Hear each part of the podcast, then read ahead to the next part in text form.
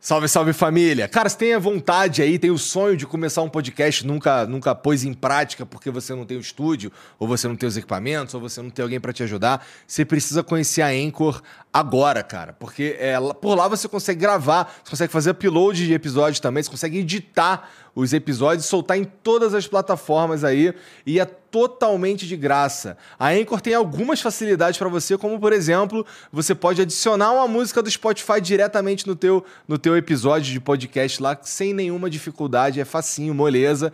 É, além de ser o único lugar que você consegue é, publicar podcasts em vídeo no, no Spotify. Então a, a Anchor, é pela Anchor que você publica é, episódios de vídeo de podcast no Spotify, tá bom? Então entra agora aí em anchor.fm ou baixa o aplicativo, se escreve Anchor, tá bom? Então anchor.fm, entra lá, baixa ou baixa o aplicativo ou e baixa o aplicativo e começa agora.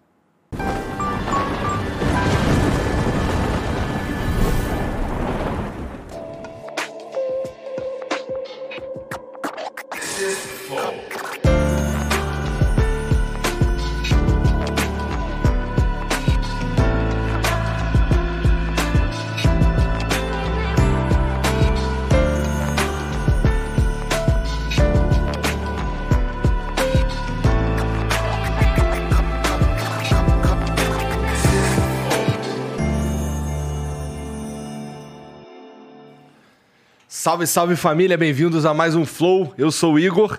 Quem tá aqui do meu lado, que me deu a honra de estar do meu lado hoje, Marcelo Tais. Tudo bom, cara? Fofo, cada vez mais fofo e lindo. Igor. E, e tu cada vez mais careca. É o meu charme. Você não vai conseguir isso. Cara, eu tô lutando contra isso. Você foi sincero. na Turquia pra Não, não fui. Foi, foi em Alphaville, horrível pô. na sua cabeça. 30 mil dólares custou esse carpete, gente. Olha que desperdício. E quem tá com a gente hoje aqui é o Carlos Tramontina. Muito obrigado, cara, por vir aí. Valeu. Olha, eu não não tenho todo esse cabelo, né?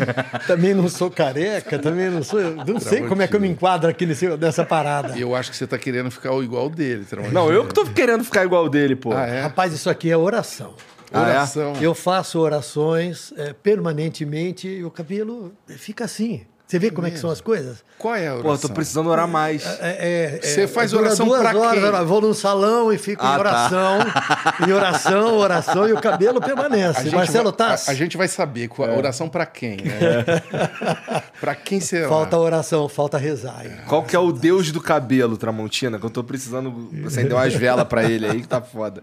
Se bem que assim, depois que eu fiz o, eu fiz duas de mão, tá ligado? Eu fiz, eu fiz a primeira, é. fico, cara, fica assim, se você vê o como eu tava em 2018 para depois como eu fiquei assim, ficou outra parada. Só que aí começou a despelar aqui na bundinha é. de macaco. É. Aí eu fui fazer. Aí eu, pô, vou tampar a bundinha de macaco, aproveitei para dar uma densada aqui. Uhum. Mas isso faz pouco tempo, assim, esse, esse ficou, essa segunda demão. Ficou, assim, bem pior agora. Ah, é? Ficou.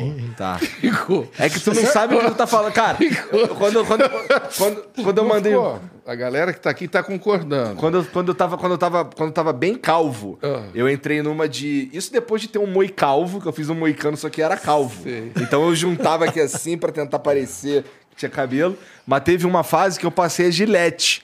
Pô, os caras me sacaneiam até hoje. Cadê o moleque? Esse moleque aqui, o, o Acriano, é. ele fazendo os bagulhos do, é, de um rolon, o cara solta, abrindo um rolon assim, sai minha cabeça, tá ligado? Você sabe que houve um período em que eu fiquei muito preocupado porque tava rareando, né? Sim. E tá rareando. Eu consigo tô... segurar na escuridão aqui, tem um escurinho aqui, mas tá rareando, Do né? jeito que, que, que, que a luz bate. num especialista para tratar desse assunto. Aí, olha, é o seguinte: você faz um corte aqui atrás, tira uma fita, igual escalpo que ah, tinha não, no, nos aí... filmes, né? Uhum, que arranca é. um pedaço aqui atrás e planta aqui na frente. Tá? E aí? Aqui vai dar uns 50 pontos aqui na parte de cima, mais uns 28 pontos Horrível. embaixo. E aí, eh, em quanto tempo eu posso voltar a trabalhar? Ah, 10 dias você já está trabalhando. Falo, Aham, a empresa vai, vai deixar aqui, eu chego de é. ponto aqui na cabeça, vai apresentar jornal. Uhum. Não, ah, cara, descobri. Aí chegou um maquiador e falou assim: seguinte, tem um pozinho Salvador que você sopra aí em cima. Aí eu fui ver, comprava pela internet, vem três tubinhos. Custou cento e poucos reais, três tubinhos. Dura para a vida inteira. Troquei 25 mil reais, que era o custo só de cirurgia e equipe cirúrgica, Olha aí. por um pauzinho de 150. É. É, Dá essa... aquela escurecidinha básica. é que aí a ó, luz olha. pega, parece que tá cheio, né? Uh, Eu rapaz, tô ligado, tô ligado. É esse que ele tá usando hoje. Não, pior que hoje eu não tô, Não graças é? a Deus. Não é esse, não. Não é, não. Mas, pô, esse, esse, esse processo que tu falou aí de tirar uma tripa de couro daqui, Isso. cara, é, isso, daí é, um- isso daí é um troço. Não fica maneiro. Não fica maneiro. Porque o cara vem. Eu já vi um cara, teve uma vez que. Olha isso, eu tava. De couro. É, porque é- esse é um método antigo. Existe um método mais novo agora que o cara vem tirando fio a fio assim. Porque, ó, você vai ver, ó, aqui não, não parece nem nada. Não parece que eu fiz nada, tá? Perfeito. Não tem a... Quando o cara faz isso daí, fica... Perfeito. É, tá perfeito. Vira de novo pra câmera. Pessoal, ele chama isso de perfeito. Olha a cabeça desse, desse indivíduo. minha cabeça é um hamburguinho. Ele chama isso de perfeito. Um hamburguinho. É, e aí, eu, fui, eu tava no shopping, teve um dia que eu tava no shopping, o cara tinha feito um, um- um transplante capilar nesse método aí. Aí eu tô aqui assim atrás dele, na fila, né? Na época da pandemia, assim, pra entrar nas lojas era difícil. Aí tava, tava- tinha uma fila pra entrar. E o cara, cara, ele tirou aquela tripa ali, só que daquela tripa não tinha cabelo suficiente pra tampar. Então ele botou aqui uns esporádicos, assim, Sim. tava crescendo. Parecia cabelo de boneca, por isso a galera sacaneia que parece cabelo de boneca. O dele parecia mesmo. Tem uns caras que. Mas mesmo essa, esse procedimento de tirar fio a fio com uma maquininha, né, você tem que tomar um monte de anestesia no couro cabeludo. É, tu E toma umas- né, na Vai testa. implantando É. aqui. Quando você vê as fotos, é uma coisa extremamente agressiva. É agressivo. né? É. Algumas pessoas têm ah, no cabelo um problema muito sério que tem que resolver. É. né? E cabelo é uma coisa muito séria para muita gente. Sim. Né? Aí resolve, tudo bem, cada um escolhe o caminho que quiser. Uhum. O pozinho milagroso É, é, o mais barato e o mais fácil, Pessoal, cara. eu só vou falar uma coisa. O cabelo é um problema que vocês colocam na cabeça. Ah, tá. Cabelo é um problema que depende da cabeça da pessoa. o, cabelo, o cabelo não é um problema, é a solução, pô. Olha, para alguns, né, que acham que o que é importante é o cabelo, né, é uma solução. Agora, só sugiro que vocês não recorram à solução do Geraldo Alckmin, que é puxar os cabelos que ainda restam Esse é horrível, né? e vir para frente, fazer, você entendeu? Aquele negócio que O cara você nunca vê. pode entrar numa piscina publicamente. Não pode, cara. O cabelo desse lado aqui é deste tamanho, que é pra ele jogar assim. Jogar pro outro lado. E você cara. fica feio mesmo. E aí você fica olhando, você fala, porra, esse cara não é careca. Não, ele só. Ele só fez uma debandada dos cabelos dele. É horrível Bandei os cabelos de um lado pro outro. né? É muito bizarro, cara. Ô, Antes da gente continuar esse papo, deixa eu falar dos patrocinadores aqui, ó. Começando pela Stage. A Stage que é uma plataforma de educação, tá bom? Você sabe que o mercado digital, hoje em dia, ele é gigante aí. Toda, todas, as, todas as empresas, todo mundo que... Na verdade, acho que todas as empresas mesmo, até padaria, tá usando hoje redes sociais e mídias digitais pra disseminar a palavra dos seus próprios negócios aí. E a Stage existe para te ajudar nesse sentido, cara. É, se você já tem um negócio, se você quer aprimorar, se você está procurando uma, uma fonte de uma segunda renda e tudo mais, é, talvez a Stage seja a solu- a solução para você. Lá, para você ter uma ideia, eles têm mais de 40 professores, 500 aulas, 60 cursos com certificados e uns professores de, de os maiores nomes do mercado. Tem o Thiago Negro, tem o GeoJ, tem mais uma galeraça lá que sabe exatamente do que tá falando, tá? Só para você ter uma ideia, o que dá para você estudar lá e já ir trabalhando com isso, é, dá para você estudar, você aprende sobre negócios, como trabalhar sua marca, gerenciamento de redes sociais, tráfego pago, copywriting, que é aquelas aquelas frases de efeito que são persuasivas e te ajudam a vender, além de todo o processo para você criar e publicar o teu próprio produto digital, tá bom? É, lá na Stage também tem uma parada chamada Stage Docs, que tem uns documentários lá com, com, com as, as histórias das- desses caras aqui que, que obtiveram sucesso e que são esses nomes importantíssimos aí no mercado digital. Você vê como é que o cara trabalhou, como é que ele fez tudo lá, tudo nessa plataforma que inclusive dá para você assistir as aulas e tudo mais offline. Você baixa e depois você assiste, se você estiver em algum lugar que não tem internet, você já baixou as aulas, você consegue assistir sem nenhuma dificuldade, beleza? Uma outra parada interessante que tem lá é o Stage Jobs, que ele conecta é, os alunos com as oportunidades de trabalho. Porque o cara que tem oportunidade de trabalho, ele já sabe o que, que tem no curso, o que, que, o, que, que o aluno está aprendendo ali, e ele tem uma vaga que, que, que a- aquele aluno serviria, ele disponibiliza ali, e essa conexão acontece diretamente pelo aplicativo. Tá bom? É, então, se fosse você, eu não perderia tempo, entrava agora na Stage, tá aqui o QR Code, tá aqui embaixo também o, no- na descrição o link, e você ainda pode usar o cupom FLOW29 para pagar só R$ 29,90 por mês, cara. E você vai ter acesso a todas as funcionalidades da plataforma pagando só R$ 29,90 por mês usando o, o- o cupom FLOW29, beleza? Então entra lá agora, porque é por tempo limitado, eu não sei quanto tempo vai durar esse cupom, tá bom? Sobre a stage é isso. Agora é o seguinte, eu tenho uma manchete aqui para vocês. Importante é que a gente tá falando sobre estamos aqui com os caras jornalistas e tal. Então agora eu vou entregar uma manchete. Ó, fabricante brasileira de hidromel recebe destaque internacional ao ganhar quatro prêmios em concurso mundial realizado nos Estados Unidos. Sirvo ou não sirvo? Não, né?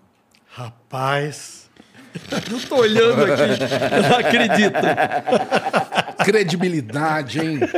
Esse Gostou? blazer, eu achei a transformação foi incrível. Foi rápida, né? Você virou outra pessoa. Não, agora, pô, meu irmão. Impressionante. Imagina cara. agora Nossa tacar o pezão em cima da mesa, Carlos. Rapaz, eu, cheguei aqui, ele tava com o pezão em cima da mesa. Eu falei, peraí, eu passei a minha vida, jamais alguém me recebeu num estúdio desse jeito. Que isso? E que pé, É né? pra deixar você à vontade, cara. Ah, Por isso que a gente oferece bebida, entendeu? Isso, Essas boa. paradas, tem tudo aqui pra você ficar mais tranquilo. Pra- pra- porque sabe como é que é? A, a cachaça entra, a verdade sai. É isso daí. Já dizem os que organizam leilões, né? Isso aí. Bom, mas falando sério, é, cara, você conhece o Felipe Mid, que é esse hidromel aqui, e realmente todos os quatro sabores do Felipe Mid é, participaram desse, desse concurso internacional que foi realizado nos Estados Unidos. E, cara, todos os quatro sabores que eles fabricam foram premiados, tá? Cara, é, é, é uma parada assim, é um marco de verdade, porque isso não é muito comum, né? Não é nem um pouco comum, na verdade. E, e- e, assim, tem aqui, ó, dois de ouro, dois de prata. E, e os, os sabo- Quais foram os sabores que receberam ouro, Felipe? Esses dois da frente aqui, que é o tradicional e o Oak Aged. O tradicional, que é a receita tradicional do, do, do hidromel, e o Oak Aged, que, é, que tem lascas de carvalho. Lascas de carvalho. Tem uma galera que pensa que o hidromel é uma bebida de mel que o cara vem e adiciona a cachaça depois pra ele ter teor alcoólico. Mas na verdade ele é como se fosse um vinho de mel. Ele é fermentado assim, ele. ele é, é meio um vinho de mel. Ele, ele- o Felipe falou que esse é pros leigos, essa é a melhor maneira de explicar mesmo. É, e tem mais outros dois sabores, que é o Double Oak, aquele ali, que é um pouco mais seco, é o meu favorito. E tem o de frutas vermelhas também, e vocês terão a oportunidade de experimentar. Toma, esse aqui é pra você. Muito obrigado. Sensacional. Esse aqui é pra você, Carlos. Lascas de carvalho. Lascas de. Isso aí não é pra qualquer um, não, irmão. Não. Lascas de, car... Lascas de carvalho. Eu pô. não tô vendo sabe ali, quanto não. É... Sabe quanto é que Eu tá não tô o... vendo ali flutuando, Não, não. mas é porque ele é só. Ele é. Como é que é? Ele As fica. lascas são invisíveis. Ele é, ele é maturado. Aí é maturado. Maturado. Sabe quanto é que custa uma lasca de carvalho, cara? Porra, nem imagina. Porra, meu irmão. Sinistro nem demais. imagina. é, Depende do carvalho, custa muito caro, cara. É, então, assim, cara, é a tua chance de experimentar é, uma das melhores bebidas do mundo, tá bom? Eu falo aqui várias vezes aqui que eu gosto, que é o hidromel que eu já... é, dos hidroméis que eu já experimentei, esse daqui é de fato o mais gostoso. E você tem oportunidade também entrando lá em philipmid.com.br e aí é, você ainda pode usar o cupom FLOW10 para ganhar 10% de desconto, tá bom? É, tem o lance do. Ó, tá tá chegando o Dia dos Pais, né? A gente fez uma brincadeirinha aí no Dia dos Pais, aí os caras publicaram lá no Instagram, não é? Então, depois tu vai lá dar uma olhada lá, Felipe Mid, tá bom? É, tem o lance do. Que você precisa ser maior de 18 anos, né? Pelo amor de Deus. Você precisa ser... Vai beber cachaça sendo menor, dá ruim. Tem que ser maior de 18 anos. Não adianta pedir pro irmão mais velho, não. É isso aí. Boa. É isso aí? É isso aí, então. Pronto, agora deixa eu tirar aqui essa parada aqui. que Ah, aqui, de não fato, tira, não. Isso não combina comigo nunca. Eu não acredito. Tava, Não acredito. tava lindo, cara. Gostou? Tava mesmo. Teve gente até que está comentando aqui. Eu estou muito feliz já. Estou muito feliz de estar aqui. Carlos Tramontina. É, por incrível que pareça, a gente começou juntos. Eu sempre comecei no lugar errado, fazendo coisas erradas, e ele já na Globo, você entendeu? Então, a gente está se reencontrando aqui, cara, com um cara que me deu uma força quando eu estava começando. Tu Né? entrou na Globo o quê? Década de 90? Não, 78. que 90. Deus. 90 foi ontem. Recém-formado em jornalismo. Primeiro trabalho. E único. Pô, cara, legal. É. 43 anos e 11 meses no mesmo lugar. Nossa senhora. 43 anos. Pra você ver como a gente é diferente, né? Eu tô, eu tô há 40 anos trabalhando e, porra, não dá pra contar a quantidade de veículos que eu trabalhei, inclusive na Globo várias vezes, mas é incrível, né, a trajetória do Tramontina, né? 43 Sabe anos. o que eu acho, cara? Eu sempre pensei o seguinte, que para você ficar no mesmo lugar, é, é, existem três condições fundamentais, eu acho. E aí você coloca cada uma na posição que você quiser. Uma é você ter condições de trabalho. Importante, né? A outra é você gostar das pessoas com quem você trabalha. Se você sai de casa para falar assim, eu vou sentar do lado daquele canalha, É. não dá. Chega uma hora que você fala assim, não vou mais. E a terceira é salário. Eu tenho a alegria, o privilégio, a sorte, sei lá o quê, de ter trabalhado numa era de ouro, numa era em que o jornalismo cresceu extremamente em todas as emissoras de televisão. Eu entrei como estagiário, recém-formado em jornalismo, e logo fui contratado. Dia 1 de junho de 78. Né? Eu saí agora faltando um mês para completar 44 anos.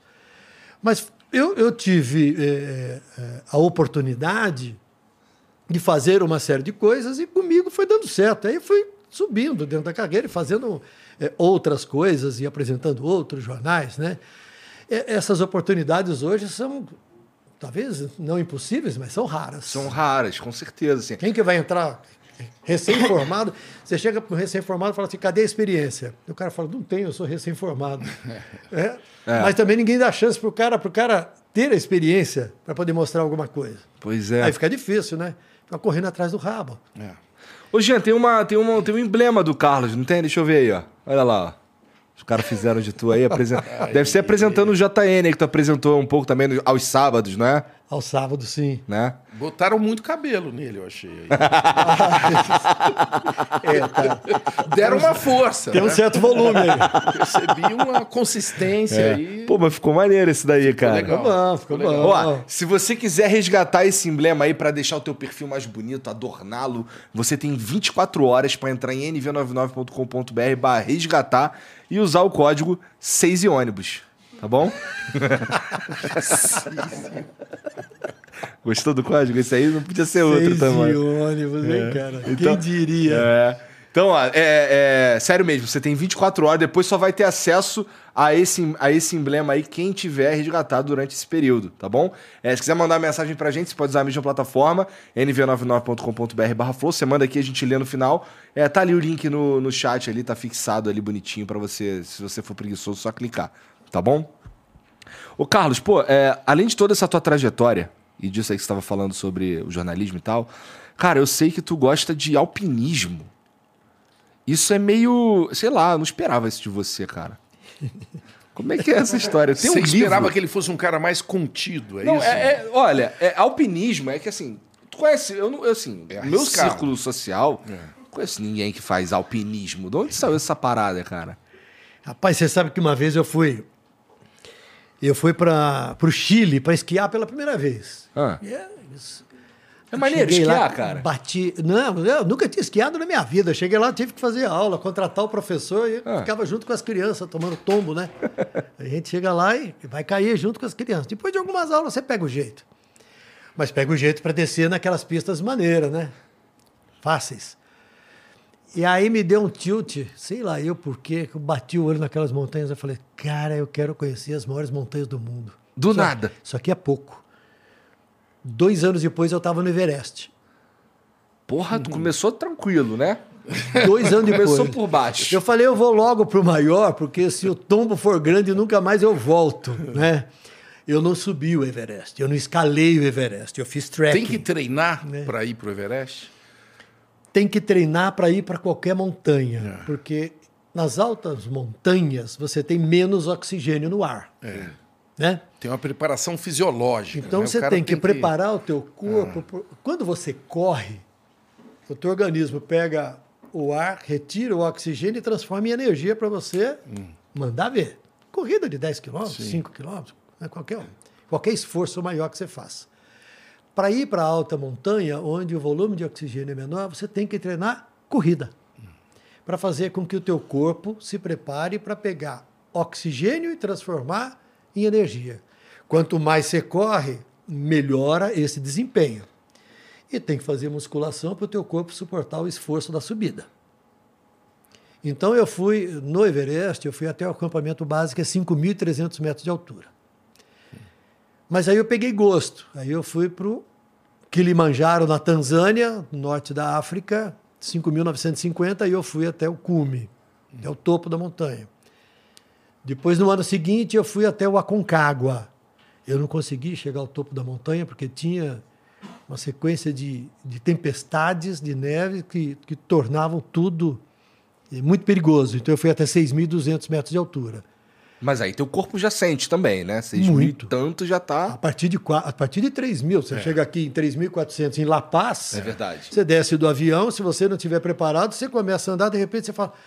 Cadê o ar? Você fica tonto, é dor você de cabeça. Dor né? de cabeça. Fica... Cidade do México, você já sente isso. Cidade do México, você é. sente isso. Né? Você chega a 4 mil, então, tanto é que em montanha, você sobe e desce todo dia. Por quê? Você está tá no 3 mil metros. Aí você sobe para 3.400, passa algumas horas lá, come alguma coisinha lá, o teu corpo está sofrendo, mas ele está começando a se adaptar. Aí você desce para dormir em 3.200 metros de altura, porque você tem que descansar. Porque se você for dormir no 3.400, você vai ter apneia, você vai acordar a noite inteira. Cadê o ar? Né? Então você sobe e desce. No dia seguinte, você sobe de 3.200 para 4.000. E no fim do dia, você desce para 3.600 para dormir. Hum. No outro dia, você sobe para 4,5.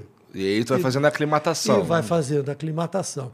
Aí, o, o William Vac, no dia que soube que eu ia para o Everest, ele parou na minha frente e falou assim, você está ficando besta? Você é louco? O que, que você vai fazer lá, rapaz? Tanto lugar para você ir.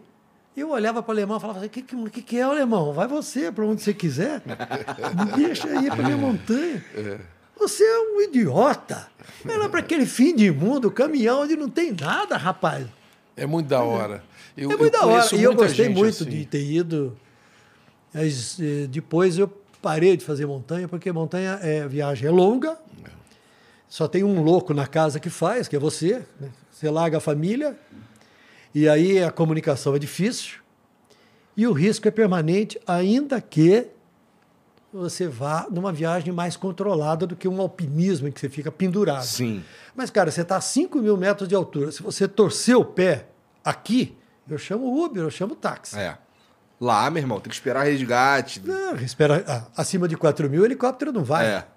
Você está a 5 mil metros de altura, no Kilimanjaro, lá na Tanzânia, não tem helicóptero alguém vai te carregar nas costas. É. Quem é que vai te carregar nas costas? Eu estou tentando lembrar aqui, eu conversei com, com, com, com um cara é, lá no Flow Sport Clube, que é o, é, ele é o brasileiro, esqueci o nome dele, mas é o brasileiro mais velho que subiu o Everest. Ele mostrou umas fotos, ele tem um livro e tal, não sei o quê.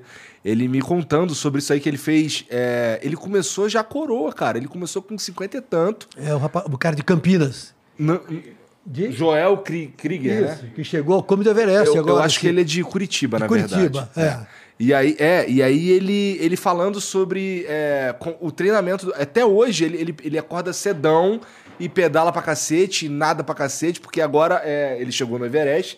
E agora o que ele quer fazer é a travessia do Canal da Mancha, cara. Isso, eu li, E é um senhorzinho, cara. Isso, eu fico assim, caraca, cara. E, assim, é uma certa inspiração que tu fica, caralho.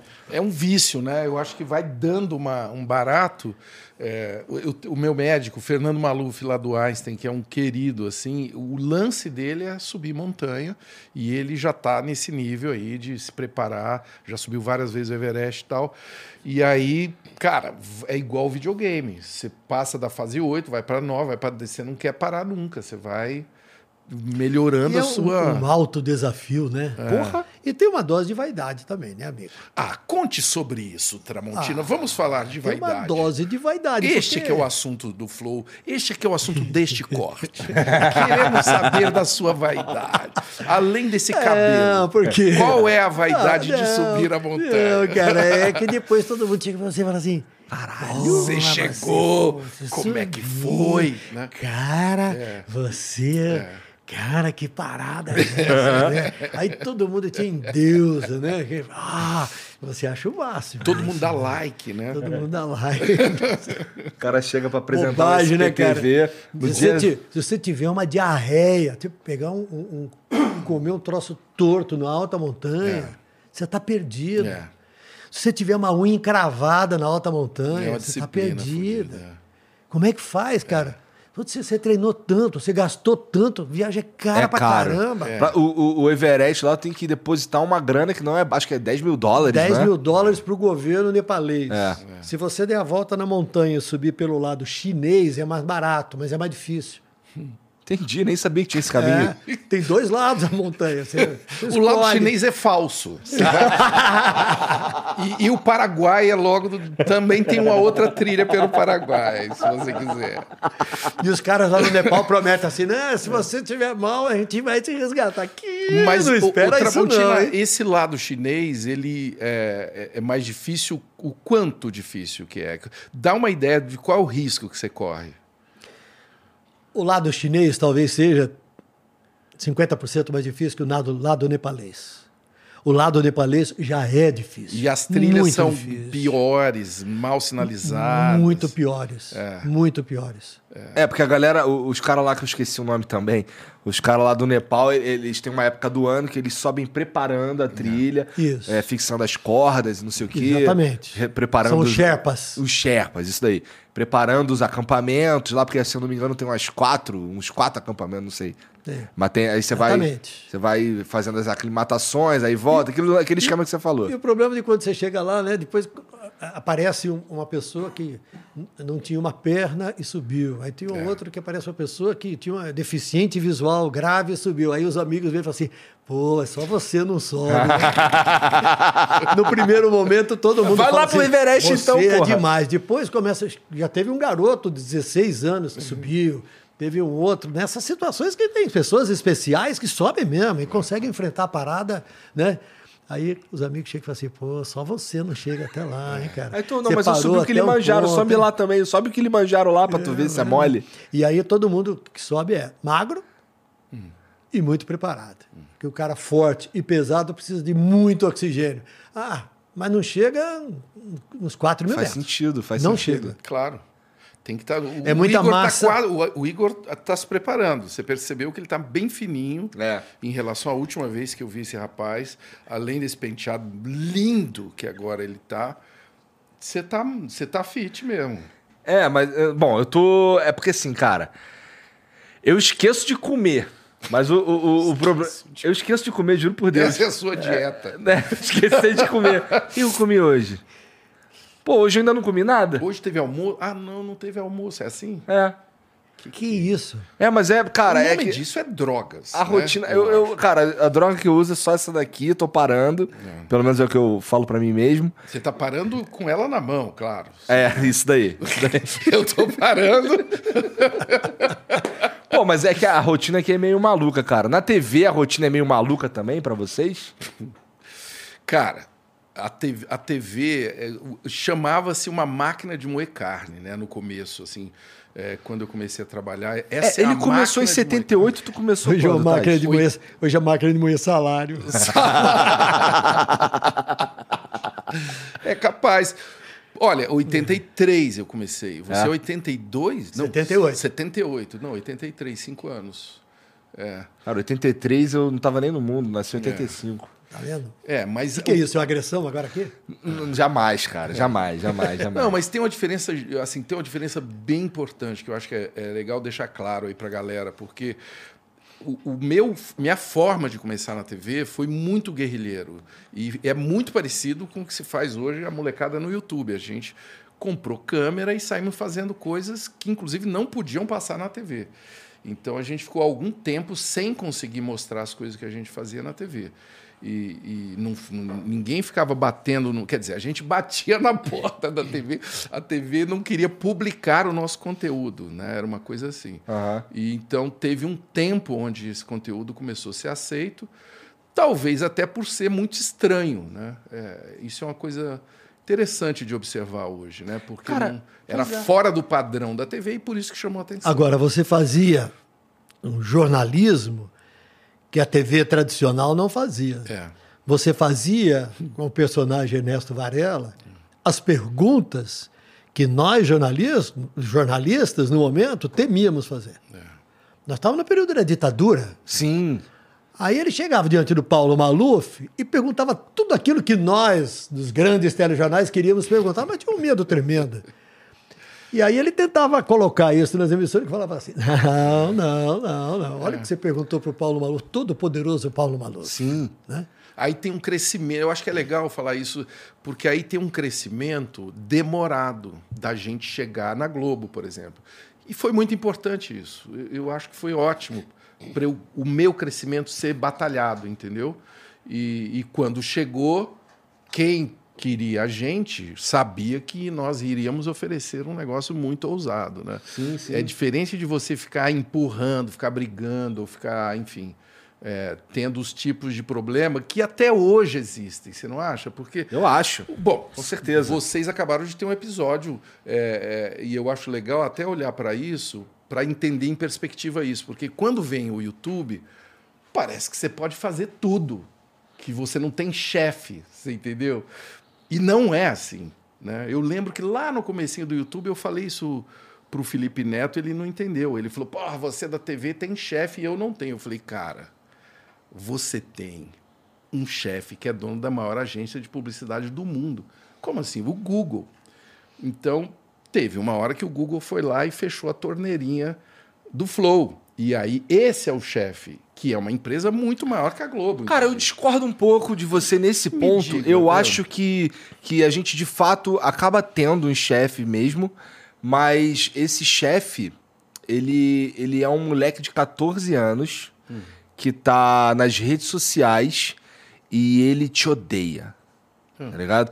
Que assim, ó, o, o, o que aconteceu com a gente aqui, na verdade, ele foi motivado por, um, por, por um, por uma massa de, de, de adolescentes, eu creio, é, de redes sociais que é, pegaram o que aconteceu aqui, que eu não tô, não tô, não tô dando desculpa do, do, do que foi dito, da forma como foi dito e tal, mas é, eles taxaram o monarca de nazista e, e, aquilo, e aquilo ali não é verdade, tá ligado? Então, assim, ele, ele usou um exemplo de merda, ele falou de um jeito merda, mas, pô, é, o que aconteceu com ele, que até hoje, assim, não é muito difícil. Você faz um, se você faz um- uma pesquisa no Twitter, por exemplo, sobre o nome do monarca lá, é, é como se a internet o visse como um nazista e foi isso que nos, que nos atrapalhou. Então, assim, essa molecada organizada, ou, ou sem uma. Talvez sem uma. Não acredito que eles tenham uma cabeça, um- mas eles têm um consciente coletivo, talvez, que é, eles se juntaram como uma,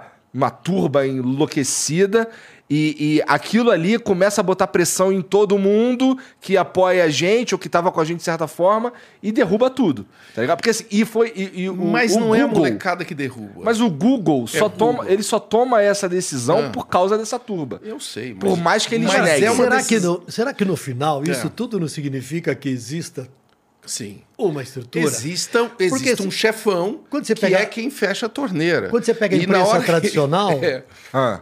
Cada veículo de comunicação tem uma linha Claro. de posicionamento. é. Aí você chega no programa aqui, qual é a linha? Mas não tem linha, podemos falar o que quiser. Aham. Tudo que a gente quiser. Agora, não é bem assim. Não é bem assim. Eu É- acho que isso esse é daí- o meu ponto. Esse é o Porque meu no ponto. final e, nós e vamos- Já, e já que você falou de molecada, é, eu acho que é uma visão ingênua também, é, essa que é a visão do monarca, que eu acho muito ingênua, esse negócio da liberdade. Não, a liberdade, eu sou a favor da liberdade. Cara, isso é uma, é uma ilusão, é muita ingenuidade você achar que liberdade é você falar o que você quer. Tá? É muita ingenuidade. Porque se for assim, você fala assim: eu vou pegar um carro e dirigir do jeito que eu quero, eu quero a liberdade. Não é assim. Você vive numa sociedade que tem ética. Ética significa tem um código, regras, ou que tem código códigos, de etiqueta. né? Etiqueta é como que você vai comer. Você não vai subir em cima da mesa e comer num restaurante, sei lá, passando a bunda em cima dos pratos, entendeu? É, especialmente porque esses, esses, esses estabelecimentos, usando o teu exemplo, é. eles têm as próprias regras deles e a gente não pode infringi-la a menos que a gente não, não volte lá. E né? todo estabelecimento tem. O todo YouTube tem. é um estabelecimento, esse lugar que nós estamos, tem uma ética, entendeu? Então esse papinho de liberdade é um é, se você cagar na minha mesa, eu vou ficar assim, puto. E hoje, é, é um papo furado, é isso que eu quero dizer. E quantos eu... pedidos de desculpa nós não vemos hoje? É... Porque num dia fala, no dia seguinte, opa, opa, opa, opa, não, peraí, não era bem isso. E veja bem, eu não, e, eu não estou aqui, né? obviamente, querendo atacar quem defende a liberdade. Eu def claro. sempre defendo a liberdade, mas eu só estou atacando uma ingenuidade de quem fala em nome da liberdade sem conhecer o conceito de liberdade, entendeu? Bom, é que assim, é, é bom, não é mais uma vez, não é defendendo ou, ou, tentando fazer, ah, não sou um coitadinho pelo que aconteceu, não é isso. Mas é, o ponto que, que, que foi levantado ali, é, que, que, o que ele diz, que, que o Monark fala bastante sobre liberdade, é nesse, nesse caso, é sobre, porra, cara, ó, é, vamos debater esse ponto aqui. Tá aqui esse ponto, vamos debater. O problema é que ele usou um exemplo muito merda. Eu não tenho como defender isso. Então. Tá ligado? Então, assim, ah, é. é as palavras, as palavras elas, elas não deveriam ser ah, motivo para eu ser incriminado ou qualquer coisa nesse sentido. É, no, ponto de, no ponto dele ali era só debater é, a segunda emenda dos Estados Unidos, tá ligado? Que funciona lá, ou é como eles vivem lá. E ele acha que essa é a melhor maneira de, de que uma sociedade se organize em volta da, do que é dito, o que pode ou não ser dito. E aí ele usou um exemplo muito merda, não tem como a gente defender isso. Ele, inclusive, acha, a gente já conversou várias vezes sobre isso.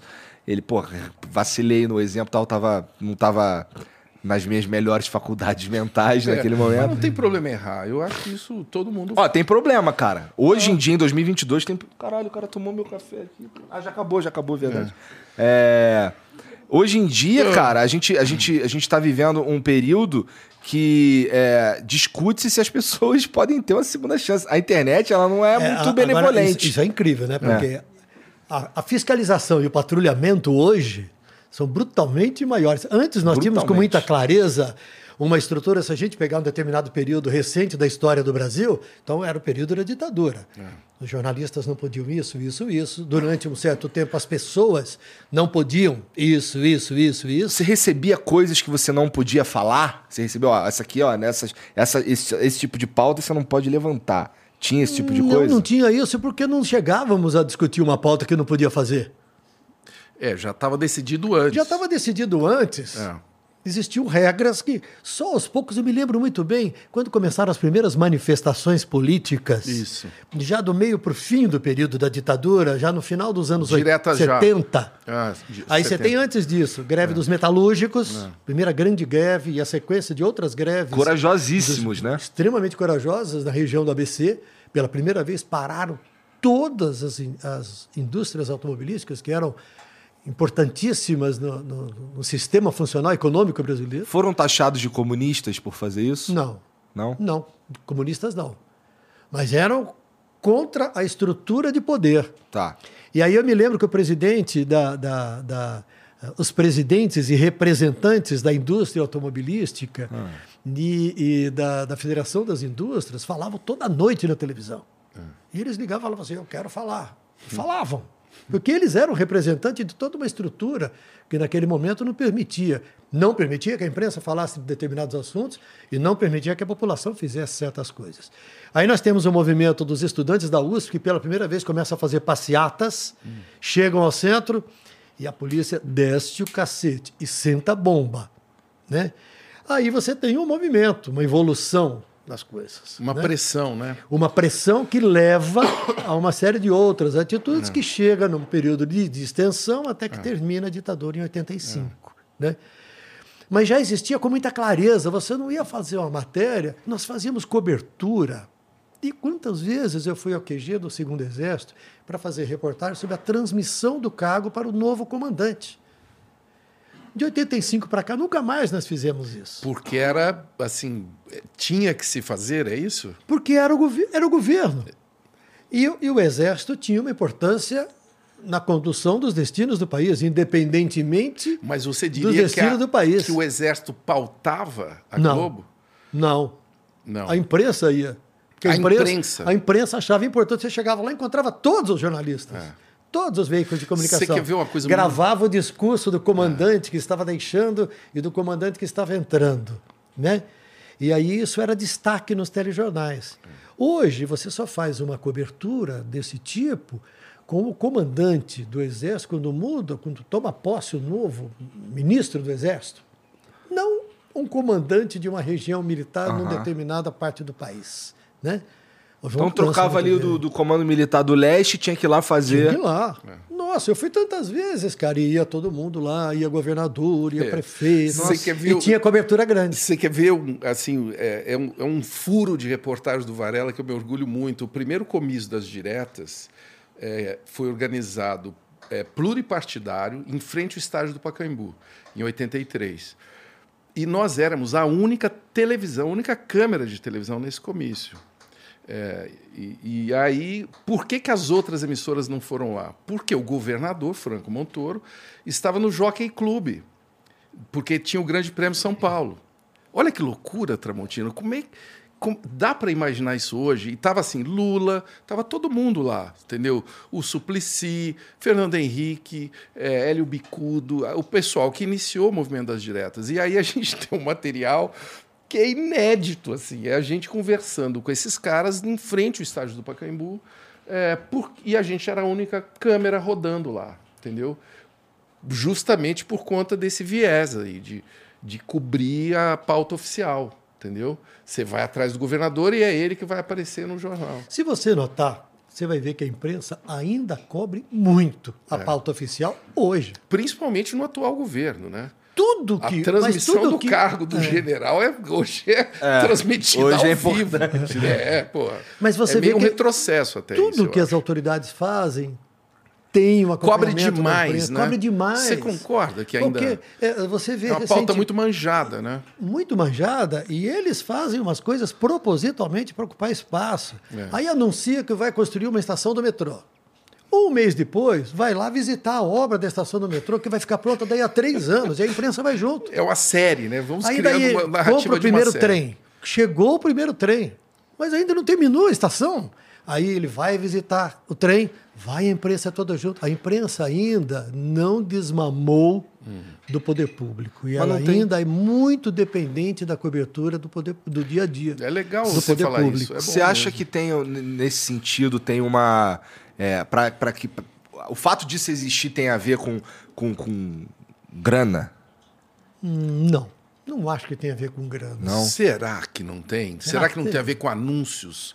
Eu federais, acho, será, é, estaduais. Será que não tem a ver com, com, não com sei. dinheiro eu de... tô, eu assim, eu não tô. Eu também não sei, não tô. Eu não tô levantando nenhuma teoria da conspiração. Eu não sei quanto significa eu, o dinheiro público no vi... caso de porque no caso do governo federal, é. hoje, para as televisões, você tem o, o dinheiro indo para algumas televisões e menos para outras. Isso. Sim. Então, hoje, né? e aí o que, que acontece? É, é legal analisar Agora, isso. e aqui? E o que aqui que... eu não sei, eu também não sei aqui. Quanto, quanto o governo do Estado investe em publicidade? Eu confesso que eu não sei. Qual é, é. O, qual é o peso da publicidade oficial do governo do Estado? da prefeitura nos hum. veículos hum. de comunicação. Não sei. É, é uma boa, sei. é uma boa discussão essa, mas de qualquer maneira, até usando o exemplo do atual governo, ele enxugou o, o, o dinheiro dos veículos que criticam o governo, ele queria que os veículos todos babando, né? No Mas isso é uma constante do, de governos? Eu acho que esse governo conseguiu assim retroagir, tornar ainda mais ridículo é, o veículo que só fala bem dele. Nós temos alguns veículos é, aqui no nosso país que, sim, parece que você está vendo um noticiário de Marte. Né? Os caras falando do Bolsonaro, parece que está tudo bem. Né? Eu estou falando da Jovem Pan, por exemplo, que é um, inclusive, estou falando um veículo que eu respeito, que tem uma história e tal, mas que, de uma certa maneira, faz telejornais que você fala, cara, eles criticam vacina, você entendeu? Eles criticam tudo que até hoje eles criticam vacina, põem dúvida se é vacina, em alguns telejornais apenas, né? Que você fala, cara, mas por quê? Aí você vai ver os anúncios do governo federal estão lá. A Record é outra que faz isso, né? O SBT faz isso. O Silvio Santos faz isso desde Desde a época militar, tinha Desde semana do com- presidente. Com o governo. Não era semana do presidente. Se há governo, Sou a favor. sou a favor. É, O SBT sempre fez. E- sempre e- teve essa atitude. Não é novidade para ninguém. Hum, E aí o que, que aconteceu dessa vez? O, o Bolsonaro foi lá e enxugou a Globo, a Globo não, recebe, não recebia um centavo dele. E agora, na eleição, o que está acontecendo? Hã? Você está tá acompanhando ou não? Eu imagino que esteja, tá- a torneira abriu de novo. Ele botou de novo lá o dinheiro na Globo, você entendeu? Ele está nos intervalos. Por quê? Porque ele Por precisa. meio dos programas oficiais de- Ele- dos ministérios. Ele precisa desse canhão para a eleição. Então, mesmo que a Globo continue criticando, tendo um poder crítico em relação a ele, ele precisa dessa, dessa emissora para furar a bolha dele. Entendeu? Essa é a grande. Isso daqui não é, para mim, não é nenhuma. Não estamos falando nenhuma novidade, não é nenhuma teoria da conspiração. É a beleza da liberdade que o monarca não entendeu até hoje. É esse jogo de forças, entendeu? E você tá aqui nesse programa falando Tramontina com essa coragem que ele está falando, como era pautado, e a gente comentando, sabe? É esse o jogo, tá? Esse é o jogo que precisa ser feito. E a pressão da molecada que você criticou é legítima também. Eu, eu não, eu não acho que não seja legítima, não.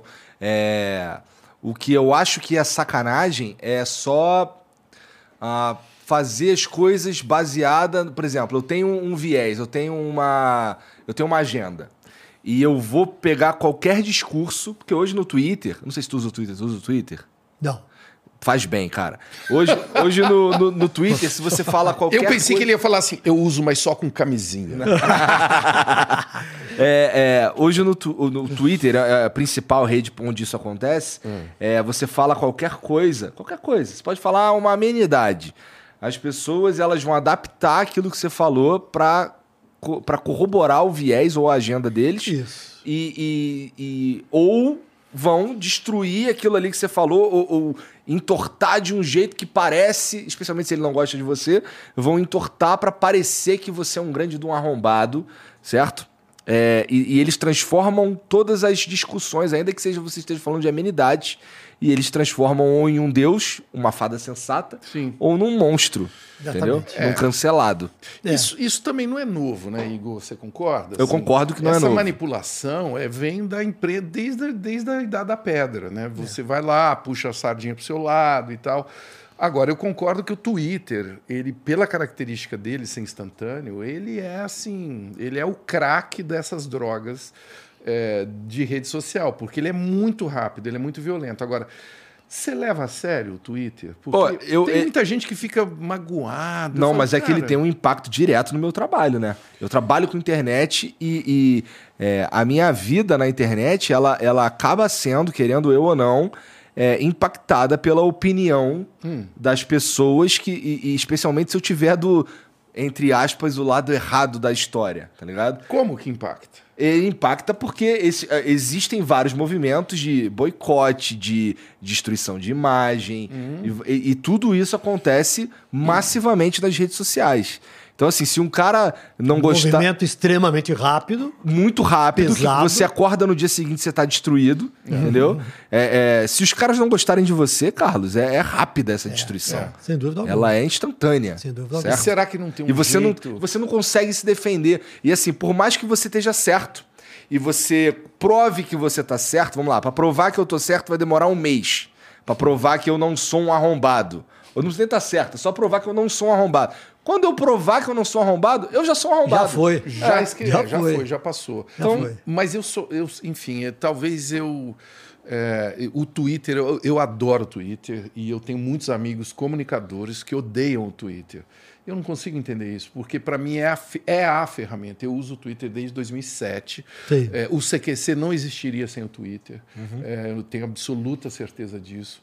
É, e muitos programas. Assim, o Big Brother não existiria sem Com o Twitter. certeza. Sabe Este eu- programa não eu- existiria sem o Twitter. Eu nunca Então, a gente- entrei, eu, Ah. eu nunca quis entrar no Twitter, porque ah, o meu trabalho eh, ele tinha uma série de, de pressupostos limitadores. Não que eu não pudesse ter Twitter, Sim.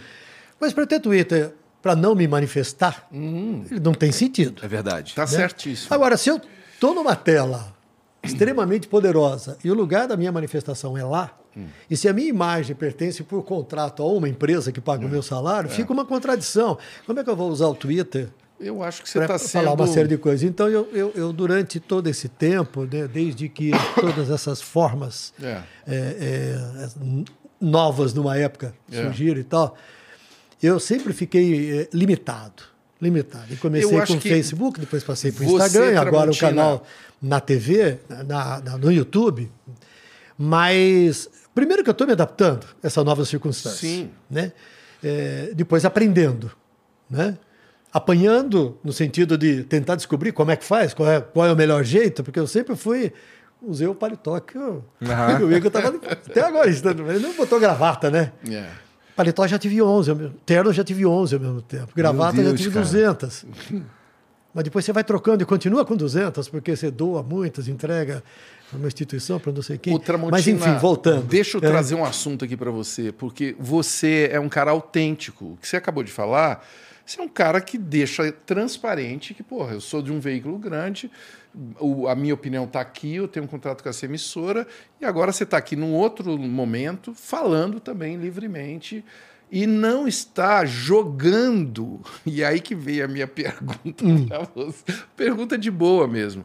Eu fiquei muito impressionado de ver algumas pessoas que saíram da Globo e negaram tudo que elas fizeram antes. Você se surpreendeu com alguns colegas Me assim? decepcionei É? muito. Com quem?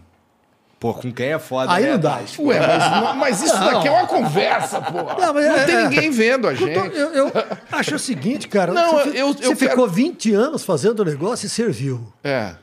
E agora a empresa Agora estava não errada. presta. É, E eu- você ficou? Não, mas eu Pô, não- Que eu- hipocrisia é essa? Peraí, É. peraí, peraí. Se não prestava, rua, cara. É. por isso que eu falei pra você naquele começo três coisas. Hum. Ah, então eu fiquei por causa da grana. A grana era boa. Então fala isso. É. Né? Sim. Eu não concordava, eu briguei muito, É. mas a grana era boa. Né? Eu vi outro dia as duas atrizes, a Maite e a Carolina, né? É, que agora processam a Globo por direitos trabalhistas. Hum. Mas quando eram pessoa jurídica, pagavam menos imposto. É. E agora querem recuperar o direito trabalhista, vão devolver para a Receita o que deixaram de, de, de recolher? O que, que é isso? É. E vejo outros colegas, eu acho que criticar, a- a- avaliar o trabalho, ter uma visão crítica do trabalho, eu acho que faz parte do. Mas você dizer que lá aquela empresa onde você ficou, que fez isso, isso, isso, isso, isso, agora não presta, É. é muito estranho. Eu me decepcionei. É Eu- injusto, eu, mas não vou falar nome porque eu acho que nem a. Nem, eu acho que não é o. Não é o espírito, né? O, o- não é o espírito. Não, não é o espírito, não. Né? porque, não, eu me É o decepcionei. espírito de muitos lugares, mas não é o espírito É, aqui. Eu, mas eu é nem mesmo. interessado, pra ser sincero. Não, eu vou te falar, o que, o que me decepciona é assim, gente que, enfim, que, muito capaz no jornalismo, né? E aí sai, cara, da emissora e fala coisas que nem eu, que nunca vesti essa camisa da Globo, assim, apesar de já ter trabalhado lá pelo menos quatro, cinco vezes e tal, respeitar o profissionalismo, a estrutura que não existe em nenhum outro lugar do Brasil. Não existe aquela estrutura, não existe. Entendeu? O Flow tá tentando chegar lá, tá quase lá. Mas, Nós vamos, ser, nós vamos ser só que da internet. Mas o, o, o. E aí você pegar, cara, e falar, os caras não sabem fazer é, cobertura de Nova York, dos Estados Unidos, da Europa. Nos... Pô, pelo amor de Deus, né? Porra, Aí é longe demais. 30 anos lá, cara, fazendo isso e agora tá É falando. isso. Então a culpa Né? é sua, você É que não isso. fazer direito, né? Não, assim, eu, eu me parece que é uma coisa assim de, de amargura, né? Um rancor, não sei. Você sabe que é, existem algumas pessoas. É, deixa eu fazer um, um, um parênteses só. Voltando, eu citei as duas atrizes. Aham. É, não tive a alegria de conhecê-las pessoalmente, atrizes maravilhosas e pessoas maravilhosas, mas é que é, é, são dois exemplos é, que foram colocados publicamente. Eu, eu, eu acho muito estranho. Dentro dessa condição de, depois que você fez por tanto tempo, Porque não foi dois dias, não, foi dois dias, meses, não foram dois muitos anos. É. né? Aí não dá mais. Tem algumas pessoas que eu acho que não se conformam em sair da Globo, ou ter que sair da Globo, ou ser obrigada a sair da Globo, ou ser demitida da Globo. Porque elas se consideram grandes e que aquilo é, é inaceitável. Né? Tem um grande jornalista que era correspondente em Nova York, que desde que ele saiu da Globo, que a Globo não quis renovar o contrato com ele há muitos anos, ele voltou aqui para o Brasil trabalhando na cultura, na Band, voltou para a cultura. Hum. Ele tinha até um contrato, aqui no primeiro contrato dele, a cada ponto de audiência adicional que ele desse no telejornal, ele ganharia mais no salário. Ele nunca deu um ponto a mais. É. E ele passou a vida inteira, depois criou um blog é. de crítica à Globo. Ele criticava a Globo todo dia. É todo dia. É triste isso, eu acho triste. É, é muito. A pessoa é. vive um, um amargor, é. uma amargura, um ranço, que, é, que eu confesso que me surpreendo. E vejo hoje colegas que saíram mais recentemente com críticas e críticas e críticas, eu falo, caramba! É, isso não é legal. Eu, eu, falo, eu, eu falei muito isso, não sei se deu muito certo, com os meninos do CQC. Porque, porra, um projeto, cara. Eu fiquei sete anos, mas um projeto que ficou oito anos, no mínimo, no ar. Do caralho, revelou um monte de gente, muita gente que começou a sair e não tem problema nenhum, né? Começou a detonar o próprio trabalho que ele tinha acabado de entregar. Falou, cara, não faça isso, né?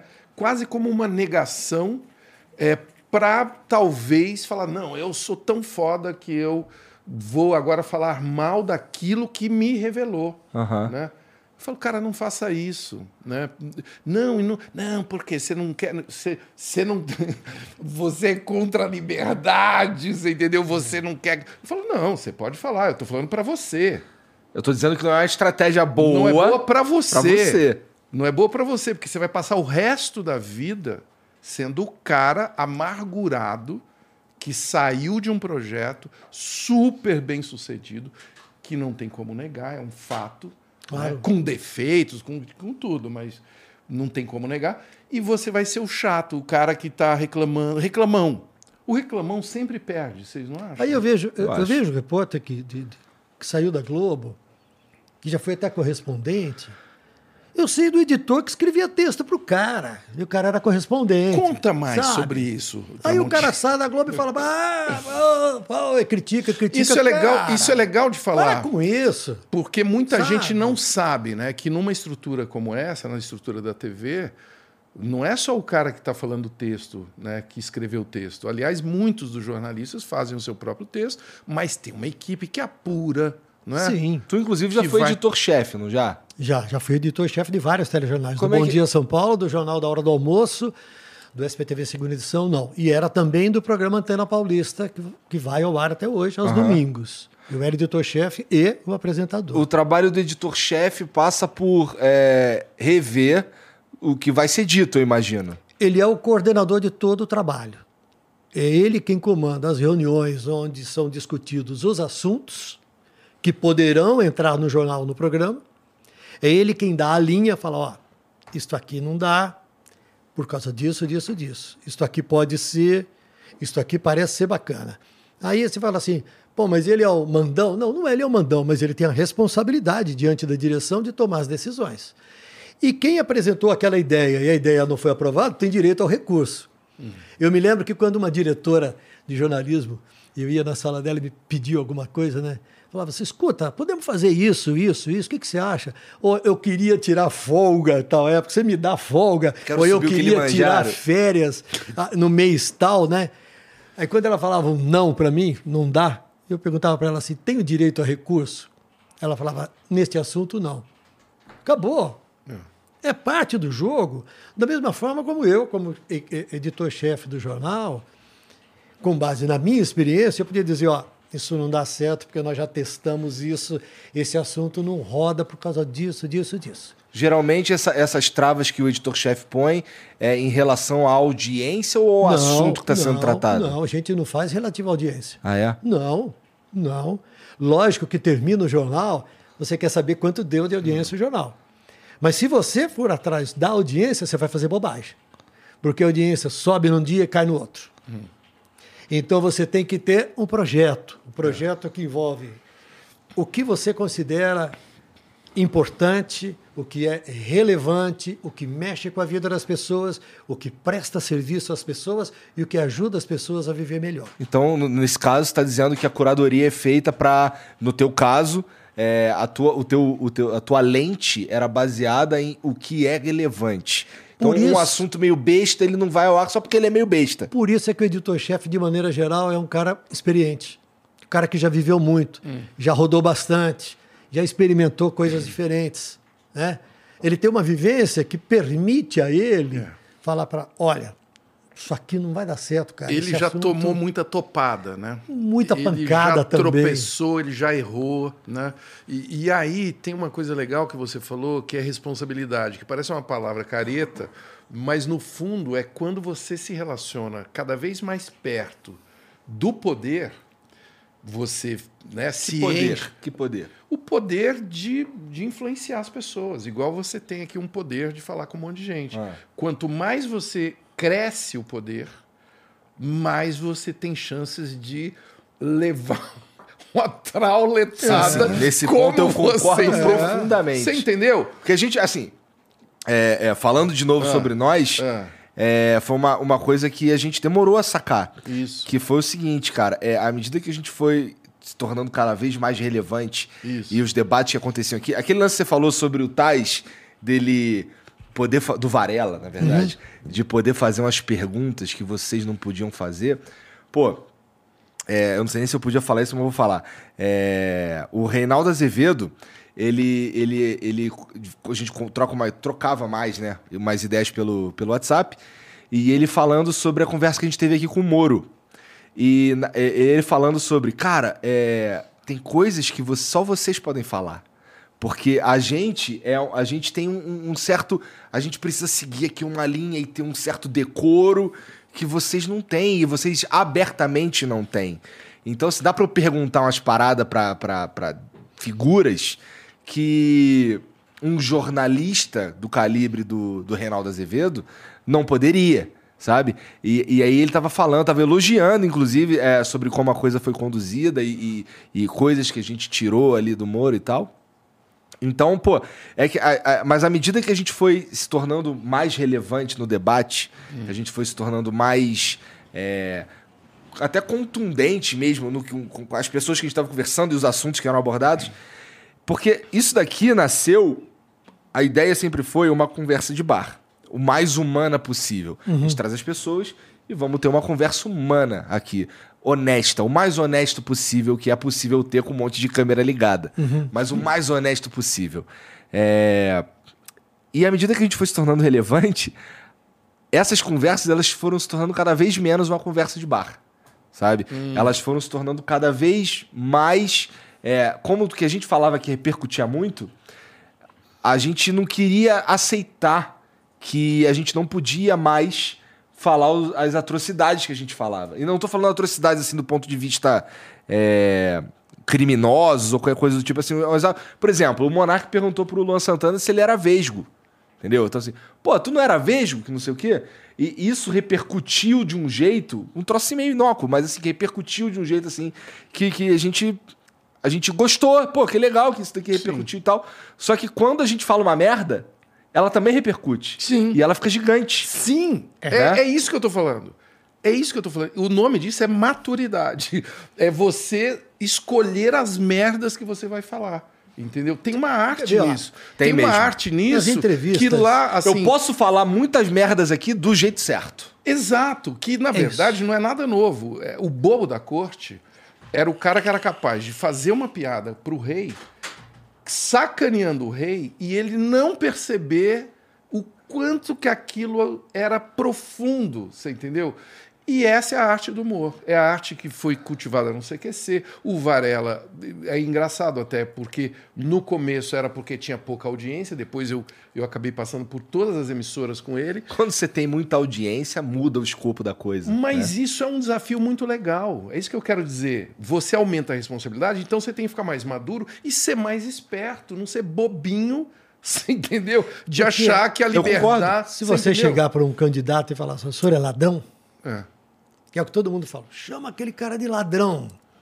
Você não tem vontade de falar para ele que ele é ladrão? Não, eu não falo que ele é ladrão, mas, to- mas eu faço questão de todo o episódio dizer que eu não confio em político. Então eu tô dizendo ali que Mas eu não aí- confio em político Mas eu, eu, nunca acho que ele é disse- ladrão. Eu quero até deixar registrado Aham. ainda, porque o doutor Paulo pode estar vendo esse programa. eu nunca disse que o Maluf é ladrão. Eu perguntei se era verdade que ele era ladrão. Eu quis só checar essa informação. Ou então você. Você entendeu? Você diz- Melhor cara pra falar ele mesmo, né? E, e aí, então, essa, essa é a virada. E tem uma cena, agora eu lembrei, Tramontina, não sei se você vai lembrar. é, no- depois desse primeiro comício das diretas no Pacaembu, teve o comício da Sé, que aí foi um milhão de pessoas. E a Globo. Eu estava lá. Você estava lá. E a Globo não estava dando as notícias que havia um movimento das diretas. Isso está no livro até da biografia do Roberto Marinho, escrito pelo Pedro Bial. A Globo estava com viés contra o movimento das diretas, ela reconheceu depois, e nós estávamos lá nesse palanque, entendeu? E eu me lembro que eu encontrei o Tunico, um grande repórter, né? Grande amigo, Tonico Ferreira. maravilhoso, Tunico Ferreira, repórter do Jornal Nacional. E eu perguntei pro Tunico, eu falei, com a câmera ligada, eu falei, porra, Tunico, por que, que vocês não estão falando que tá rolando isso daqui? E ele me respondeu, entendeu? Porque eu era o Varela, eu era um cara que né, podia fazer aquela pergunta para ele. E eu até perguntei para ele, eu falei, ô, ô Tunico, por que, que você é jornalista? Ele falou, porque quando eu estava na faculdade eu fazia jornalzinho de oposição. eu falei, e agora? Jornalão da situação. Então, isso, esse me lembro tipo- isso disso. é a sinceridade, Igor, que você fala de um papo como o de vocês, que esse é o grande mérito. Eu acho que essa é a originalidade que tem. Eu acho que hoje as pessoas só querem isso. Entendeu? Mesmo nos grandes canais, mesmo nas. Aliás, não tem mais grande canal. Eu acho que a grande novidade é que acabou a mídia de massa acabou. Agora é tudo nicho, inclusive dentro da mídia de massa.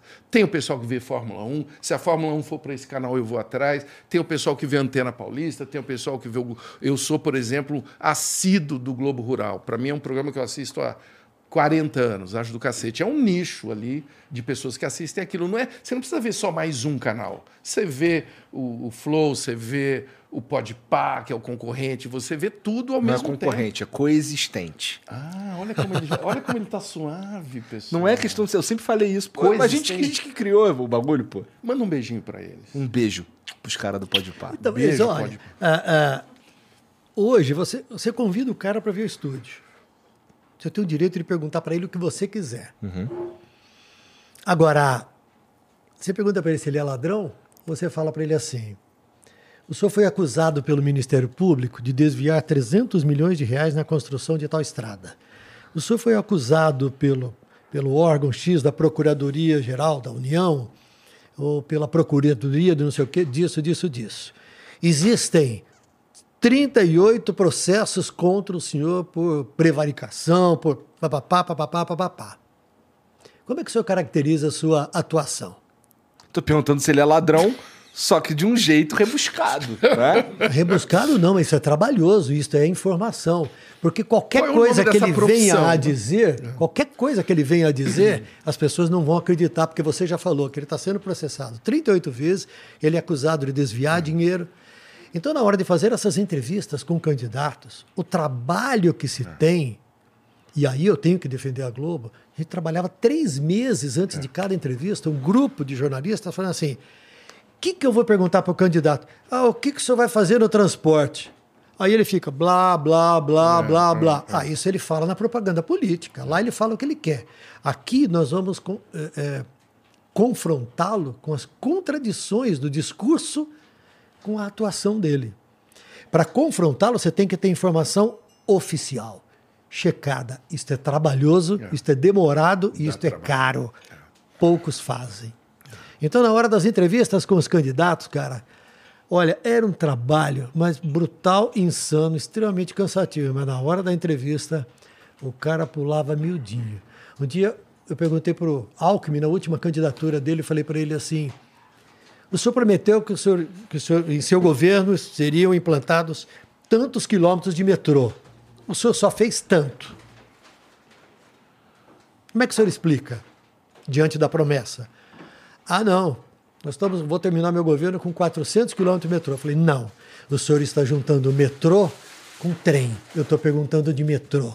Eu sabia quanto eram os trens que ele tinha construído e quanto era o metrô. Ele tentou me dar um, um passa-moleque e eu não entrei na dele. Mas é porque eu tinha informação. Então, na hora de entrevistar candidato, você tem que estar muito bem informado, senão você faz pergunta Senão você leva um genérica. drible facinho. Você leva um drible fácil. Muito fácil. É, eles são especialistas em driblar. Claro. Eu já, eu já passei por isso aqui. Tem uns caras que a gente pergunta A, o cara responde B, É. daí você. Tá, mas e A? Aí o cara responde C. Aí tu fica, caralho. Tá, então eu espero que as pessoas que estejam assistindo saquem o que eu tô sacando aqui, que é a nossa proposta, inclusive, ela é, é quando é assim um assunto mais delicado ou mais difícil, como é com esses caras. é, na verdade, em geral, assim, todo- inclusive aqui agora nesse momento, é, eu- o, meu- o que eu gostaria de verdade é que as pessoas ouvissem o que a gente está falando e não tomassem o que a gente fala aqui como absoluta verdade. Não. E, Mas que, na verdade, usem isso daqui para, sei lá, para para ir checar ou para formar a sua própria opinião, porque eu não sou o cara que vai dizer para alguém como votar, por exemplo. Não quero ser esse cara. Eu quero, eu quero que eu, eu quero influenciar o debate. Eu quero influenciar, a- eu quero na verdade estimular o diálogo, sabe? Eu não quero, eu não quero mandar ou, ou, ou dizer para as pessoas como é o jeito certo de viver. Não é esse o meu objetivo. Tá bem longe disso. Na verdade, o que eu quero é as pessoas conversem. E-. E, e- e- e debatam e que ouçam o que a gente, o que, os assuntos que a gente levanta aqui e, e se inspirem a procurar saber, a se informar mais e, e coisa do tipo, sabe? Claro. Não, não dizer para as pessoas qual é a melhor maneira de fazer qualquer coisa na vida delas, pelo amor de Deus. Eu, eu sou um cara normal, caralho. Você chegou aqui, eu tava com os pés em cima da mesa. É, Mesmo Porra. porque é, o que eu acho não é mais importante ou menos importante do que aquilo que você acha. Né? Muitas vezes é, eu era perguntado assim: ah, por que você não faz comentário em todas as reportagens? Tal? Primeiro que fica muito chato. Você É. fica parecendo o dono da verdade, o sabichão. Todo sabichão é um chato. É. Todo dono da verdade é um mala. É isso aí. Né? Ainda mais nessa era que a gente está, né? Então, e você vê que eh, alguns jornalistas que assumem esse papel viram chatos e aí o programa começa a cair da audiência porque ninguém gosta do, do cara que é dono da verdade. A segunda coisa, eh, você fala assim para as pessoas, eh, faça isso ou vote naquele, a turma que gosta daquele vai falar assim, pô, ele é legal, ele sabe das coisas. A turma que não gosta daquele candidato vai falar, pô, ele é um canalha, ele é um sacal, vou dar um tiro nele. Vai pro Ele- Twitter detonar. Vai te, É, vai te o detonar Igor. no Twitter. É. Então, qual é a importância da minha opinião em relação à tua? Ela não é maior nem menor. Olha, eu, eu só quero discordar de vocês, porque a minha opinião é importante. A tua é. E eu só falo a verdade. E eu quero mandar um beijo pro Suave, que tá lá no chat, que falou assim: eu tô de cara com o nível dos co-hosts que está melhorando.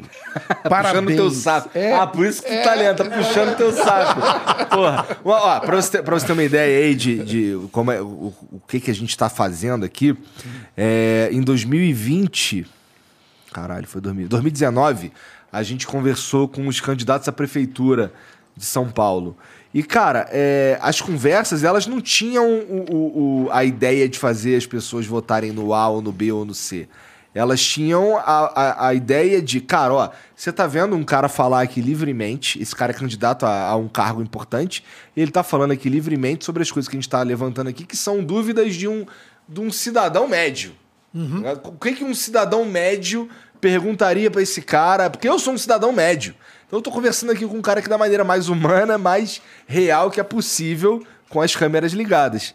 É, e aí você vai ouvir esse cara falando, depois você vai ouvir o outro cara falando, o outro, o outro, o outro, e aí você toma a tua decisão. Claro. Certo? Não sou eu que vou mandar você votar em ninguém. Tá ligado? Então, assim, nesse ponto, é, eu acho que, que esse é o papel que eu cumpro aqui hoje, sabe? No, no, no Flow. E, cara, uma parada que eu queria te perguntar é como é que tu vê a, a qual que você acha que é o caminho, qual que é a evolução, para onde que vai o jornalismo é, agora em, em- nessa década? É, e, bom, agora, no momento presente, que a gente tem mídias sociais assim tão é, exuberantes e, e, e que tão, e que as pessoas usam, usam isso para se informar pra caramba. É, tem muita coisa que acontece instantaneamente nas redes sociais e tal. O jornalismo, como é que, ele- como é que ele vai se adaptar? Como é que será que eles vão ensinar na faculdade o jornalismo igualzinho ensinava 10 anos atrás? Não. Não. Aliás, acho que eles não sabem como é que vão ensinar de agora para diante. Porque tudo isso que você falou É uma realidade. Agora, o fato de todas as pessoas noticiarem as coisas, todas as pessoas registrarem e publicarem, não quer dizer que elas estão fazendo jornalismo. Sem dúvida. O jornalista tem compromisso com a qualidade da informação. É isso que diferencia o trabalho do jornalista de tudo mais que é feito em relação à informação. Uma coisa é você divulgar uma informação, outra coisa é você checar, verificar, buscar fontes e tentar o mais. O, o, eu digo que é, a gente, nós somos contadores de história e nós tentamos contar a história o mais próximo possível na maneira como ela realmente aconteceu. Você vai num determinado lugar, teve um acidente, você vai procurar as pessoas que possam contar como é que foi o acidente. E ali você junta e tenta juntar os pedaços, junta aquelas entrevistas para contar para as outras pessoas que estão em casa o que aconteceu. Você simplesmente chega e fala: ah, o cara chegou e bateu e tinha uma garrafa de cachaça dentro do carro dele. A garrafa de cachaça no carro dele não quer dizer que ele bebeu a garrafa. Não quer dizer que ele bebeu a cachaça. Não quer dizer que a garrafa era dele. E não quer dizer que ele estava embriagado. Este é o compromisso que o jornalista tem. Ele tem que chegar e falar assim: ó, tinha uma garrafa de cachaça, mas o cara foi submetido ao exame do bafômetro e ainda não, não saiu o resultado. Mas isso leva tempo, né, Tramontina? Só que isso é. leva tempo. E quando você pega, então. o cara que carro... vai na rede social quer publicar logo a garrafa é. de cachaça. Isso, ele começa essa, com a imagem da garrafa é de cachaça. É. E, e, o, e o velocímetro que trava a 200 km por hora? Hum.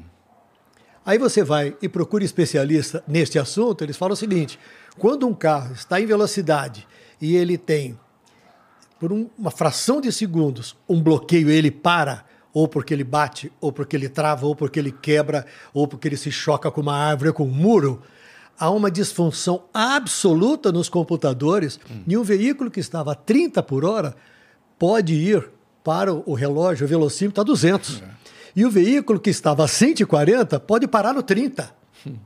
Agora você tem que conhecer isso, porque é. senão você vai fazer bobagem e vai destruir o motorista que talvez, hum. talvez, não seja um criminoso não seja um irresponsável. Sim. É isso que diferencia o trabalho do jornalista com aquilo que é, milhões de pessoas a todo instante fazem, que é publicar informação. É. Eu concordo total, Tramontina. Eu só queria acrescentar assim, para mim não fica só no jornalista. Assim, eu, hoje, se tiver um professor que sabe dar boas aulas de química, e ele usa isso no canal dele, ele cuida do conteúdo e tal, ele vai ter, ele vai conseguir ganhar o quê? Uma reputação. E é por isso que reputação é algo tão importante para num, num, lugar que às vezes as pessoas ficam famosas muito rápidas, sem ter o tal dos tombos, entendeu? Esse é o lance. Se você é um professor, se você é um comunicador mesmo, se você é um cientista, ou se você é um interessado. Lá na cultura eu entrevistei um menino do História Preta, um menino incrível, que tem um podcast. Ele era militar da Marinha e ficou fazendo um podcast sobre racismo e ninguém sabia que era ele. Até o dia que ele entrevistou o Emicida e aí, aí, aí ele teve que sair da Marinha e tal. É um garoto que se interessou por história, entendeu? Tiago André um cara da Baixada Fluminense. Ele pegou, criou esse podcast e hoje é o, veículo dele. Né? Era, um, era um sargento da Marinha. Né? Ele não é jornalista, ele não é professor. Aliás, ele fez história. Ele se interessou por história, cursou história. Então, para mim, não é só o jornalista. O jornalista, eu amo jornalismo, né? eu, eu inclusive sou jornalista, tenho maior orgulho disso. Agora, o jornalista, ele já se confundiu com o padre com o médico da cidade. Era o cara que sabia tudo, que era o dono da verdade. Isso sempre me incomodou no jornalismo. O jornalista não é o dono da verdade. Não, nunca foi. Nunca, mas muitos acreditam que ah, são. Ah, muitos. Você concorda? Muitos, muitos é, se acham. Você concorda? O que você está falando, muitos. A, a, maneira que você descreve o jornalista é, é eu observo que tem uns que se intitulam jornalistas, mas não o são porque eles não se enquadram no que você está descrevendo como jornalista, que eu concordo que deveria ser o jornalista ideal. É, mas, pô, quando. Você quando... vai falar nomes? Pô, eu nem sei nomes, para ser sincero, mas eu vejo, eu vejo é, a maneira. A que... produção tá me pedindo para ah, nomes. você entregar nomes para tá. aumentar a audiência. Tá. Mas, pô, por exemplo, Nossa, se a gente está falando sobre. É, se a gente estiver falando. Se tiver uma notícia sobre um, um, um fato político, qualquer coisa do tipo, é, eu, eu considero raro é, histórias que vão parar até em portais que estão preocupadas somente com a verdade e não, e não em entregar um viés político ou uma agenda que vai enfiando ali e moldando a opinião pública, sabe? É, e eu considero isso uma falha brutal, assim, ela é até meio desonesta, na minha opinião, é, quando a gente está falando sobre até destruição de reputação, assim, que são uhum. coisas que é, é, a, a, maneira que, a, que aquela notícia vem ao mundo, ela é meio filha da puta, sabe? Assim, a manchete ela é, é. meio arrombada. É, é. E assim, a, e a gente tá numa época que, infelizmente, as pessoas não leem mais a porra da matéria. Eles leem a manchete e acabou. É, né? Então, pô, pra você ter uma ideia, voltando mais uma vez aqui pro, pro que aconteceu com a gente, pô, a, a, de vez em quando são as matérias, o Monark fala algum bagulho no Twitter, e, porra, a foto que tem lá do Monark no Twitter é ele assim do lado do bagulho do Flow, tá ligado? Pô, ele já, já, ele já não faz parte do Flow desde fevereiro, desde dia 9 de fevereiro. Tá ligado? E até hoje, é outro dia, o Globo noticia uns bagulho assim. E a maneira como eles noticiam as coisas, elas têm claramente um viés que, que pode ser destruição de reputação, pode ser um viés político, pode ser um monte de coisa. E eu vejo aquilo ali e eu sinto raiva do jornalista, em geral, sabe? É, tem, é? uma, tem em, em, alguns, em algumas situações, em alguns momentos, em, algumas, em alguns lugares, você vê o jornalista assumindo papéis que. O repórter assumindo papéis que não é dele. É verdade. não são dele. Né? Ele está ali para contar para as pessoas o que aconteceu e aí ele dá um tom ele usa certas palavras que induzem a uma coisa ou a outra coisa. Né? É, uma, é, um, é uma distorção. É uma distorção. Claramente é uma distorção. Né? Agora, é uma pena porque isso mais e mais acontece, porque muitas vezes a pessoa acha que tem que fazer aquilo para se diferenciar, ou para se destacar. Ou para sinalizar virtude. É, mas você não, não alcança nenhum desses objetivos dessa maneira. Jornalisticamente, não. Você que... Pô, gostoso ouvir isso, Tramontina, de você, cara. Olha aí. Eu, eu gosto e eu, e eu espero que, que isso se prove verdade com o passar do tempo. Que, que as pessoas. É... Porque assim, eu, é, parece que, que assume-se que todo mundo que tá lendo aquilo ali é um imbecil. Sabe? Muitas vezes. Vocês não acham que essa. É, é, vamos, eu, vou, eu vou tentar agora ver algo positivo na velocidade do Twitter. Tá. Né? essa transparência que existe, que traz um monte de merda e traz um monte de inverdades e tal, ela não ajuda a limpar também, ela não ajuda a desmentir também muito rápido as coisas, sabe? É, eu é... acho que é que o Twitter é foda, eu sou meio contra as coisas que acontecem no Twitter, apesar de você gostar. Mas ser contra o Twitter é igual ser contra a lei da gravidade, cara. Eu sei. É igual eu ser sei. contra o, é igual o Facebook, que é uma rede que está morrendo já, mas você, você vai ser contra a maior rede. Tu tá decretando a morte do Facebook? O cara. Facebook já morreu.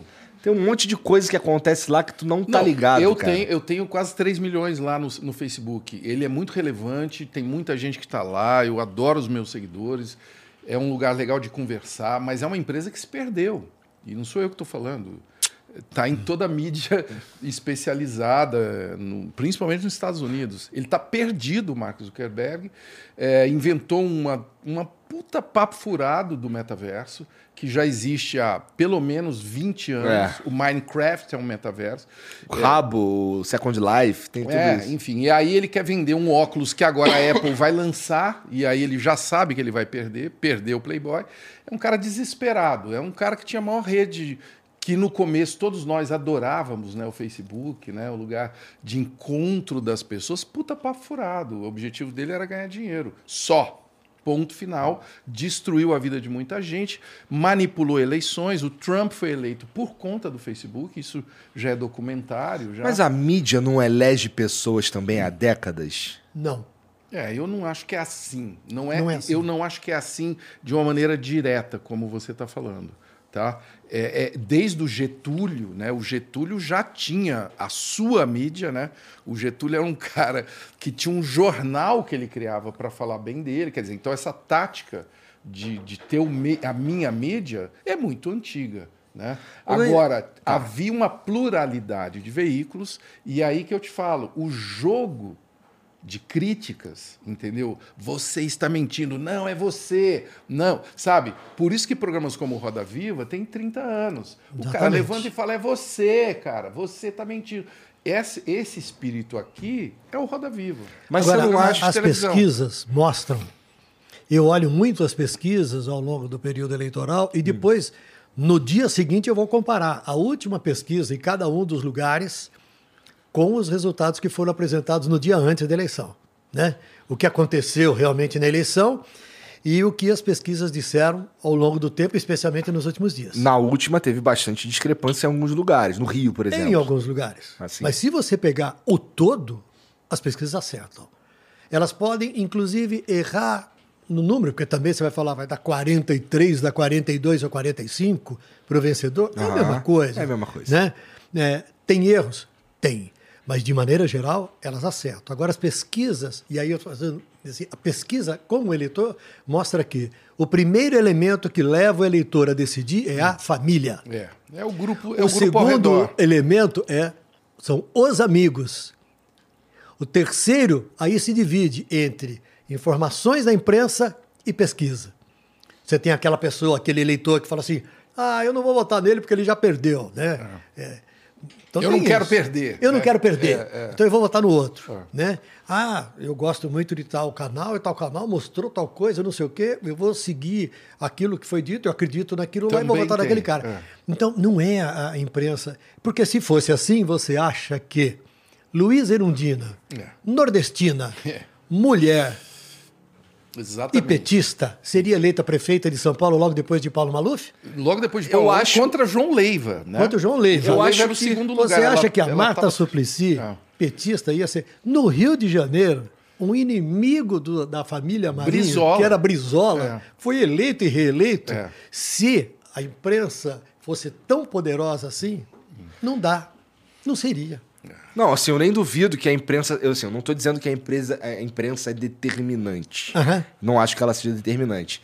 É, eu, na verdade, eu penso que, o, que, que as eleições, já que a gente está falando sobre isso, é, elas são, na verdade, um, um- um concurso de Miss. Tá ligado? é, quem que é o. Miss muito, né? É, quem que é o. Quem que é o zoada. Cada Miss Zoadíssima, zoada. zoadíssima. Tô falando dos homens, inclusive. Quem que, claro. quem que é o, o, o personagem mais popular e não o melhor personagem Ainda é assim mesmo. com as melhores propostas? Razão, por é exemplo, isso eu não sei quem que é, eu não sei as propostas do Lula, não sei as propostas do Bolsonaro e por aí vai. É, E aí eu, eu- é um dos defeitos da democracia que, como já diziam os, pe- os pensadores, é o melhor. É, é o, é o- é o- ainda não inventaram o, melhor. é o Ainda não inventaram o melhor. Pois é. É o melhor sistema. É. Ainda é. Então, mas assim, é, é, então eu não acho que, que a mídia seja determinante, apesar de eu achar que ela tem, ela consegue imprimir um viés quando ela tá afim de Sim, imprimir esse ela viés. tenta imprimir. É. Isso, isso não, não dá para negar. É. A mídia tenta imprimir um viés dela, às vezes muito intencionalmente. Eu só acho que agora, essa que é a minha, não sei se eu sofro desse doença chamada otimismo. Agora é muito mais transparente. Se a, a mídia já percebeu que se ela ficar tentando fazer o que ela fazia antes, não tem como, cara. Você consegue imaginar um, um canal como a Globo ignorar o movimento popular hoje? Não tem como. O como aconteceu nas diretas. Não tem como. Não tem como segurar. Porque tá tudo na rede, entendeu? Agora- Agora, o mundo vai mudando. Aí a, a própria Globo se aperfeiçoa, se fica mais permeável, né? E, e eu estou aqui fazendo um elogio mesmo, porque é, um, é uma empresa que soube levar as críticas, como essa que eu acabei de fazer, e ouvir e se transformar e responder e investir em valorizar talento, você entendeu? Por isso E, que e você tem hoje, Ah. com clareza, veículos de comunicação que se posicionam. Então, são pesos e contrapesos. Da mesma forma como É. você tem nas plataformas, nas redes, digi- nas redes digitais, você tem claramente as pessoas que defendem uma posição e que são seguidas por milhões, e pessoas que defendem a outra posição e, seguida, e são seguidas Mas por tem milhões. os mais relevantes e os menos relevantes. No, porque assim, não é porque alguém tem mais seguidores que ela é mais relevante no debate Claro, público. Não. claro, mas isso democratiza essa parada. E eu acho que no final, o que sobra é o que é a vontade do eleitor. Né? Mesmo que você tenha uma força fazendo mais críticas a um candidato e outra força fazendo mais críticas ao candidato oponente. É. No final, sobra a vontade do eleitor. É por, por isso que a democracia é legal. Hum. Porque no, no dia, no comecinho de outubro, nós vamos ver a vontade da maioria. É. A, ma- a maioria quer o quê? Ah, quer este, ou quer esse. Nossa, tô muito pessimista com esse dia, cara. Porque eu acho que nós vamos ter um segundo turno Lula e Bolsonaro e eu sou triste com essa realidade, sabia? Mas a realidade triste é o segundo turno ou é o Lula e o Bolsonaro? Os Não do- entendi. o- a Lula, e- o Lula e o Bolsonaro são a realidade Não, mas triste. essa é a realidade do Brasil, É gente. isso. Eu Essa é sei, a mas é triste, isso. não é triste? Eu acho que é triste, mas é óbvio demais, porque para mim o problema não é o Lula e o Bolsonaro, é quem é fã desses dois, sabe? Tá na, o MV Bill foi lá na cultura também e falou isso. A gente tem que parar de ser fã de política. Pelo amor de Deus, tá na hora, tá em Mas 2022, não né? parou, cara. Não paramos, não paramos. Vai ter uma batalha. E, e tá na hora também da gente falar de política, como a gente está falando aqui, sem paixão. Assim como a gente não tem programa de, de esporte que você, você briga, você fala, o cara é corintiano, São Paulino é pior ainda. Você é São Paulino? Tramontina. Deixa pra lá. Ele é flamenguista, tá na cara dele, pô. Quando a gente discute futebol, é legal discutir com paixão, não é? É. Mas precisa Mas futebol- ser fanático. Então, mas o futebol, É um jogo, pô. o futebol, eh, eu digo sempre o seguinte, eu não falo para que time eu torço, porque todo torcedor, ele age e sente com o coração, ele sente com o coração, mas ele age com o fígado.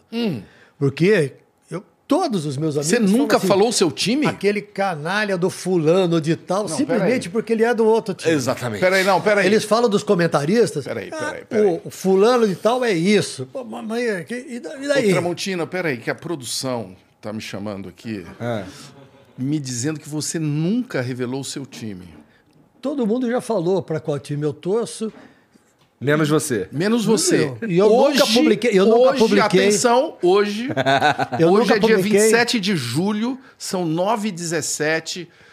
Carlos Tramontina vai falar de 9 viva 17? voz. Caralho. Qual é o seu time do coração? Por favor, Não Tramontina. vai, duvido. Não vai falar. Qual que é o teu time, Thais? Tramontina, saia do armário. Você ficou 43 anos na Globo. 44, faltou um mês pra 44. Porra, saia do armário, Todos cara. podem dizer. Todos podem Ele dizer. ficou não tem vermelho, problema. cara. Olha Qual, aí. qual que é o teu? Qual que é o É teu? o Santos, todo mundo sabe. Quase que eu vim com a camisa do Santos, mas eu nem preciso ver porque eu não preciso mostrar que o meu time é foda. Eu não preciso ficar falando que nem flamenguista, que o, o Gabigol, que foi reserva no Santos, eles acham que é um ídolo. Pô, mas Ai, ele é Flamengo. ídolo. Ele é ídolo.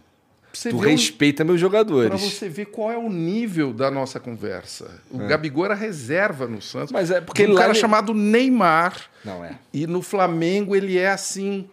Ele é o Zidane. Neymar tá no Santos? Zidane. Ele é o Zidane, ele é, ele é além da atmosfera. Isso que nós estamos fazendo aqui agora, nos provocando, a gente tinha que fazer na política e não sair daqui brigado. Claro. Entendeu? Eu tenho muitos amigos hoje que eu não posso falar com essa liberdade. É verdade. que A gente está aqui. É. Não é pé. Isso eu, Eu não posso fazer triste. isso na minha casa. É sabe? mesmo? É.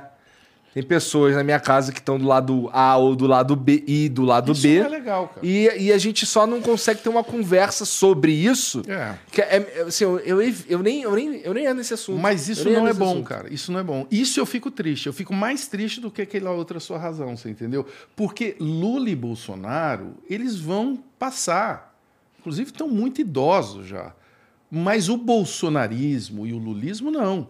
Porque está dentro das pessoas. Então, tanto de um quanto de outro, e para mim eu quero deixar bem claro, tem uma grande diferença entre Lula e Bolsonaro. Bolsonaro é um tirano, é um cara medíocre, é um cara que ataca mulheres, é um cara que li- liberou a Amazônia para criminosos.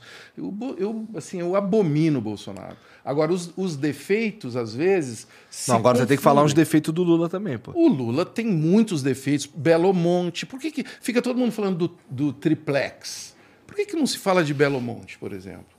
Que é um ataque à floresta amazônica, é um lugar onde se desviou muito dinheiro. Não tem, fica todo mundo, fica a mídia inteira atrás do triplex. Por que, que não se fala de Abreu e Lima, que é uma refinaria em Recife, um bilhão de dólares e que não produz, acho que um quarto, me parece, atualmente, da potência. Esse é o assunto que nós temos que botar na mesa. E não é porque eu não gosto do Lula, é porque ele ainda não respondeu isso, cara. Ele não pode virar santo do dia para a noite e a gente é obrigado a votar no Lula, inclusive votar e bater palma, não. Se, eu, se for, claro, segundo turno, pode ser o Bolsonaro contra qualquer um. É claro que eu vou votar no outro cara. No Lula, inclusive, votarei assim, respeitando alguém que, porra, lutou para chegar onde chegou.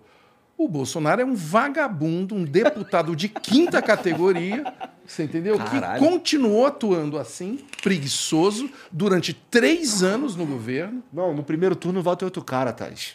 Por favor. Quem? Agora, é uma pena que Alguém. a gente, há tantos Sim, anos... Emael, mas o meu, sei vo- lá. o meu voto não é tão importante. Eu não acho que o meu voto seja importante. Eu só acho que assim, o que me interessa é como nos educar como eleitores, você entendeu? Não adianta É ficar isso. brigando por E Lula a gente, Bolsonaro. há décadas, não consegue ter é, é, um, um- um panorama onde nós tenhamos candidatos viáveis. Vários candidatos Não viáveis. temos. Então a gente fica, em toda eleição, é um contra o outro. Isso. E aí você não pode fazer falar uma coisa de um, porque todo mundo vai dizer que você é a favor do outro.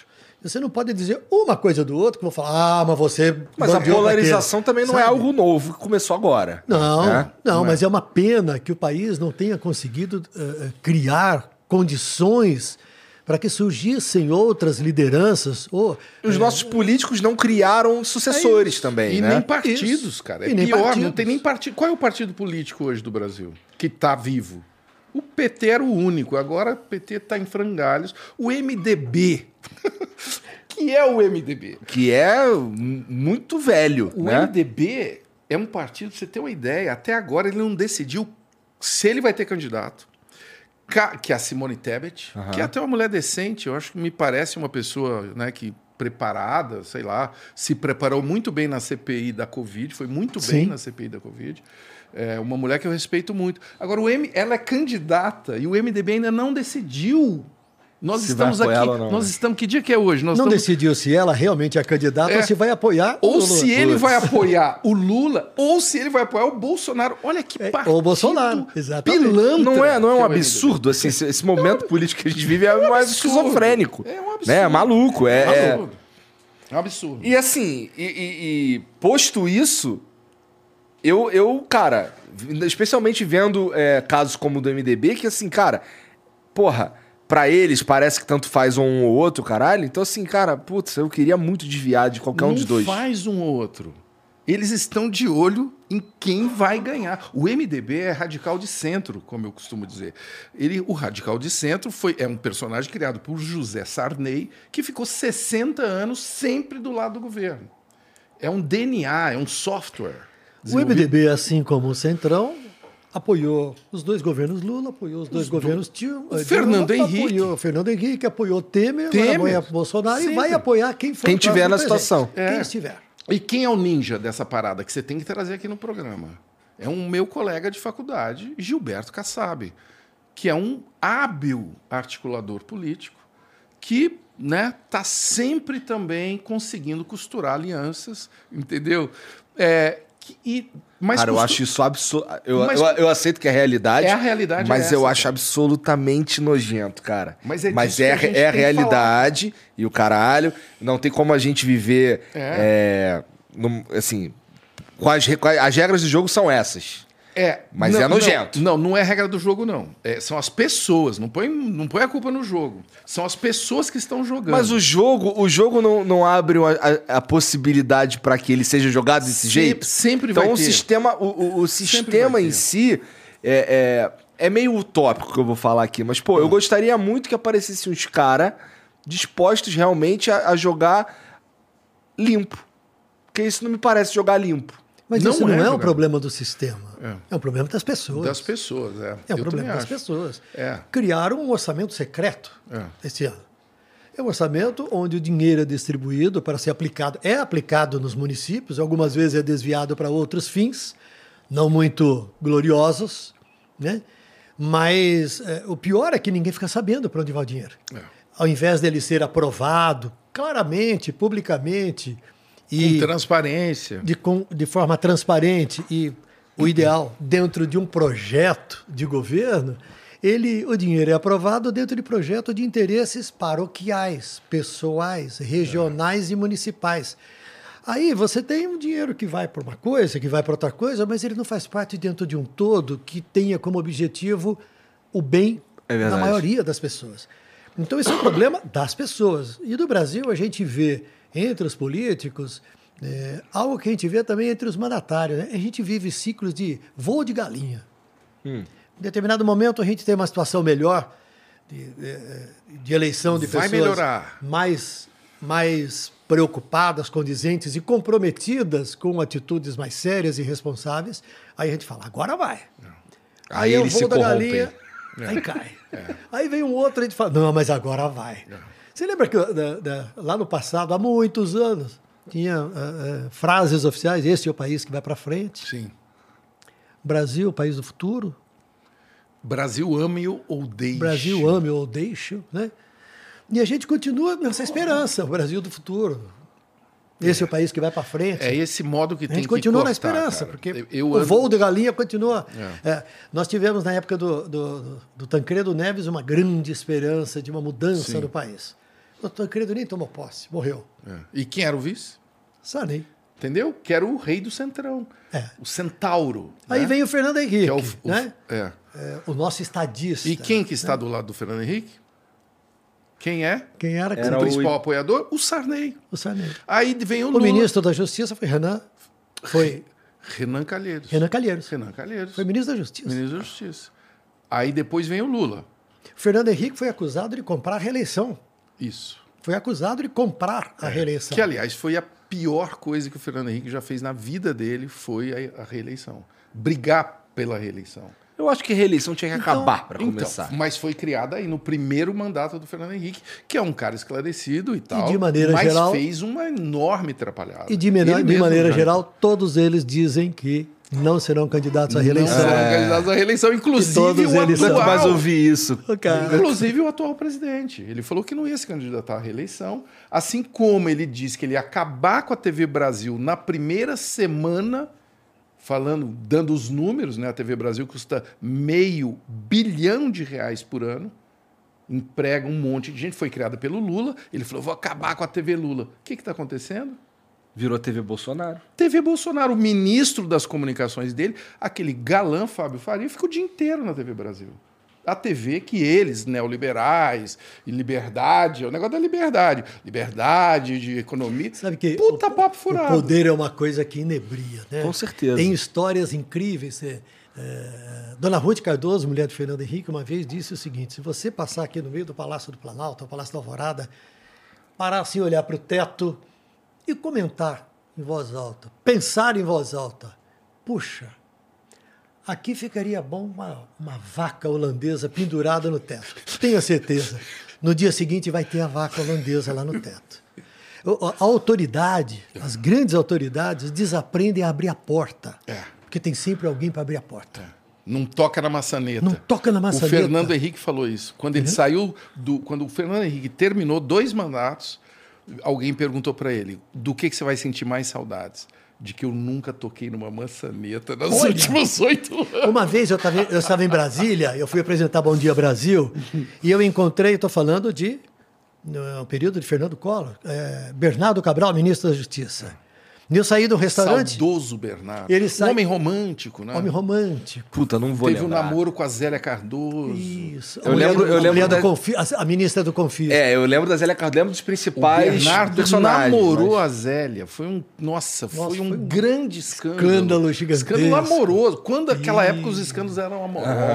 E eles dançaram Eles dançaram. Bessamemute. Eles dançaram Bessamemute. Numa festa. Numa festa. O, o, o, Que cena! O Bernardo Cabral era um tiozinho só andava de calça de tergal, sabe? Meio, assim, meio esquisito. Um cabelo assim que tava meio caindo, ele fez implante, igual o seu. assim. Tá. E aí, Tá. e aí ele dançou com a Zélia, cara, e aí rola o namoro, escândalo em Brasília, né? Mas um escândalo lindo, né? Um escândalo de. Cara do namoro. Carlos. É, que eu ia te Não é contar o lindo? seguinte: É. eu saí do restaurante Bernardo Cabral também. É. Aí encosta o carro oficial. O Bernardo Cabral tinha uma pastinha É. verde ou azul, dessa que tem um elastiquinho no canto. Ah. Acho que tinha uma folha de papel só dentro. Essa, é de, essa é de, de, de papelão, né? Essa pastinha de papelão, muito simples. Aí o motorista veio, abriu a porta para ele, a porta, banco de trás. Ele entrou com a pastinha, sentou-se no banco de trás e, e passou a pastinha para o motorista. É. O motorista deu a volta, sentou na frente do volante e colocou a pastinha do lado dele, do banco. Ah, não acredito. Cara, eu achei que eu nunca mais me esqueci daquilo. Aquilo para mim é um símbolo da- da- do que a autoridade não pensa, porque não pensa. O cara não teve a capacidade de pegar a pastinha dele, mísera pastinha, e botar no banco da frente. Ele entregou para o motorista, colocando o banco na frente dele. Eu tenho ojeriza essa porra. O poder é essas coisas malucas. As pessoas, às vezes, aqui, é, é, assim, não é muito comum, não, porque eu não deixo ser comum. Mas é, tem umas pessoas aqui que querem me tratar diferente porque, porque, sei lá, porque eu apresento flow, sei lá, alguma coisa assim. Não, porque você é o dono da bagaça. Tudo bem, cara. que seja. Não é isso. Mas não a- é porque você é bonito. Não, mas, mas, mas isso me incomoda. Eu não gosto desse tipo de coisa. Mas não você gosto... não é o dono. Tudo bem, mas eu não gosto, por exemplo, que, pô, é, venha um cara abrir a porta do meu carro. Eu me sinto mal, Ah, isso me boa. faz mal. Sei, sei, sei. Eu ando de bermuda e chinelo, cara. Puxa saco, você Eu ando, eu, puxa eu, eu, saco. pô, às vezes eu vou pra casa a pé andando, que se foda, entendeu? Então, assim, não Tá tem. vendo? Se tem aqui que abre a porta do carro, nunca mais faça isso. Não, mas, mas não acontece mais porque eu já, já pedi pra não acontecer. Não, até porque o carro dele é, tem Wi-Fi, tem controle remoto, Nada. a porta faz assim. Então, assim, o- o- é, é do Elon Musk. Esse, esse tipo de atitude é, que você tá falando, do cara que não quer colocar a pastinha do lado dele, dá pra um muito cara colocar. Eu acho. É ridículo. Não, é, é mais do que ridículo, ela é piegas, tá ligado? É, é, né? é, É é- é- é escroto. É, escroto, é. Então, assim, o, o, o, poder. O, o- a maneira como o poder se organiza é, é- corrompe. É, o cara vira um escroto. Tá ligado? Eu, eu, eu vejo a, a, a maneira como a, como a política acontece no Brasil como um teatro que, que se propõe a ser engraçado e não é. Não, não tem graça nenhuma. Sabe? É. é- é- Eu não sei, eu, É eu, eu é tenho. bizarro. Toda vez que eu converso com um político, eu falo, cara, eu não gosto de político. Não gosto, assim, pra mim. Nenhum. Eu nem te conheço. Nenhum. Nenhum. Eu, eu, eu, assim, eu tenho uns caras que, que, que, eu, que eu. Cara, eu falo pra eles, cara, eu nem te conheço pessoalmente, mas eu sei que o seu maior defeito é ser político, pô. Eu sei. e, e tem uns caras que são. O problema não é ser político, né? O proble- problema não é ser político. Mas, ó, mas a maneira como eles se portam, de, assim, É. em geral, eu, é claro que há exceções, Claro, há pessoas realmente dedicadas a. Há a- exceções. A, Eu acho que a- a própria missão a e gente tal. tem que reconhecer Aliás, isso. espera aí, de- deixa eu aproveitar assim, a gente está detonando a, a política como é exercida no Brasil. E até meio demo uma desanimada, eu percebi que você ficou quase assim, é, angustiado com a, com a eleição agora em outubro. Eu fiquei. Não, você, você percebeu certo. Eu percebi certo. Então vamos lembrar que tem um voto que é no legislativo. As pessoas não falam disso. Cara, o legislativo é muito importante, entendeu? Tão ou mais importante Tão ou mais. que a presidência, que o governador. Nós estamos vendo agora o que, que esse Lira está fazendo. Os caras não lembram em quem votaram pra deputado. Duvido. É. Duvido. Eu lembro, eu lembro. Eu anulo meu voto há muitos anos já. Por isso que você lembra. Aí fica fácil. É. Porque, eu, cara, eu. eu- Mas tá errado, cara, sério. Eu não sei se eu vou dar um de tiozinho aqui. Não, pode dar, porque eu vou continuar anulando. Não, porque assim, se você ficar falando mal da política e continua anulando, você não muda a política, entendeu? E eu não estou dizendo que votando você vai mudar a política. O Brasil é uma criança É. muito, muito mimada, que quer tudo de graça, entendeu? E eu não estou falando aqui de auxílio emergencial, não estou falando nada disso, não. Eu estou falando que a maioria das cidades brasileiras, e o, o Tramontino conhece bem a- a- os municípios, a gente é caipira do interior e tal. Tá de onde? Adamantina, Alta Paulista. Me criei em Sertãozinho e Ibitinga. Depois a família foi para Araraquara. Ai, Isso é que é Eu vim corrido. estudar em São Paulo e nunca mais saí daqui. Isso é Interior corrido. pra caralho até começar na Globo, né? Tá vendo? A força do interior. Eu sou de Tuverava, é o eixo Tuverava. Adamantina e Tuverava, é um É eixo isso aí, na mesma linha, lá pro mais oeste. forte que Nova York, Los Angeles. É. assim. Mas o que eu quero dizer é que nessas cidades do interior, cara, é isso que nós estamos falando aqui, piorado, entendeu? Então para de achar que o problema é Lula, Bolsonaro e tal. A natureza do brasileiro, a gente precisa ir ao longo do tempo se educando e vai demorar para começar a E melhorar. fora da política não há salvação. E, claro que não. O caminho é a política. Claro que não. O caminho é o fortalecimento da Claro. política e ter pessoas. Vou criar um partido. Boa. Olha, Faça cuidado com isso. esse negócio. Não, mas faça Cria. isso. E É, aí, e não aí, tem muita dificuldade, tem que ter um aí, certo número de assinaturas. Qual será o tal. nome do Pá. partido? Ah, ainda não pensei sobre isso. Pense bem. Pense bem para não falar merda. Olha lá, hein, bom. Deixa comigo. Pense bem. Liga para mim antes. Tá. que aí a gente troca, a comigo, gente deixa troca comigo. um zap. Só pra, Tá. né? mas, o que, mas aí, a gente- cara, que legal. A gente volta a falar daquilo. Quando você percebe a dificuldade que é criar um partido, que é a vida democrática. Cara, você já, você já foi para Brasília? Você já, você já Fui a entrou- Brasília uma vez durante um dia para conversar com o Henrique Cristo. Pois é, você já encontrou logo o chefe. É. Mas eu quero. Eu Bolsonaro é falando o caralho. O bagulho é conversar com o Henrique assim, É, eu Cristo. quero falar logo com Deus, né? Mas, mas o, o, o, o que nós temos, assim, quem já foi a Brasília, que fez congresso e tal, cara, aquilo é o Brasil. E não é pra gente desmerecer, falar, nossa, que nojo de morar nesse país. Não. É aí que tá aí que quando você conhece as figuras que desenvolvem comunicação, podcast, moda, desenvolve o- uma, não sei se vocês foram na Expo Favela esse ano. fui. Cara, o que, que é aquilo? Aquilo não é um Brasil que você tem orgulho? Aquilo é. Porra, então Aquilo é é. isso. Aquilo é política. Aquilo é política. Aquilo é política. Eu já falei para Celso Ataíde. Celso, não, inclusive ele é meu primo. O Celso Teu atenção. primo? Ele é meu, eu sou Ataíde também. Ah, tá. E somos, ele me chama só de primo. e o meu avô é baiano, é baiano cansado, né? Ele, meu avô saiu da Bahia para chegar em São Paulo, cansou, parou em Minas, e eu nasci em Tuverava. Mas o, o Celso é um grande parceiro, que eu conheço há 30, 40 anos, que é um cara que faz política.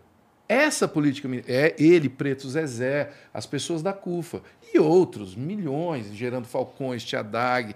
Estou falando só de terceiro setor. Ferrez. G10. Não é isso? Quanta, quanta coisa surgiu nesses últimos anos Porra! de uma importância brutal. Caralho, na pandemia, Isso é esses caras isso é é política. foram. É, isso Eles é foram buscar, pelos canais abertos. É. pelos canais livres, um espaço e se impuseram pela qualidade, pela Os responsabilidade. grupos de indígenas, né? os grupos Os de grupos negros, os- esses coletivos de vereadores que todo mundo acha, ah, isso daí é coisa Isso é de importantíssimo. Porra, que legal ter grupos trans, grupos LGBT.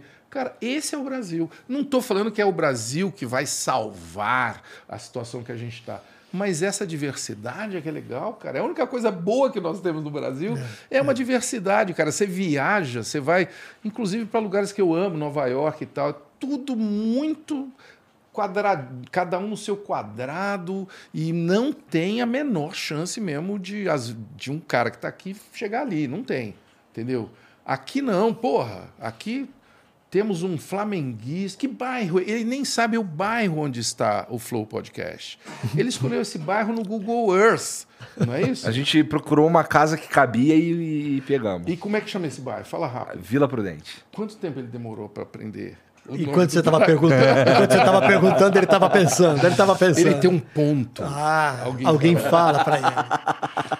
Igor. Não, cara, eu- o que eu tô querendo dizer é o seguinte: esse negócio de desanimar com a política não tem nada a ver.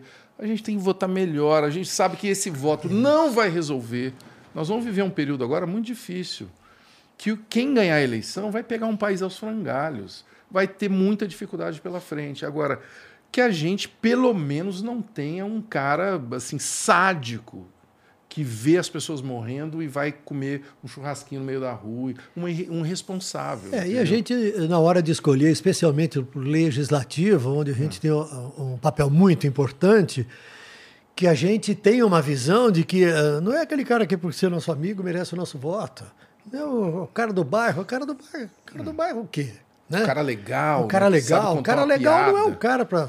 Ah, esse cara é muito resenha, vou votar nele. É, então, é, é, os valores têm que ser outros. Eu concordo. É, isto é a política que leva a alguma consequência que pode levar a, a algo bom. Né? Não era pra gente já estar é um nesse estágio.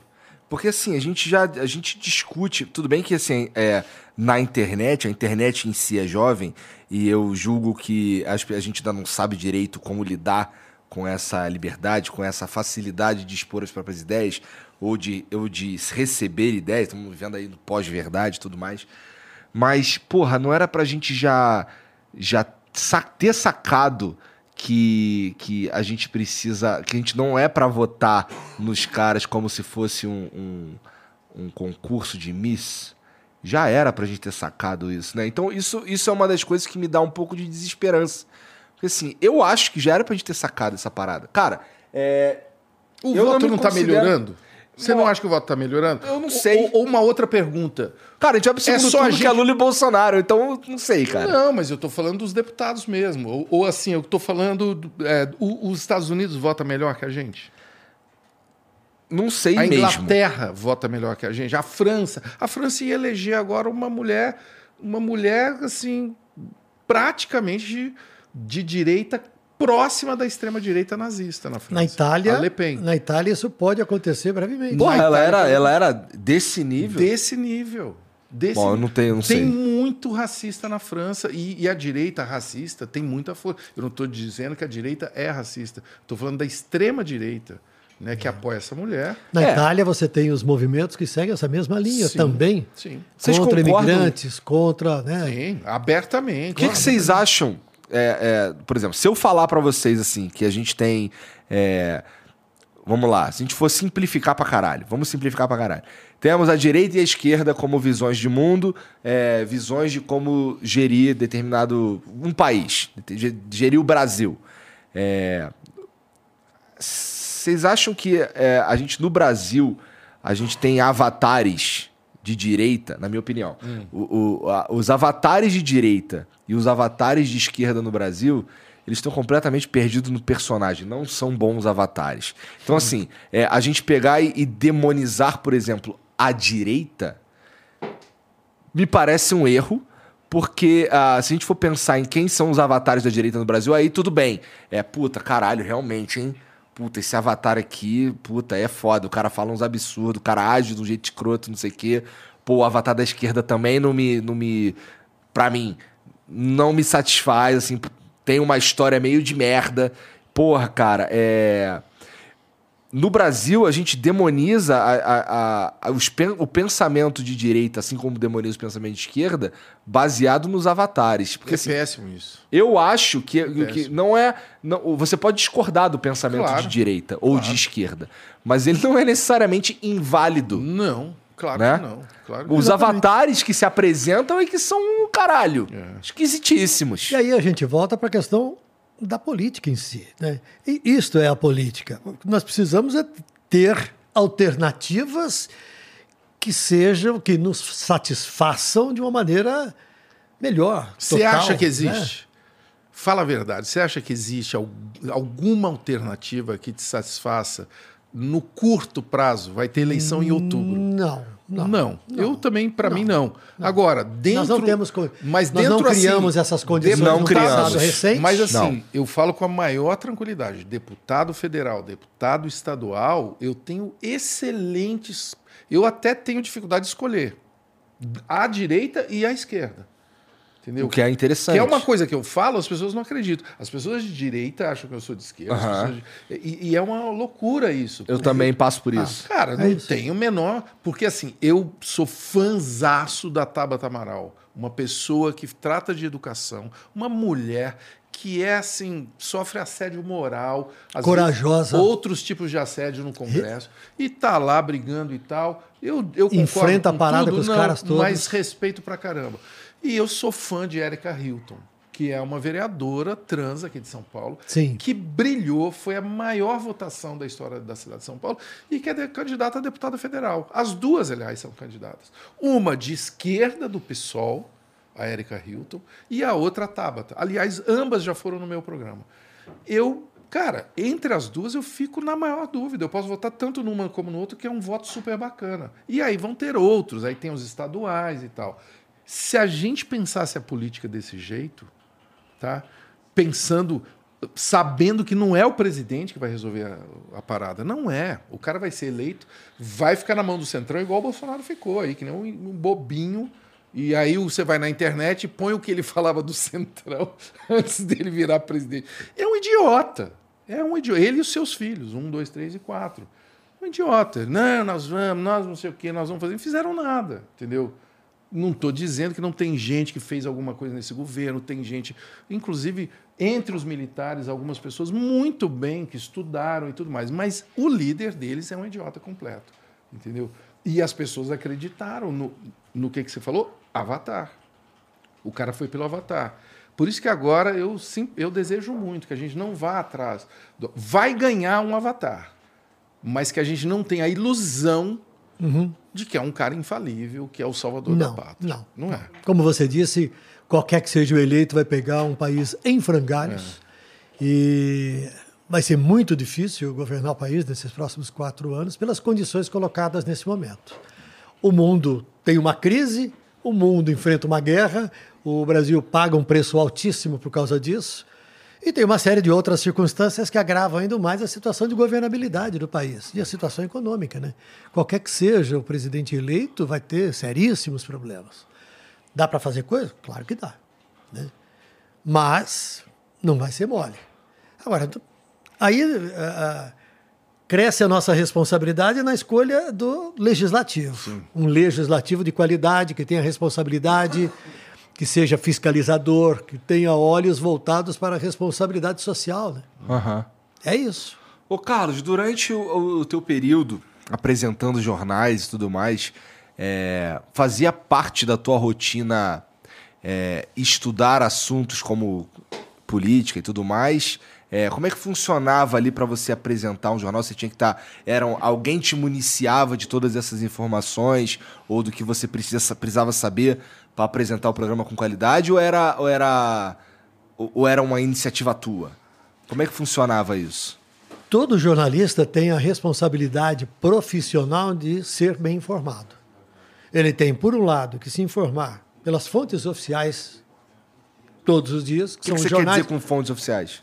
Jornais, revistas, publicações. Né? Isso está falando de mídia privada mesmo? Mídia privada. Tá. A segunda coisa, ele tem que se municiar de outras fontes de informação. Dos telefonemas que ele dá, hoje, das redes sociais. Você acompanha uh, os políticos, as autoridades, as pessoas que têm algo diferente a dizer pelas redes sociais. Né? Então você acompanha todo mundo, tem que acompanhar todo mundo. Seguir você todo fazer, mundo. Você tem que seguir todo mundo e você tem que fazer contatos pessoais. Você tem que criar suas fontes. Isso você é um muro que você constrói ao longo da vida profissional, tijolo por tijolo. Muro você... não, uma ponte. Uma ponte. Né? É. É dia a dia. Então, hoje, é, é, nós que temos mais experiência nisso, a gente sabe, a gente conta essas histórias de 20, 30 anos, porque nós já vivemos tudo isso. E isso a gente foi acumulando, é um volume de informação gigantesca que a gente foi acumulando ao longo do tempo. Né? Quando o cara vai ser apresentador de jornal, de maneira geral, ele já foi repórter, ele já viveu muitas experiências, porque a qualquer coisa que seja mostrada ali, e ele tem a responsabilidade de dar uma contextualizada e dizer, olha, isso está acontecendo por causa disso, disso, disso, ele não precisa que ninguém escreva para ele, ele improvisa aquilo naquele momento. Até porque ele então, sabe, né? Porque ele sabe. Eu deixei a TV Globo há dois meses, exatamente dois meses, eu não deixei de ler todos os jornais que eu leio, todos os jornais que eu assino, de olhar tudo que eu olho, de conversar com todas as pessoas com quem eu tenho que conversar. Na semana que vem eu vou participar de um congresso importante com, sobre águas subterrâneas, que é um, um assunto que me interessa, um assunto do qual eu já me debrucei durante muito tempo na televisão. E eu estou fazendo contato com um monte de gente que entende desse assunto, hum. para pegar informação com eles, para definir exatamente o que, que eu vou falar naquele congresso num congresso que vai ter muitos especialistas. Eu estou me informando com quem sabe mais do que aquele pouco que eu sei sobre esse assunto. Estou conversando com os caras que mandam, que manjam, né? É isso. Esse é o trabalho do jornalista. Você está com uma cara muito animada. Tramontina. Rapaz, eu estou trabalhando mais do que eu trabalhava antes. Conta um pouquinho. O que, que você está sentindo, Tramontina? Dois meses. Dois, dois meses depois de sair é de um é? lugar que você ficou 43 Cara, anos. Pois é, Tramontina. Dois primeiro... meses que você está acordando e, e, hoje eu não tenho que ir para o estúdio. Como é que é isso, cara? Que dia é hoje? O dia, hoje é o dia que eu quero. Sabe que agora eu vou fazer uma viagem no fim do ano, é. eu vou correr nas montanhas. Aí eu tô levantando todo dia cedo para treinar. Tô treinando seis vezes por semana. Aí, antes eu não treinava seis vezes por semana. legal, Agora eu cara. treino. Mas tem, tem palestra, muita palestra já ah, acertada. Tem Convites. convites. Queremos saber de convites do SBT, por exemplo. Ah, é, cara. Eu tô fazendo o papel de Sônia Abrão aqui. Queremos que você conte da Rede TV. Dois um menos já deu para os caras te um procurar reality e, pô, queria que você, você. apresentasse e tal. Não, não. precisa falar nome. Eu passei, eu passei um mês fora do Brasil, Ah. assim que saí, porque eram férias já programadas, eu tinha passagem marcada, comprada, hotel reservado já. Mas você sabia que ia sair? 22 Sabia? Sabia? Tu, Sabia. tu sabia que ia sair com quanto tempo de antecedência? Eu fui procu- Eu vinha falando em sair com a minha direção. Ah, então. Eu vinha falando. No teu caso, meio que. é, tu que saiu, foi isso? Não. As pessoas foram surpreendidas. Tudo estava tudo estava acertado entre eu e a direção da Globo. Entendi.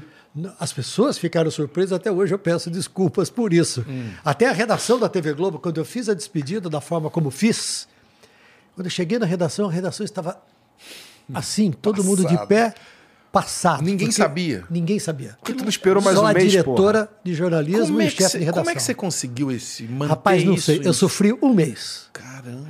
Eu, eu vinha falando em, em que eu estava cansado, que eu queria fazer outras coisas. É, é, por exemplo, este ano, eu não sei o que eu vou fazer no Natal e Ano Novo. Eu só sei que eu posso fazer o que eu quero no Natal e no Ano Novo, porque eu não estarei de plantão num período ou no outro. Como nunca você fez Como nunca em 40 fiz na vida, em 40 anos. loucura, cara. Eu fui comprar, consegui comprar dois ingressos para o show do Coldplay. Eu nem olhei o dia do show. Eu vou o dia que for. Que dia que tem? Ah, tem cinco. Ah, que me dá de qualquer o dia. Eu vou o dia que Qual que tiver. é o dia mais barato? Eu Não vou tem qualquer dia. isso não tem tenho. preço, né? Não Aí tem. outro dia eu estava indo, logo que eu voltei da viagem, né? Eu estava indo com a minha mulher para um bar para encontrar um casal amigo. Eram seis da tarde. Eu olhei para ela e falei assim: Isso eu nunca fiz na minha vida, né? Olha aí. Há 22 anos apresentando um jornal que era às sete da noite. Às seis e pouco eu estava indo para um bar. Olha aí. Olha, olha o Igor Eu te olhando com inveja. só. Só o Igor camiseta. agora tá igual você, Tramontina. Eu? Como assim, cara? Ele tá aqui todo dia, ele não pode sair Tá daqui. É. É um Ele, ele, ele virou Pô, um eu- escravo mas de eu sua amo essa própria porra. Rede Globo. Tá vendo? Mas eu amo essa É o porra. Eu não sei viver sem isso, Tramontina. Quando eu deixa eu- saio de férias, pra mim é um desespero, cara. Mas continua, continua E daqui a 43 Eu anos, saía de- Daqui a vai falar a 43 mesma horas vai ser Eu diferente. saía, eu saía de férias, eu já não estava mais nem, nem ligando a televisão no lugar para onde eu ia. Eu imagino. Eu queria ficar livre. Mas assim, eu vinha falando com a direção da Globo.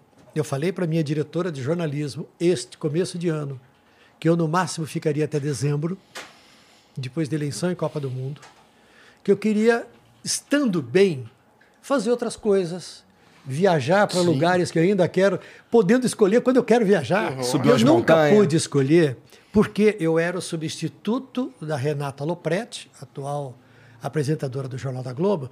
Então, se a Renata estava fora por qualquer motivo, eu ia para o Jornal da Globo. E para eu sair, o meu substituto tinha que estar disponível. Ele não podia estar de férias, nem doente, Era um nem jogo de viajando. dominó, assim, é um né? xadrez De enorme entre os é. apresentadores, titulares, substitutos, eventos, É muito difícil. férias. Aí tinha os amigos que têm filhos pequenos, eu abria mão do fim do ano sempre para eles. Porque eu não tenho crianças mais. Então chega uma hora que você fala, cara, eu quero dar uma parada. Eu falei com a minha diretora. E aí no dia 4 de abril veio um representante do nosso diretor nacional de jornalismo, do Alicame, veio a São Paulo, o Ricardo Vilela, me procurou e falou assim, Esse olha, cara é foda também. você falou cara. isso, isso, isso. É verdade? Sim. Você quer conversar sobre esse assunto? Quero. Eu quero duas condições. Uma, não quero sair com mágoas, porque eu não quero sair daqui e fazer críticas. Olha E a só. minha história é muito legal. Sim. E eu quero que termine assim. Segundo, eu espero que a Globo reconheça a minha dedicação. Ele falou: fique sossegado que vai ser assim. Aí ele falou: você vai sair de férias. Eu acho que é ruim você ficar mais esse, esse período, sair de férias e quando você voltar, É você você- sair. é, é. Aí eu disse para eles, então eu quero fazer o carnaval, que é no fim do mês. Eu disse. Eles falaram, tudo bem. Eu falei, eu quero fazer a apuração, narrar a apuração, como eu sempre faço nos últimos tantos anos. Ok. E eu quero estar no jornal ao vivo. Eu não me lembro alguém que tenha saído de apresentação de telejornal de maneira Que geral legal, que cara. possa ter apresentado o seu jornal Ao vivo, com a certeza vez. e com a certeza da direção que não ia fazer escândalo, Claro. porque muitas vezes a empresa tem medo, porque assim, você fala assim, ah não, eu não vou deixar aquele cara falar aqui não, que ele vai sentar o cacete em mim Ele aqui. tá indo É, embora é. mesmo, né? Ele vai ter indo embora mesmo. É. Não. Que legal, cara. E a direção permitiu que eu falasse no encerramento o que eu quisesse. Eu pensei um monte de coisa, no final fiz um encerramento muito simples, mas quem estava, quem estava ligado percebeu. Imediatamente as redes sociais foram inundadas. Eu fiz simplesmente o seguinte: eu falei, neste encerramento do SP2, só Deus sabe como é que eu consegui fazer isso. Porque eu tremia. Falei, neste encerramento do SP2, eu quero deixar aqui para todos vocês um enorme abraço. Eu nunca fiz isso. E quero agradecer o carinho que vocês me dedicaram todo esse tempo. Boa noite. Eu nunca falei boa noite, eu falava sempre até amanhã. Ou um ótimo fim de semana e até segunda. Imediatamente as pessoas perceberam e falaram assim: o que está acontecendo? O que está acontecendo? No mesmo momento, o Ali Camel, diretor nacional de jornalismo, disparou a informação oficial da minha saída e uma carta contando a minha vida profissional. No mesmo momento, eu publiquei nas redes sociais, nas minhas redes sociais, o meu aviso. O título era é, Um Novo Capítulo. Ele tá perguntando pro Google dele, que é a O filha meu Google, que que é está filha ali. que está ali. É. Que chamava Um Novo Capítulo. Uma foto que nós escolhemos e um texto que eu escrevi anunciando. Que legal. cara. Hoje acabei de deixar a Rede Globo. Porra. Nada foi ao acaso. Né? Aí, é, Tramontina. papão. Deixa pra lá, vai. Ontem eu fui gravar um programa no SBT, nossa, o tamanho de coisa que já falaram que eu fui contratado. o quê. Tá tudo bem, vai. Tem problema. jogo, cara, é o Mas foi jogo. assim. Eu, eu- então, eu, eu, eu me orgulho do jeito que, que eu saí. A Globo reconheceu nas formas como uma empresa pode reconhecer um empregado. E não é reconhecer com tapinha nas costas, não. A Globo reconheceu os meus Reconhecer o 40. valor real, cara. É isso Claro, que é legal. né? É. E saí numa boa. Voltei de bacana. viagem, liguei para minha diretora, falei, vou aí tomar um café e ver os amigos. Falou, vem a hora que você quiser. Que legal. É. Puta, cheguei na redação, pô, que bacana, encontrar os amigos. Tá tudo bem, não tenho nenhuma crítica a fazer. E se eu tivesse que fazer críticas ao longo do trabalho, se o trabalho não tivesse me, me atendido naquilo que eu considerava importante, Hum. eu teria vazado. É isso que eu teria que ter feito. Sim, Né? Concordo. Então, cara, as pessoas ficaram surpresas, muito surpresas, né? Porque eu fiquei no ar todas as noites no telejornal de maior audiência em São Paulo, para São Paulo e região metropolitana, por 22 anos. Né? E antes eu já fiquei por sete anos no Bom Dia São Paulo, sete anos e meio, e mais não sei quanto, e estava também no Bom Dia Brasil, e mais, enfim. E de rua, quantos E- anos e- também? Rua, mais ou menos uns 10, de 10 para 15 anos de rua. E uns 25 como apresenta, 25, quase 30, 10 anos de rua como repórter. É. Então a saída foi numa boa, cara. Foi numa boa, não tenho do que reclamar. A- apresentar o, o- Jornal Nacional é diferente, cara? Apresentar o Jornal Nacional é o seguinte, amigo, você não pode pensar no tamanho da tua responsabilidade. Você tem que ter a responsabilidade, mas você não pode pensar nela. Como é que faz isso, cara? Ah, é o seguinte, o primeiro dia que entrei no estúdio do Jornal Nacional, eu olhei aquela cadeira, olhei para ela, ela olhou para mim, olhei para ela, ela olhou para mim, eu falei, e agora? O que, que eu faço? Eu tremia, cara. Bang jump, né? né? Aí eu olhei e falei, bom, eu vou fazer aquilo que eu sei fazer, só aquilo. O meu arrozinho com feijão, muito simples. Eu nunca fui mais importante que a notícia. Eu sempre tentei ser um bom apresentador de notícias, de informação, de casos para as pessoas, mas nunca foi mais importante. Eu nunca fui personagem de mim mesmo. E tem gente que é, que cria, né? Tem. Apresentador cheio de caras Sobe de bem boca. pra caralho. Sobe todo lado. Pipopopó, né? Eu nunca assumi esse papel. Nunca quis assumir esse Posso papel. lembrar uma história aqui, já que estamos falando de jornalistas, assim, porque essa consciência é muito difícil, né? E uma das minhas grandes alegrias foi conhecer o Anselmo Góes, que é assim um grande jornalista brasileiro que já passou por muitos veículos e não é tão conhecido na TV porque ele é um cara de informação inside, né? Ele sabe antes do que vai rolar e dá os famosos furos É. nas suas colunas. Eu curto a coluna dele. é. E aí o Anselmo, um dia, a gente estava na Editora Abril, é, e que é uma empresa que eu trabalhei várias vezes também, é, falando para jornalistas, para estudantes né, de jornalismo. E o Anselmo contou uma muito boa, que quando o Fernando Henrique é, ganhou a eleição, primeira vez, né? Puta, Fernando Henrique, agora, agora vai. Agora né? vai. E o Anselmo recebe uma ligação do presidente convidando ele para jantar no Palácio da Alvorada. Ele achou que era uma coletiva, que chegou lá, só tava ele e o Fernando Henrique. Ele pegou, eu acho que deve ter sentido algo parecido quando você olhou a cadeira do Jornal Nacional. Ele falou: Eu vou fazer um xixi ali. Ele foi ao banheiro, olhou para o espelho e falou assim: O presidente não convidou você para jantar. Convidou a revista Veja, que é onde ele tinha a coluna Radar, que fazia um enorme barulho né, quando o Fernando Henrique foi eleito. Cara, é uma lição de um cara como o Anselmo, né, que é um cara relevante até hoje, sempre foi, de entender o, o papel que você acabou de falar isso aqui. Não é? Sim. É difícil isso, porque a tentação de você falar assim, eu sou o cara. É, é. Eu sou muito foda mesmo, vou jantar com esse cara hoje, talvez ainda vou sair por Brasília muito louco fazendo besteira. Não é? E apresentar, isso, apresentar cara, o Jornal Nacional. É que eu sou um pouco, eu ah. sou um ah. pouco burro. Eu não, eu não faria isso, cara. eu não faço, assim, uma coisa que eu tenho é bastante consciência do meu lugar. Tá ligado? Qual é o seu lugar? O meu lugar é um, ah. é um lugar de coadjuvante, cara. Pra, o, a estrela do meu programa é o diálogo, é a conversa que tá acontecendo aqui. Eu não sou a estrela dessa porra. Eu não me comporto Gostei. como a estrela dessa porra. Gostei. Entendeu? E tem apresentador, você Gostei. conhece muito bem, apresentador que sempre ficava usando o entrevistado para fazer para fazer suas próprias gracinhas, é. para se valorizar. É. O que é uma coisa no mínimo deselegante, é. né?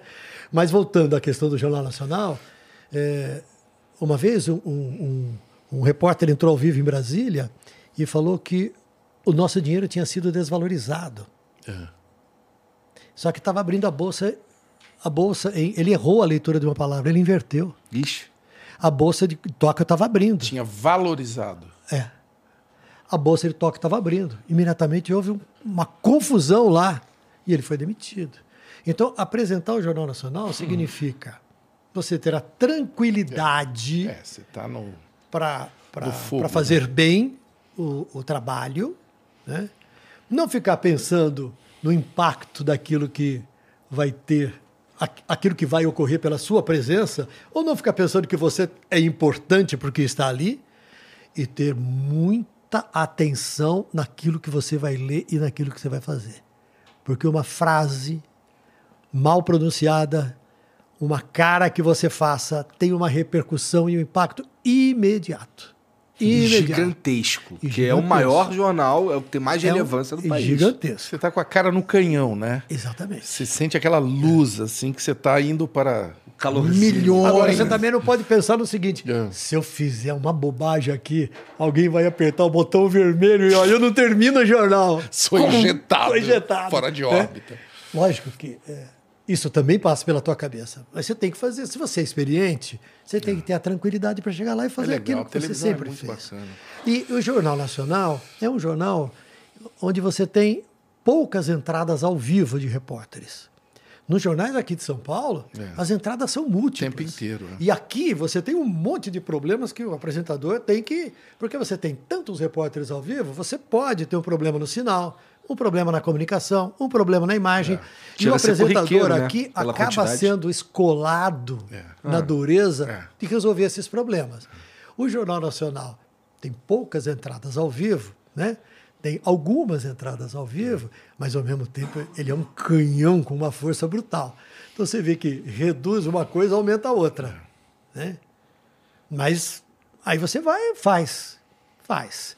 É a mesma coisa que fazer o Jornal da Globo. Aí você vai falar do Jornal da Globo, ele tem menor audiência? Tem, mas ele tem uma importância enorme, porque ele fala para um público é, de empresários, de executivos, né? fala muito de economia e política.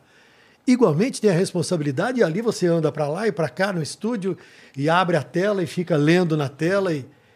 Então, é, é uma experiência diferente, mas igualmente desafiadora. Desafiadora. Então, Entendi. É isso. É, porque assim, o, o- é, você tava de fato num, num dos veículos, assim, falando de jornalismo, assim, talvez o.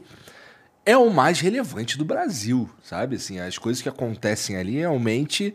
É, aquela curadoria que você estava falando antes aqui do que o, que o editor-chefe faz e tudo mais, ela é mais importante, talvez, assim, nesses programas dessa relevância toda aí. E ser a cara disso, emprestar a tua cara para esse tipo de, de, de, pro- de, de programa, do Jornal Nacional, Jornal da Globo e tal. Ou até de produto que você pode. Você pode até chamar, porque é um Agora o produto pessoal chama de produto. É. Eu acho legal essa, é, essa transparência com que os jornalistas hoje tratam é, o jornalismo. Né? É, e é, é interessante porque, como eu tive esse começo torto de fazer um personagem que era um repórter que não era eu, eu já deixei claro que falei, olha, isso é isso é humor. Nós estamos aqui brincando de fazer jornalismo. E, a- e os jornalistas, como eu falei antes, eles têm uma tendência de não, eu sou é, eu não erro, né? Eu, por isso que há esse medo do erro. Né? Exatamente. E, e muitos, por exemplo, morriam de medo de aparecer no top 5, por exemplo, do programa. o Tramontina Eu já apareci no top vezes. 5. Como é que foi mesmo? É, e eles pediam, assim, e alguns jornalistas, inclusive, me ligavam. Não, não, Não, peraí, peraí, Tais. Se o Tramontina aparecer no top 5, alguma gafe ele cometeu. Claro que ele cometeu. O que que rolou? Todo O que, mundo. que eu fiz? Eu Cara, me lembro. eu nem me lembro, mas alguma O coisa engraçada. O top 5 era uma zoeira. Tu lembra de algum vacilo que tu deu assim, que É. tu, puta, caralho, vacilei e foi engraçado? Depois você deu risada, mas na hora deve ter sido uma merda. Rapaz, ah, Pô, qu- ó, sempre 44 teve. anos tem filha alguma, dele alguma gafe? vai Tem. lembrar o dia que ele apareceu no top Tem desde, 5. tem, tem desde uma história, tem desde uma história de uma barata que subiu no meu terno. Olha. Aí eu olhei pra ela assim, ó. A bichona grandona. Bem invernizadinha. Uma barata da Globo, né? Rapaz, Padrão Globo. eu olhei, eu olhei assim, ó. Musculosa. Eu só vi aquela antena. É, meio aquelas duas Alexandre antenas Frota. fazendo assim aqui, ó, na pela, ó. Eu olhei e falei, cara, eu estava entrevistando o médico-chefe do pronto-socorro do Hospital das Clínicas. Cara, eu imediatamente eu vi aquilo, eu dei um tapa. Ela caiu em algum lugar. Aí eu entrei em pânico, eu falei, ela vai subir pela minha calça. Aí vai ser um desastre. Aí o que, que eu fiz? Ó, botei a mão aqui na bancada e comecei a fazer assim, ó. E fiquei com a mão na bancada para parecer que eu estava na bancada. Aham. O médico ali do meu lado olhava, o médico olhava e falava, Jesus, o que que tá acontecendo? E eu ficava aqui, ó. Porque ele não viu a barata, será? E eu, eu não sei se ele viu, viu? Não sei, se ele viu, ele segurou bem a onda, viu? E eu aqui em pânico olhando, falando, cadê essa barata? Cadê essa barata? Cara, ele acabou de responder, eu falei, muito obrigado, tchau. Acabou a entrevista. Chamou o comercial, falei, gente, Tu tava ao vivo? vivo? Bom dia, São Paulo.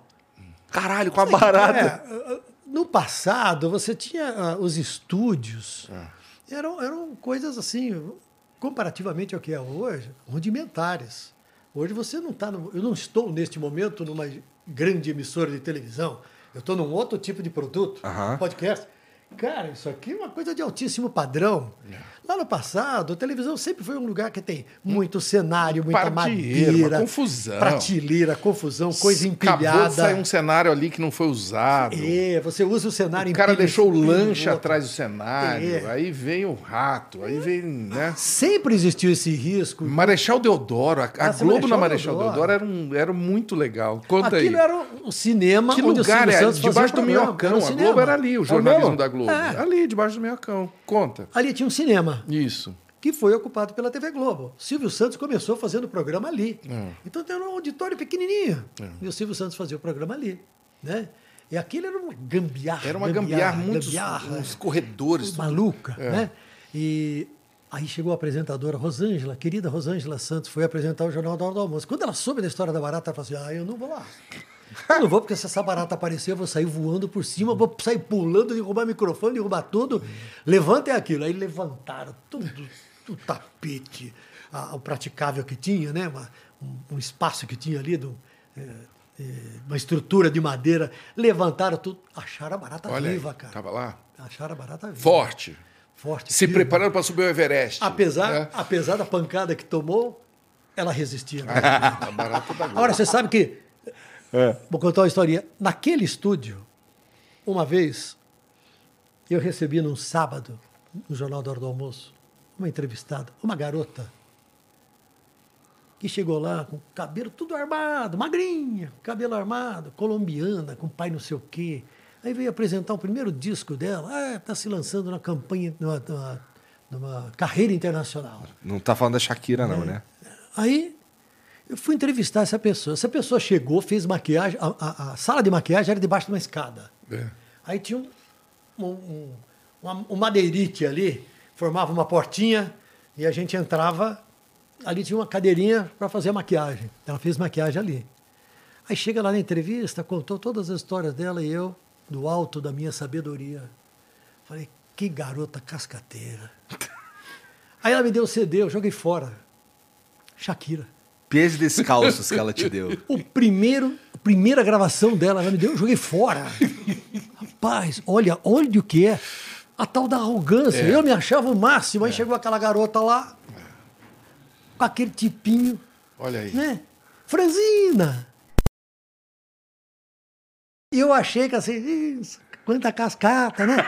Quanta cascata. Cascateiro era eu, o idiota era eu. Jogou a Shakira no lixo. Eu devia Oh, botar, devia botar esse CD hoje no. Porra, no cara. Vaca. né? Meu Deus Olha do céu. aqui, Mande um olha. beijo pra ela. Ela assiste o Flow. Shakira, olha que, que declaração. Desculpa, Shakira.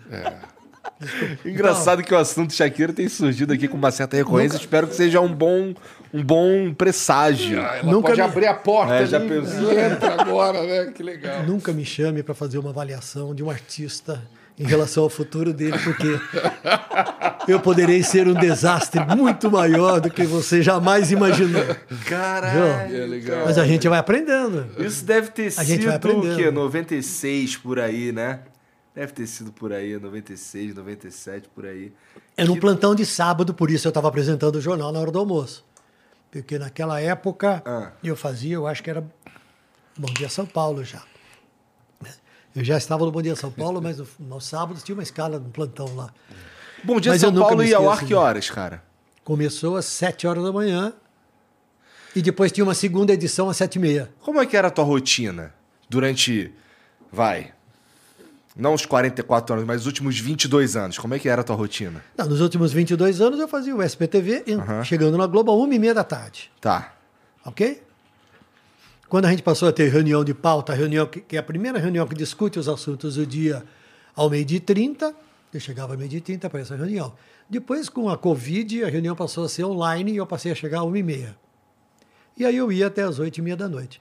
Quando, por algum motivo, eu estava escalado para o Jornal da Globo, então eu não ia para o SPTV. Aí eu entrava na emissora às 5 da tarde. E saía, E saía. vai uma, saber que horas, Às né? duas. Uma vez eu fiz o Jornal da Globo. Acaba o jornal, você levanta e vai embora? Não, tem uma pequena reunião de avaliação. É? Se deu tudo certo, porque se deu algum problema sério no jornal, tem um pau. Que tipo de problema come. sério que pode acontecer? Ou que aconteceu contigo? Problema sério que pode acontecer. As páginas, ou uma página muito importante, não ficou pronta a tempo de ser corrigida e entrou com um erro grosseiro. Entendi. Que obriga o apresentador, na hora, a se virar para fazer um comentário, ou obriga o apresentador a voltar ao assunto para corrigir e pedir desculpas por aquilo que foi dito. Isso é seríssimo. Isso é seríssimo. Outra coisa, é, a, a edição demorou para liberar uma determinada página, determinar uh, uh, o VT, Conteúdo, é. o conteúdo. Demorou para liberar, não foi para o computador, computador certo, não se fez o backup daquela reportagem, na hora dá um problema. O equipamento dá um problema qualquer e roda de novo o VT anterior. Ou não roda aquele Isso que é você está muito chamando. divertido. pra Quando quem tá entra o assistindo. tá falando uma parada. Não, agora vai- vamos falar disso aqui. Aí isso dá aqui errado. dá Aí, todo, cara. toda uma introdução gigante sobre aquele, contundente sobre aquele assunto. Isso. E aí vem o VT, outro já É solta outra parada. E aí volta, o que eu gosto de quando tem um erro, né? Que eu falo, TV ao vivo é a casa do capeta, né? É. Que é um o- o- Mas o- internet ao vivo também. Não, mas a internet já é o, o inferno. Então, tanto faz. A televisão quer ser direitinho. Isso é. que é, isso é que eu acho lindo na TV. A TV quer fingir que é tudo certinho. E a vida não deixa. E aí é legal quando acontece, não é? Quando acontece. Hoje já Eu mudou acho. muito, né? Hoje já mudou, a Hoje TV tá- gente, não, a TV tá em outro momento. têm já uma outra postura. Já perceberam, né? é. Houve um tempo em que a gente dizia, desculpe a nossa falha. Desculpa, Tinha mas, uma frase mas feita que nós desculpas, deveríamos- assim, quase de assim. joelhos, ajoelhados no Isso. milho, né? Um negócio... Hoje você fala assim, vocês viram que nós tivemos um problema na transmissão, o sinal É, caiu. deu ruim, é. Vamos ver se daqui a pouquinho a gente volta com essa reportagem. Aham. Mas mesmo assim, né? Você acabou de ler o texto, papapá, É. tal coisa aconteceu em tal lugar. Vamos ver. Aí, Não vamos. não vamos. Não vamos. Não E vamos. aí essas reuniões, assim, E quando erra o nome de alguém, então? Quando erra o nome de alguém é mais desastroso. Ai, eu vi que você ontem chamou o repórter tal de tal coisa. Você erra, tá escrito. é, tem um famoso que é o Zé da Merda. Zé, Zé da merda. E tem sempre aquele pessoal que agora na internet manda aqueles nomes. Né? O cara lê sem perceber que é já sentiu o pinto, sei lá, esse tipo de. Paula Tejano. Paula Tejano. Paulo Lavadão. Essa, essa foi no- numa transmissão do futebol. É. Eu Você acho sabe o que aconteceu uma comigo? É. Uma, antivéspera, alguns dias antes da entrega final da declaração do imposto de renda. É. Tinha eu lá, uma auditora da Receita Federal, tirando dúvidas. Isso. né? Aí tá, tá tirando dúvidas, aí no telão as perguntas dos telespectadores. Aí um cara faz uma Jailson Mendes. Clássico. Clássico. Aí eu, nosso telespectador, Jailson Mendes, está perguntando aqui, né? Papapá, papapá, papapá. Uma pergunta absolutamente pertinente, usando o termo do, do passado, uma pergunta correta sobre o assunto. Aí a nossa entrevistada esclareceu. Puta, virei meme, né? Porque o cara era o personagem de, De um filme, pornô gay. pornô gay. Né? Famoso. Ah, Eu que não delícia, cara. Eu não sabia. Jailson Mendes está assistindo o jornal. Aí eu, não, aí eu não sabia, cara, o que tornou ainda Isso é muito o legal. meme ficou mais poderoso ainda, é porque todo legal. mundo fala assim, ô Tramontina, Porra, não sabe... Para de cascata. Você nunca Pô, deu uma olhadinha nu- no Jailson. Mendes. Isso aí deve ter sido 2014, 15, que foi quando o Jailson Mendes estava Brilhou. brilhando na Rapaz, internet. eu nunca me esqueço disso. Eu nunca me esqueço. E é, e é um problema do... Problema não. É um risco que existe no ao vivo. Claro. No ao vivo você pode ter uma pessoa que fale bem, uma pessoa que não consiga se expressar. Você está na rua e sai entrevistando uma pessoa. Você pode ter uma pessoa que, que faça uma manifestação política É. no teu microfone, ou que xingue, ou que não sei o quê. Pode tomar uma porrada, pode vir alguém Pode te assediar. de tudo. Né? Pode Principalmente ter. se você é um repórter de rua e tal. Pode Tem ter. uma que é famosa, que, que também é por um, por um tempo assim, eu ri pra caralho dessa parada. Que era. Eu não vou lembrar o nome da, da moça, mas ela tava com um retorno que tava com eco. Sim. Aí ela, é preciso saber. Sanduíche, saber que até mesmo um sanduíche, ixi, pode ter o seu valor no tri-tri, no tri-tri-tri, no tri-tri. Eu acho que isso é quando iniciou a internet no Brasil. Você lembra? possível, é. Isso foi um. Nossa, foi um Nossa, fato foi- histórico, É. assim, né? Isso E daí. essa nutricionista É. que foi entrevistada depois lançou um livro chamado Sanduíche Ishi. Olha aí. Ela Ruth lançou um. Lemos. Ruth Lemos. Isso, olha ela só. lançou um livro. Sanduíche contando a experiência dela, falando disso, mas dando, dando lá dicas. Só que aí acabou o assunto, porque era só esse que ela tinha. E sobre livros, tu escreveu três, não é? Sim. É, cara, mas eu só sei mesmo sobre o, o do, do, do Himalaia. Né? A Morada dos Deuses. É, a morada dos deuses. É Os sobre a minha viagem sobre até o o, até o Himalaia. O primeiro foi, foi- o título era Entrevista, onde eu elegi, eu escolhi sete apresentadores daquela época e fiz um, um livro contando a história deles e como é que eles trabalhavam. Que era o João Betting, Fudido o Joelmir, cara. Hebe Ele é muito a- foda, Hebe né? Camargo, ah, Silvia Popovic, Alexandre Garcia, ah, Joemir Betting, eram sete. Jô Soares? Jô Soares e. Desculpe, não, não lembro outro. O outro livro foi A Morada dos Deuses, que era a minha, a minha viagem até o Nepal. E o terceiro foi sobre o nosso projeto do Rio Tietê. Tietê Esse é presente recente, né? futuro. 2020, talvez? Não, um pouquinho antes. o Tietê, Presente e É, Futuro, eu não lembro. 2011? Ó, é, Tá. isso. Que é sobre a viagem que eu fiz à Coreia, mostrando o que os coreanos tinham feito para recuperar o riacho no centro da cidade. E, ao mesmo tempo, eu contava o nosso desenvolvimento de um equipamento que desceu o rio Tietê, medindo o nível de oxigênio do rio. Né? Então, eu juntei as duas coisas. Isso tem a ver com o teu interesse sobre esse congresso que você vai participar aí, Das águas. das águas e tudo mais? Sim, porque eu, eu já me interessava por isso como caipira e como cidadão que se preocupa com a qualidade da água e com a nossa atitude em relação aos rios, né? Ah. E aí eu, de certa forma, me desenvolvi nesse aspecto, passei a ler mais e me interessar mais sobre isso. E aí agora já participei de muitos seminários e muitas coisas, agora eu vou participar de Águas um na subterrâneas, é assim que fala? Agora é de águas subterrâneas, que eu vou participar na semana que vem. Aham. Água subterrânea é fundamentalmente os aquíferos, que são gigantescos É um concentrações embaixo, de né? água é, a- a- a- abaixo de 800 metros, né? É, e, e o uso que se dá para essa água furando o poço artesiano. E aí tem um gigantesco problema de poço ilegal, poço legal, Poluição. extração, poluição, extração irregular e não declarada de muitos empreendimentos industriais, É. turísticos por aí. Então, é isso que vai tratar. Mas deixa eu te contar uma história de. de- ó, agora eu liguei nas histórias, cara, isso é bom, né? Vambora, mete essa história aí que é, que é O interessante. lançamento do terceiro livro, meu. Ah, Você vê como é que essa história eu me lembrei porque nós falamos de entrevistar as pessoas assim, né, na rua, e você pode encontrar as mais variadas reações. E Estou personagens. sentado- e personagens. Estou eu assinando, né, autografando o livro, terceiro livro. Estou aqui na mesa, pois não, pá, estou aqui o seu livro, obrigado, como é que é o nome? Ah.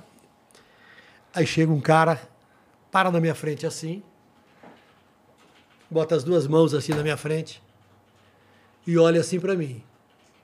Né? E eu sentado a um metro do cara, olho aqui para ele. Aí ele olha para mim e fala assim: Cara, temos um problema. Aí eu olho e falei: Temos? Temos. E eu fico olhando e falei: Agora vê. Minha mulher te ama. Caraca. Olha isso. Aí eu tive a certeza de que o couro ia comer. Você tinha um problema Eu mesmo. tinha um problema mesmo. Agora, Cara, não tem problema não, tudo bem, vai. Assina o livro aí pra ela. E jogou o livro na mesa. Você imagina, né? Eu não podia nem mandar um abraço pra, pra senhora dele. Senhora fulana de tal. Obrigado por adquirir o livro e Obrigado acabou. por adquirir o livro só. e quem Foi. é o cara? Não, não tenho a mínima ideia. Graças a Deus ele foi embora. Ele deve estar te stalkeando e te vendo agora, inclusive. Graças Ou você acha que a mulher dele céus. te esqueceu? Ah, não sei. Eu não sei nem se era verdade ou se não era. Eu só sei que ele foi embora e eu dei graças. Olha aí. Demorei mais uns 10 minutos para me recuperar. Mas é isso, né? Pessoas são surpreendentes. É, parece. Sempre. Quando você lida Sempre. com elas, elas sempre têm uma coisa pra te surpreender, né? Principalmente ao vivo, né? Pri- Principalmente ao vivo. Presencial, no presencial. Quantas vezes, né? Quantas coisas aconteceram ao vivo na televisão, né? Ultimamente a gente tem visto coisas lamentáveis ao vivo, é. quando você tem um, um repórter ao vivo fazendo uma apresentação, né? É, Diminuiu muito aos ao- Ataques, algum- ataques físicos É, diminuíram e também xingamentos diminuíram. Eu mesmo fui xingado muitas vezes enquanto estava na rua gravando Antena Paulista, Hum. né? Mas xingado por que motivo? Porque você estava representando a, a- a Porque eu- TV? é porque, porque eu era a Globo. Na rua, o sujeito- eu chego num, num- Eu era, né? Chegava num- numa faculdade para participar de um debate, eu era a própria Globo, Sim. né?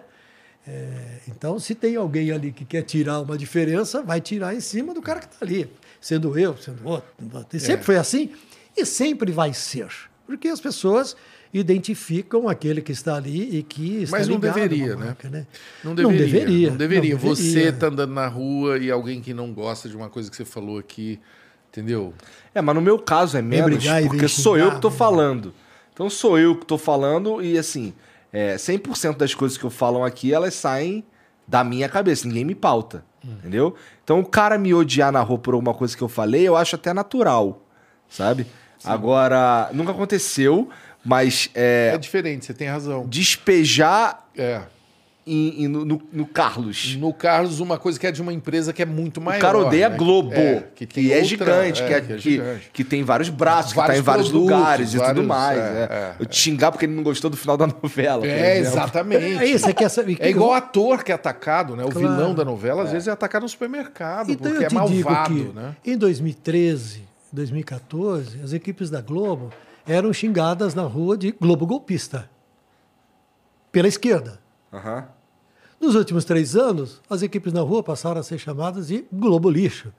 Pela direita. Pela direita. Qual é a diferença? Nenhuma. É a mesma atitude de pessoas que representam pensamentos completamente opostos e que acham que a TV Globo é o problema. É, é um, é um Como se, se você extinguisse a Globo, aliás, se extinguisse a Globo, todos os problemas do Brasil estariam resolvidos, né? Porque é uma bobagem isso. É uma né? bobagem. É uma Eu- bobagem. eu acho que o momento Uma é outro bobagem, mesmo. Né?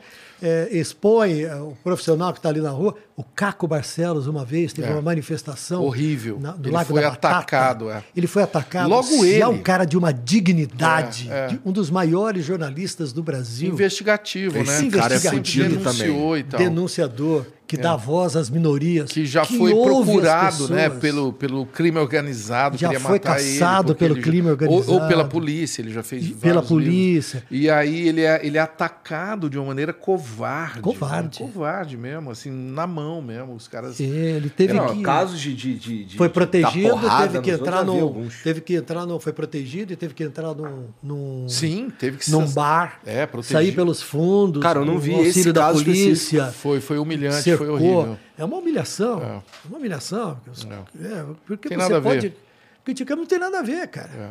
Não tem nada a ver. Né?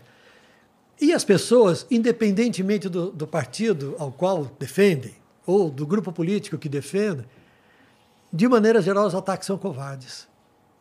O cara passa, grita e vaza. né? A pessoa não chega para discutir com você. É, cara, não gosto de você por causa disso. Então, peraí. Por quê? Então deixa eu contra-argumentar. Isso que nós estamos fazendo aqui. Não, mas eu não acho exatamente isso aí, Igor. Não é por aí a parada. Né?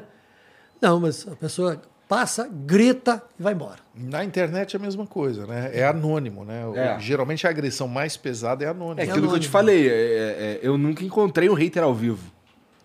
Tenho. Ele não aparece. E se ele te falar, eu vou te dar uma dica de Twitter agora. Ah. Posso te dar? Não. Claro. Porque assim, no Twitter, às vezes eu sou muito atacado também. Não tem. Enfim, não estou imune a isso. É, a primeira coisa que eu faço é olhar quem é, stalkear legal mesmo, porque às vezes é, é, o cara cria um, um nick né, para esconder a, a- Eu às vezes consigo chegar onde quer o cara e chamar ele pelo nome. Eu falo, Pedro, qual o seu problema?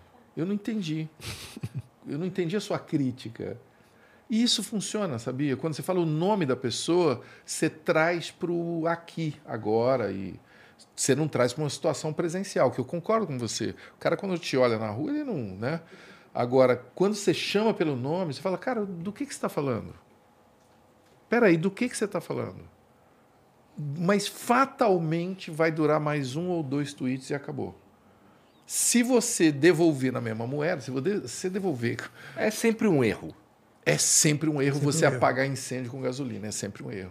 Outro dia eu fiz uma publicação chamando para um jantar que ia ter com, com a, a- a renda toda eh, sendo entregue para o G10 Favelas, em Paraisópolis. E eu, ia- eu fui convidado e ia participar desse jantar. E aí eu falei que eu chamava as pessoas que eh, todos nós temos responsabilidade nessa vergonha que é a fome.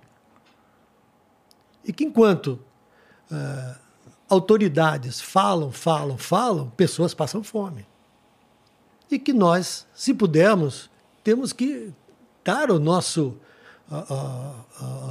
a nossa parte, fazer, participar de alguma maneira para tentar reduzir isso de alguma forma. Cara, eu tomei pancada porque acharam que eu estava defendendo este candidato ou outro candidato. Para mim, autoridade, ah, na maior cidade do país, no maior estado do país, onde existem pessoas que passam fome, isso é uma vergonha. É uma eu não estou falando de governo federal, estou falando de Brasil, onde você tem 33 milhões de pessoas que passam fome e mais um monte que vive numa situação precária, que come uma vez por dia.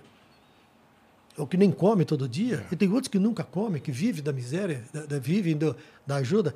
Eu estou falando do geral, mas várias pessoas já imaginaram que eu estava falando desse ou daquele. É. Mas ah, por que, que você não fala daquele Tramontina, candidato? seja bem-vindo à internet. não é? é assim que funciona. É assim que funciona. E acho que é legal relativizar esses ataques, entendeu? Porque muitas vezes é alguém frustrado só. É alguém que vai chegar para você e acordou num mau dia. É, é, é. E tem uma coisa, né? É que quando você lê, você dá a entonação para aquelas Isso. palavras que você quer. Isso. Existe aquela, aquela brincadeira muito antiga, que talvez os mais jovens não lembrem, né? Que é o filho escrevendo para o pai. É. Né? O texto está escrito: Papai, mande-me dinheiro. Aí você pode ler como: Papai, mande-me dinheiro. Me manda dinheiro, que a situação está difícil.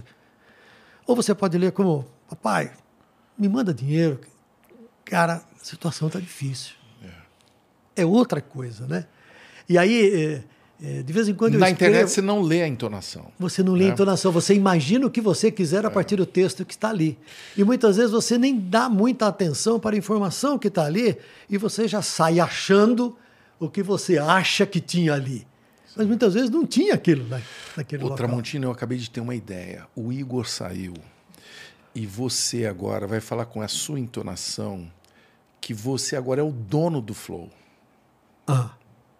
E as pessoas, eles vão fazer um corte disso, isso vai viralizar, e você vai falar assim: a partir de quando que a gente pode botar, em Agosto? Setembro, 7 de setembro, o dia da independência. Eu vou assumir a bancada do Flow. Por favor, atenção, câmeras rodando. Tramontina. A partir de 7 de setembro, mudança importante aqui no Flow. Presta atenção, anota no teu calendário, porque você não vai poder perder essa data. Eu vou assumir essa parada. Resolver. Pô, que merda, rolou um momento de aplauso quando eu tava mijando. O, o, o, você nem sabe o que aconteceu aqui, mas você vai saber dia 7 de setembro. Tá. Perdeu o Playboy. Tá. Perdeu o Playboy. Tá. O pior é que as pessoas que estão do outro lado vão achar que a gente combinou isso. O time foi perfeito a hora que você entrou. Tem um novo dono essa parada. Ah, é? A partir de É quem? É o Felipe Neto? A partir de 7 de setembro. Carlos Tramontina. Ah, tá. Este que vos fala e que está diante de você. Por favor, não me agrida. Respeito, na boa. Isso aqui é democrático, não é? É sempre pra caralho, foi. sempre foi. Perdeu o Playboy. Não, democrático depende. Ah! O que acontece na mesa é democrático, ah, de fato. Agora eu quero é... ver ele falar, liberdade. É. Tem, tem, tem, um, tem, um, tem um, um, um quê de ditadura. Uma ditadura esclarecida. Né? É um déspota esclarecido. Mas, ô Tramontina, tu, tu, tu, tu vai trazer o teu trabalho de jornalismo para a internet, cara? Já trouxe. Tô começando nisso. Eu abri o canal e estou começando a fazer reportagens sobre São Paulo. Publiquei duas apenas. Estou né? experimentando, estou aprendendo como fazer, humildemente, me, me adaptando a esta situação é que é algo completamente diferente. interessa mesmo? Assim, é um bagulho que tu. É, é, é para onde tu vê tua, tua, os teus próximos anos é, produzindo para a internet? Rapaz, é, sem pressão. Essa é uma ser. pergunta totalmente sem pressão. Eu acho que pode ser. Não tem obrigação de nada. Uhum. Não tem obrigação de nada. Então, está muito divertido. Né? Eu, ao longo do tempo, vejo muitas manifestações das pessoas dizendo que eu, eu sou a cara de São Paulo. Eu não tenho a, a veleidade ou a vaidade de dizer que eu sou a cara de São Paulo. Eu posso dizer que eu sou um cara que sempre representou São Paulo, né? vem representando São Paulo ao longo de muito tempo. E fazia um programa aos domingos também que só falava de São Paulo. E que nunca teve vergonha de dizer: Eu gosto de São Paulo. É uma cidade, um lugar que tem problemas, mas aqui também é legal, tem coisa bacana. Olha só, tem isso, tem aquilo, tem aquilo outro. O que eu estou fazendo, iniciando agora, é seguir essa mesma linha, mas mostrando São Paulo. Né? Então, está divertido, está muito divertido. Então, Estou aprendendo e estou seguindo por aí. Tem muita coisa para eu fazer, tem muitos convites para fazer várias coisas.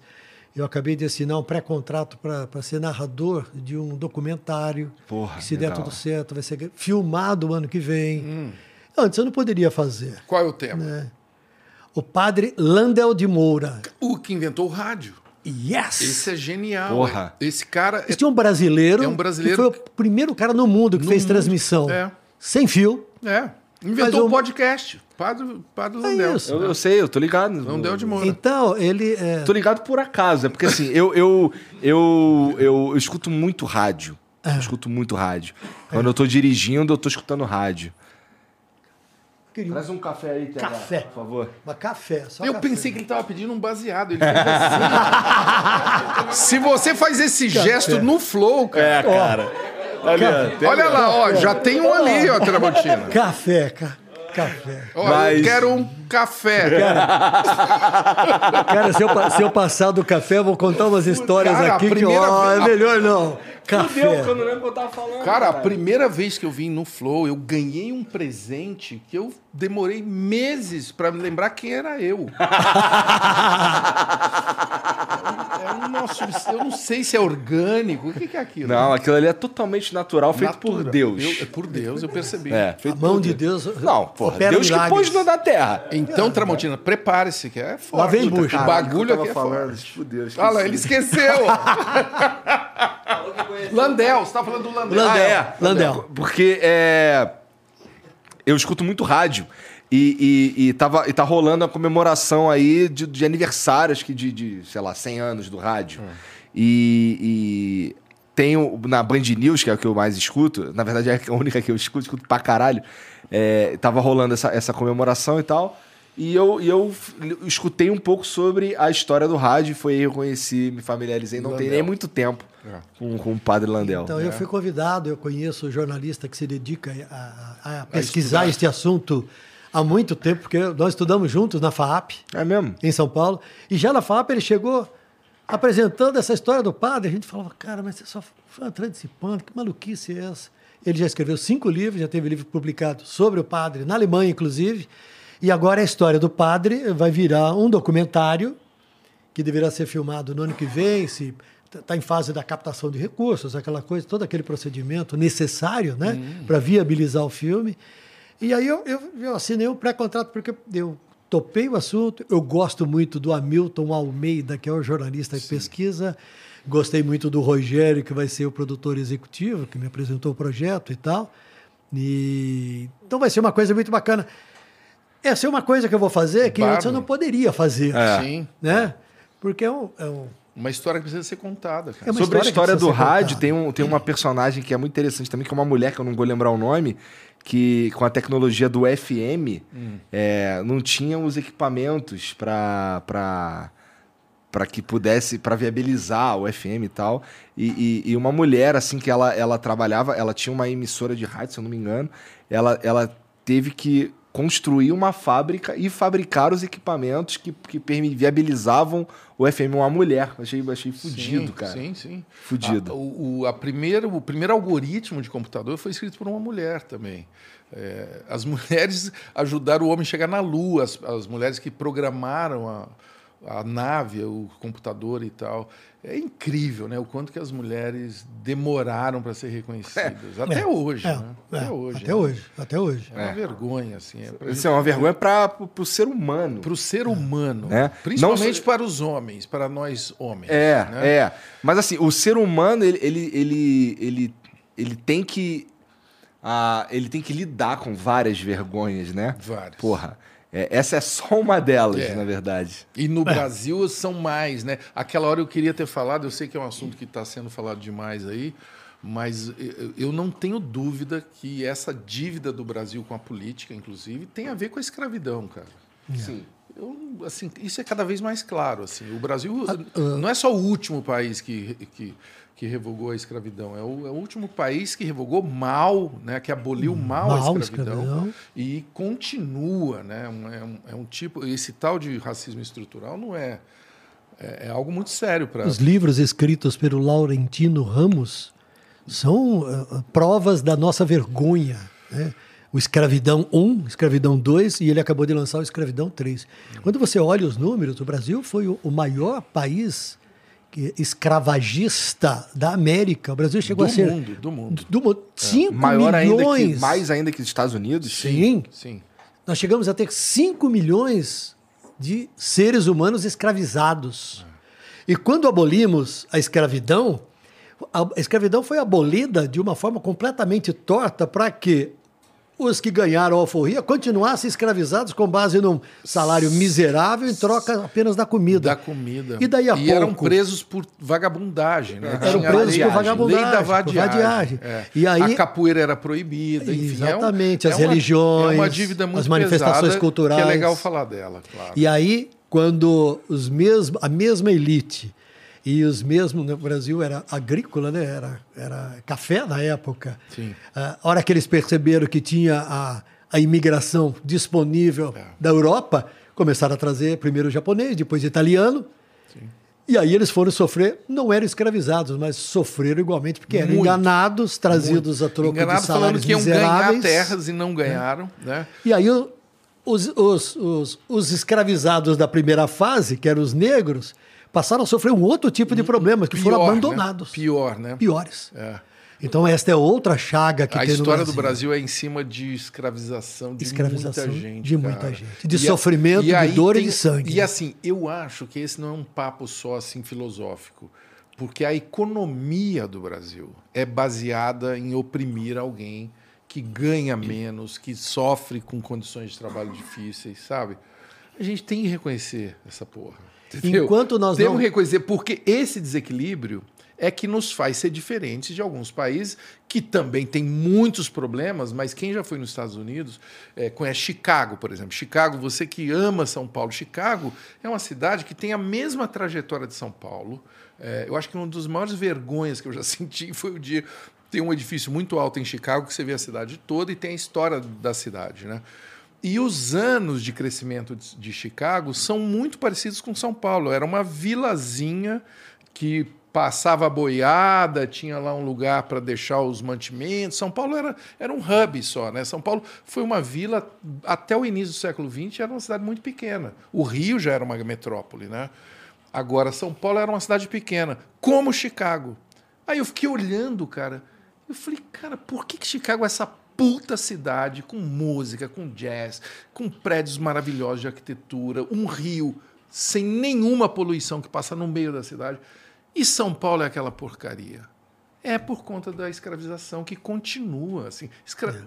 assim a desigualdade, cara, Desigualdade. continua. A Lá desigualdade. também tem desigualdade, mas a nossa é uma vergonha, É né, uma vergonha. cara? O problema é a desigualdade ou o problema é a base que é muito baixa? E é a desigualdade. Porque, ó, imagina que, vamos lá, é, eu sou milionário e tu ganha um salário mínimo.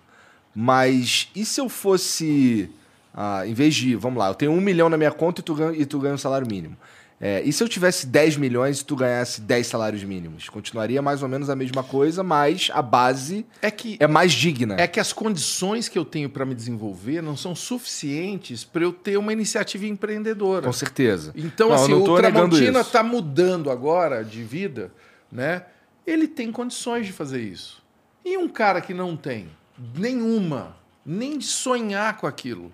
É disso que nós estamos falando. Sim, nós estamos falando de, de falta de oportunidade de base. E isso, é isso Né? mesmo. É desigual... O nome disso é desigualdade de oportunidade. Eu, eu sabe? conversei. Esse, para mim, é o, é o Não estamos falando de dinheiro, estamos falando de oportunidade. Oportunidades Tá. em dois, eu diria que no Brasil tem duas fatores fundamentais, que é educação, acesso à educação Uhum. e saneamento básico. Você tem metade das Saneamento básico é a gente metade é um das absurdo. casas do Brasil não tem saneamento básico. Em 2022. Em 2022, 2022. com todos esses governos falando aí bullshit, você entendeu o tempo todo. A gente Não, discutindo trivialidades É. enquanto as pessoas não têm onde cagar. E, e tem gente que diz... Isso é um direito humano. Saneamento é direito humano. E, e é legal que tem gente que diz... Junto com a educação, por exemplo. O O direito é humano não é mais- só questão de criminalidade. Isso é um direito humano. É o, que é mais trabalho, macabro é a que- casa, água encanada com esgoto, Educação. educação. Né? O que é macabro é que tem muita gente que estuda esses problemas com muita profundidade que fala que isso é estrutural, que tem gente que pensa. É de É propósito. de propósito. por- Ferrez fala isso pra caralho. É, eu concordo com ele, porque Arthur Lira, que é o líder hoje da Câmara, é um cara que não quer que Alagoas, entendeu, tenha condições. Por quê? Porque senão eles, Senão ele não tem um, um- Ele não vai ser eleito. alavanca pra ser eleito. ele não vai ser eleito. E aí este governo que falou que ia abrir, não sei o quê, não abriu nada. Nós estamos na mão de Arthur Lira, nós estamos nas mãos de um outro cara que já era a estrela do crime no governo anterior do Centrão. Tá me fugindo o nome dele. A figura tá muito clara na minha cabeça, aquele cabelinho assim. É, é o cara do Arthur. Nogueira? Eu, eu tô sentindo que tu tem um problema com gente cabelinho, cabeluda. é. Gente o problema é cabelinho. gente que finge que não é careca. não, fiquei- Edson Lobão é um, mas é outro. Eu tô pensando num outro que é o líder do Centrão agora. Eu vou lembrar o nome dele. Eu fiquei em Portugal por 27 dias, agora do meio de maio até o meio de junho. Conversei com muitos brasileiros lá. Encontrei brasileiros que estão voltando, porque chegaram lá e não encontraram o trabalho que achavam que iriam encontrar. Né? Mas eu encontrei vários brasileiros que me falaram a mesma coisa. Aqui o pobre, até o pobre tem dignidade. Aí quando eu falo em pobre, não estou falando de. É. de, é, não estou fazendo crítica ao governo de hoje ou de ontem. A pobreza no Brasil é uma coisa endêmica. Eu fiz Globo Repórter no começo da década de 80, indo para o sertão dos estados nordestinos para mostrar a pobreza que a gente continua mostrando até hoje. Né? Aí um, um amigo lá em, em, em Cascais me falou assim: o, o cara que entrega pizza para mim é brasileiro. Ele fala para mim assim: eu entrego pizza, meus filhos estudam em boa escola, eu tenho um bom sistema de saúde, eu estou feliz com o que eu ganho aqui. Ele é um entregador de pizza. Né? Nem todo mundo dá certo. Claro que nem todo mundo dá certo. Nesse momento, em Portugal, a inflação também é da faixa de 10%. O combustível subiu bastante.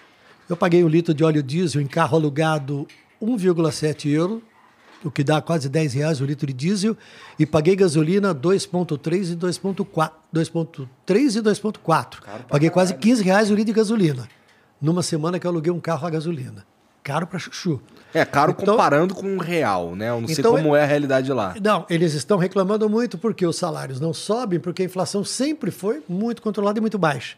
Nos últimos três anos, a inflação subiu, a, a guerra agravou a situação de combustível, uma série de problemas eles passaram a ter com a economia portuguesa e hoje a inflação é de 10% ao ano. Os salários não são corrigidos, acompanhando isso. Então tem problemas, claro que tem problemas. Mas eu encontrei muitos brasileiros que falavam isso. Aqui com o salário básico, a gente vive Sim. com o básico, com o mínimo. A gente não está falando de salário mínimo. Com um salário que seja o mínimo, a gente Dignidade. vive em condições de dignidade. É isso aí. Então, esta é uma chaga que nós temos, que é, a pobreza Falta no de Brasil. Que dignidade dura. das Dignidade. E o nome Quanto- do há quanto rapaz... tempo dura a pobreza no o- Brasil? o- que sabe nunca acaba? Quem garante essa pobreza, a figura que eu queria lembrar, é Valdemar da Costa Neto. De Mogi das Cruzes. Valdemar da Costa Neto, que apoiou todos os governos anteriores e é o principal apoiador hoje do Bolsonaro. É o mesmo cara que estava no mensalão, que estava nas falcatruas anteriores, é o mesmo cara, não mudou, entendeu? E é o parceiro de Lira. Tá lá, cara. Ele Como é estava que agora pode, na né? convenção. Ele estava agora na convenção, aliás, ao lado de Fernando Collor, que é outro zumbi, né? É como se você estivesse vendo um filme e você fala: caraca, um zumbi! Você vê, como é, Senador. você vê como é que a história. Senador de Alagoas. Você vê cara. como é que é a história, né? Ele foi caçado Sim, porque eh, usou o dinheiro de campanha para comprar um carro para ele. uma Elba. Uma Fiat Elba, e que foi paga com cheque de 6 mil. É. O que na época? Foi o único, foi a única prova Não sei nem que ele. dinheiro era foi na a única época. prova contra ele. é A única mesmo. prova contra ele. É. E depois, eh, na justiça, ele foi inocentado. Foi inocentado. Então ele foi caçado, porque a política também tem isso. Se É. você perde as condições políticas de governar, na Inglaterra você troca o primeiro-ministro, É. na Itália você troca o primeiro-ministro, em Portugal você troca. Aqui no Brasil, isso ocorreu né, duas vezes só. Sim. Né? É, perde as condições políticas, perde o apoio político, você pode ser caçado. As razões variam. Né? Duas vezes só em um. E assim. Nesse Num período, curto. agora. É. É. E, e o Collor foi caçado, né?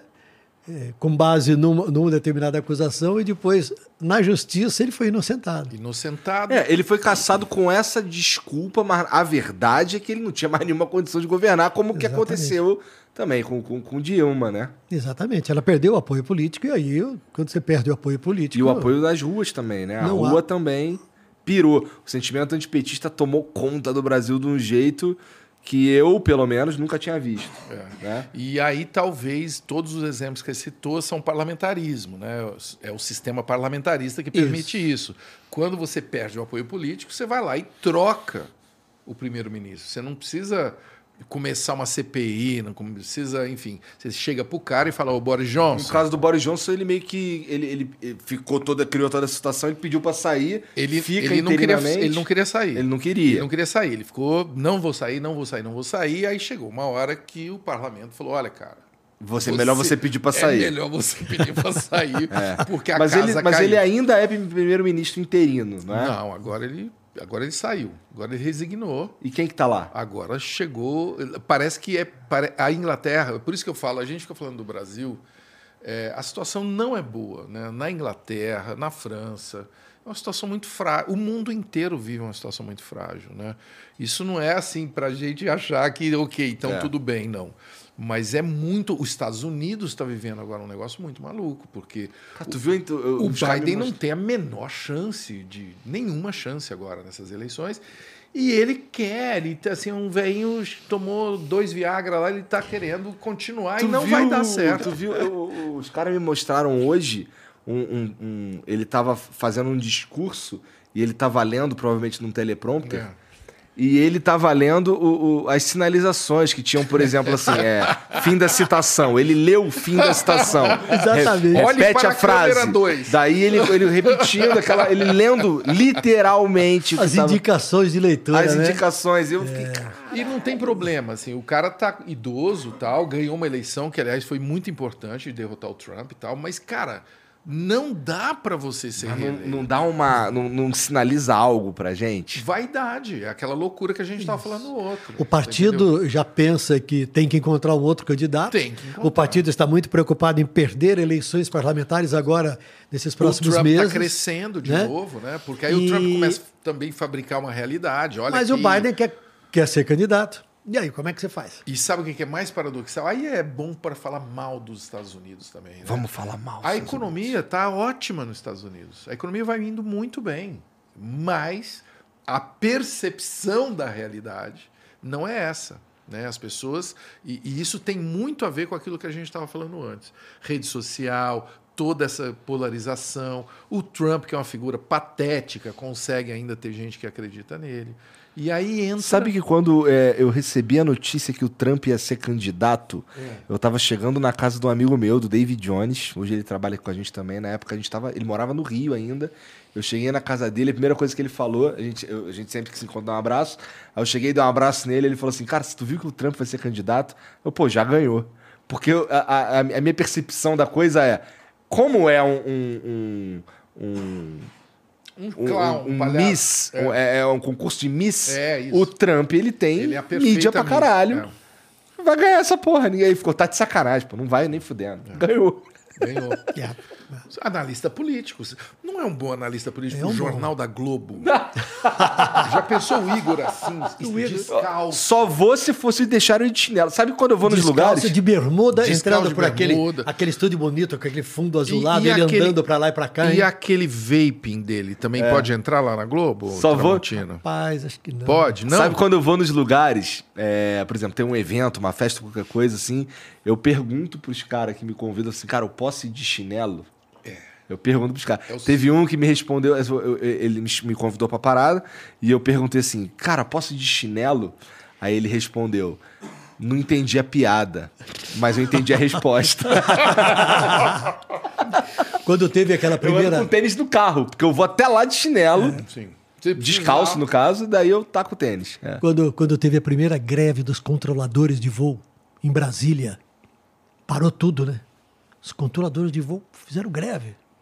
Aí tinha um cara que era presidente do sindicato, que falava em nome. Da...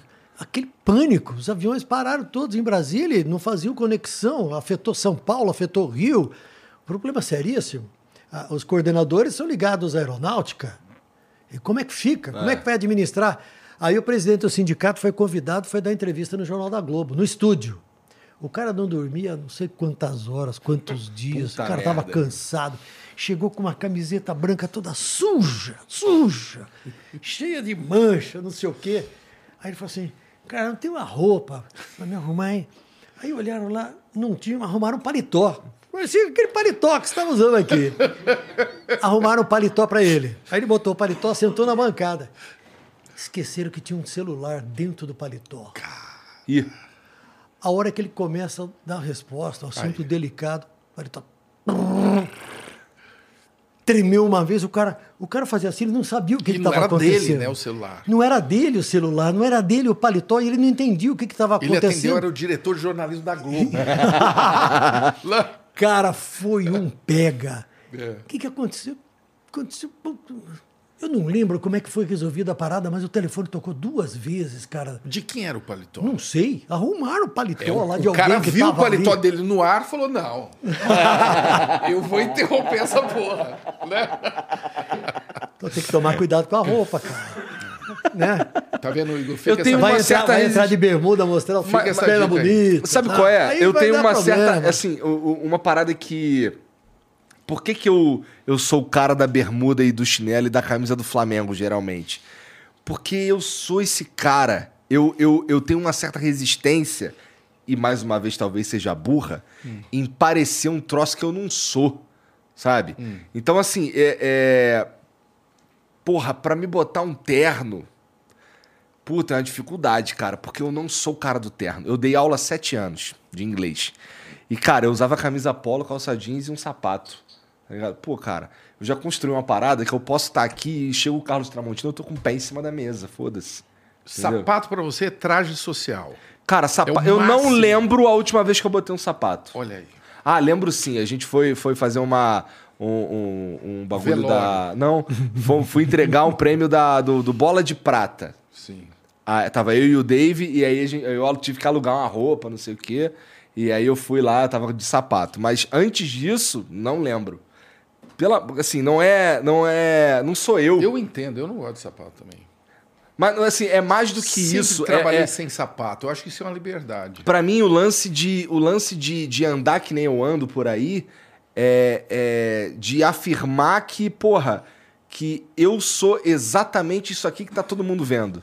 Sabe? Então, onde as pessoas me encontrarem, eu vou estar assim, se eu puder. Né? A menos que me digam, não, ó, não Amigo, entendi a piada. Aqui não Pô, dá. Rapaz, eu tô usando sapato sem meia. Acho que, eu- acho que nesses dois meses eu tô, usei mais sapato sem meia que nos últimos não sei quantos anos. Essa é a sua liberdade Olha a felicidade agora? da cara do Sapato Carlos, cara. sem meia. Que um de- loucura! Tem um monte de camisa branca, tudo assim, ó, encostadinha lá. Um monte de gravata. E os ternos. Agora eu preciso comprar roupa esporte. Eu tinha pouca roupa esporte. Olha- Porque eu saía do trabalho e ia para compromisso de terno. Né? Porque é aquilo, eu não, não era convidado por causa dos meus olhos azuis. Aham. Eu posso Eu sugerir o uma matéria. de tal Tramontina, eu vou sugerir, eu vou sugerir Agora uma mudou. matéria agora. Eu vou sugerir uma matéria para o Maurício Meirelles na Rede TV. Acompanhar Tramontina comprando o novo figurino dele. Não vai ser legal isso? Parece to- interessante. Você né? topa, Tramontina? Eu estou fazendo aqui agora uma negociação com o Maurício, você, a Rede TV. Se ele aparece na Rede TV, fudeu. Contratado da Rede TV. né? comprando Na hora. roupa. Comprando roupa para- Talvez vai para- apresentar um real. Para estrear, para estrear. É. Roupa para estrear. Tomar o lugar Não, de estrear tu já tem, especialmente se Gimenez. for papo uma de jornalismo. uma- aquela jaquetinha, né, para você estrear, né, com jaquetinha. Uma bota troço meio mais country, que tal? Country. Uma bota sertanejo, que tal? O que, que tu gosta de ouvir? Tu gosta de Tem que ouvir ser- umas músicas Tem que sertanejas? ser, tem que ser com, fave, com fivelão, não? Tem que ser o fivelão. Não, fivelão. Carinha dele. Olha aí, a- é da sua cidade, uma coisa. Cara, eu tô tão afastado de música. É. Eu conheço os sertanejos todos, conheço. Bom, de Shakira eu sei que tu não manja. Canto algumas, mas confesso a você que. Sabe o que eu, eu mais fiz nesse período de, de isolamento? Eu fiquei um ano e quatro meses em casa, com salário integral.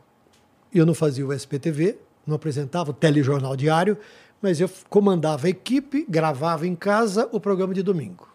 Né? Mas o que eu mais fiz foi ler. Eu gosto muito de livro, eu leio muito. Né? Então, o que eu mais fiz foi ler pouquíssima série eu assisti. Né? Tem tanta coisa legal para eu assistir, eu vou anotando, vou empilhando o nome numa lista, Aham. e essa lista. É que ela nunca acaba, sai toda hora sai uma lugar. parada. É muita coisa. É muita coisa. É muita coisa. E eu acho o máximo a leitura. Eu, eu viajo mais na leitura do que eh, nas séries. E tu curte Sabe? ler o quê? Fan- Coisas reais, fantasia, documentário, biografia, leio- biografia, o quê? Eu não gosto muito de biografia, não. Não. acho legal, leio sobre os livros de biografia, mas eu dificilmente compro. Eu, leio, eu, eu olho muito os, os jornais, aquilo que, que é lançado. Algumas vezes eu, con- eu encontro algumas coisas antigas e compro. Atualmente eu estou lendo o terceiro livro, O Escravidão. Né? Eu acabei de ler o livro do Werner Herzog sobre o japonês que ficou 30 anos numa ilha das Filipinas, é mó É loucura. uma- pensando que a ainda- guerra ainda É uma- está é uma loucura, andamento. É essa um história é o livro. Herzog é muito foda, é muito legal. É muito legal o texto, um livrinho curtinho. Eu, eu busco sempre autores nacionais, no- ah, novos autores nacionais, e acabo descobrindo umas coisas muito bacanas. E tem uns livros sobre as figuras invisíveis da sociedade que eu acho que são o máximo, né? Tem uns livros de uma, de uma, de uma autora brasileira. Ah, eu vou cometer o pecado de não, de não lembrar o nome dela agora, cara. Zíbia Gasparito, tô brincando. tô brincando. Tem uns livros sobre caras que, trans- que trabalham em forno crematório. Eita. Os caras trabalham em matadouro, matando porcos, matando ga- gado.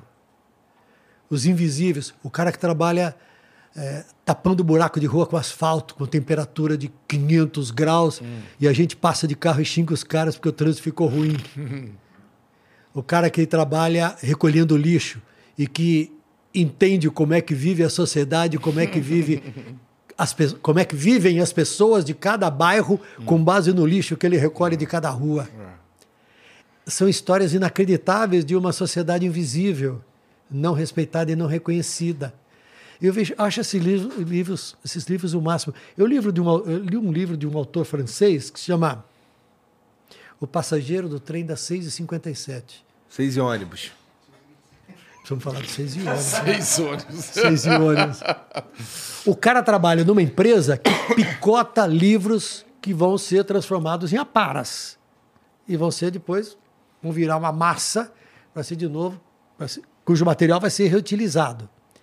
E ele, no fim do dia, quando ele tem que limpar a máquina, ele recolhe da máquina algumas folhas que sobraram de um livro, de outro livro, de outro livro. Aí ele vai pegar o trem das 6h57.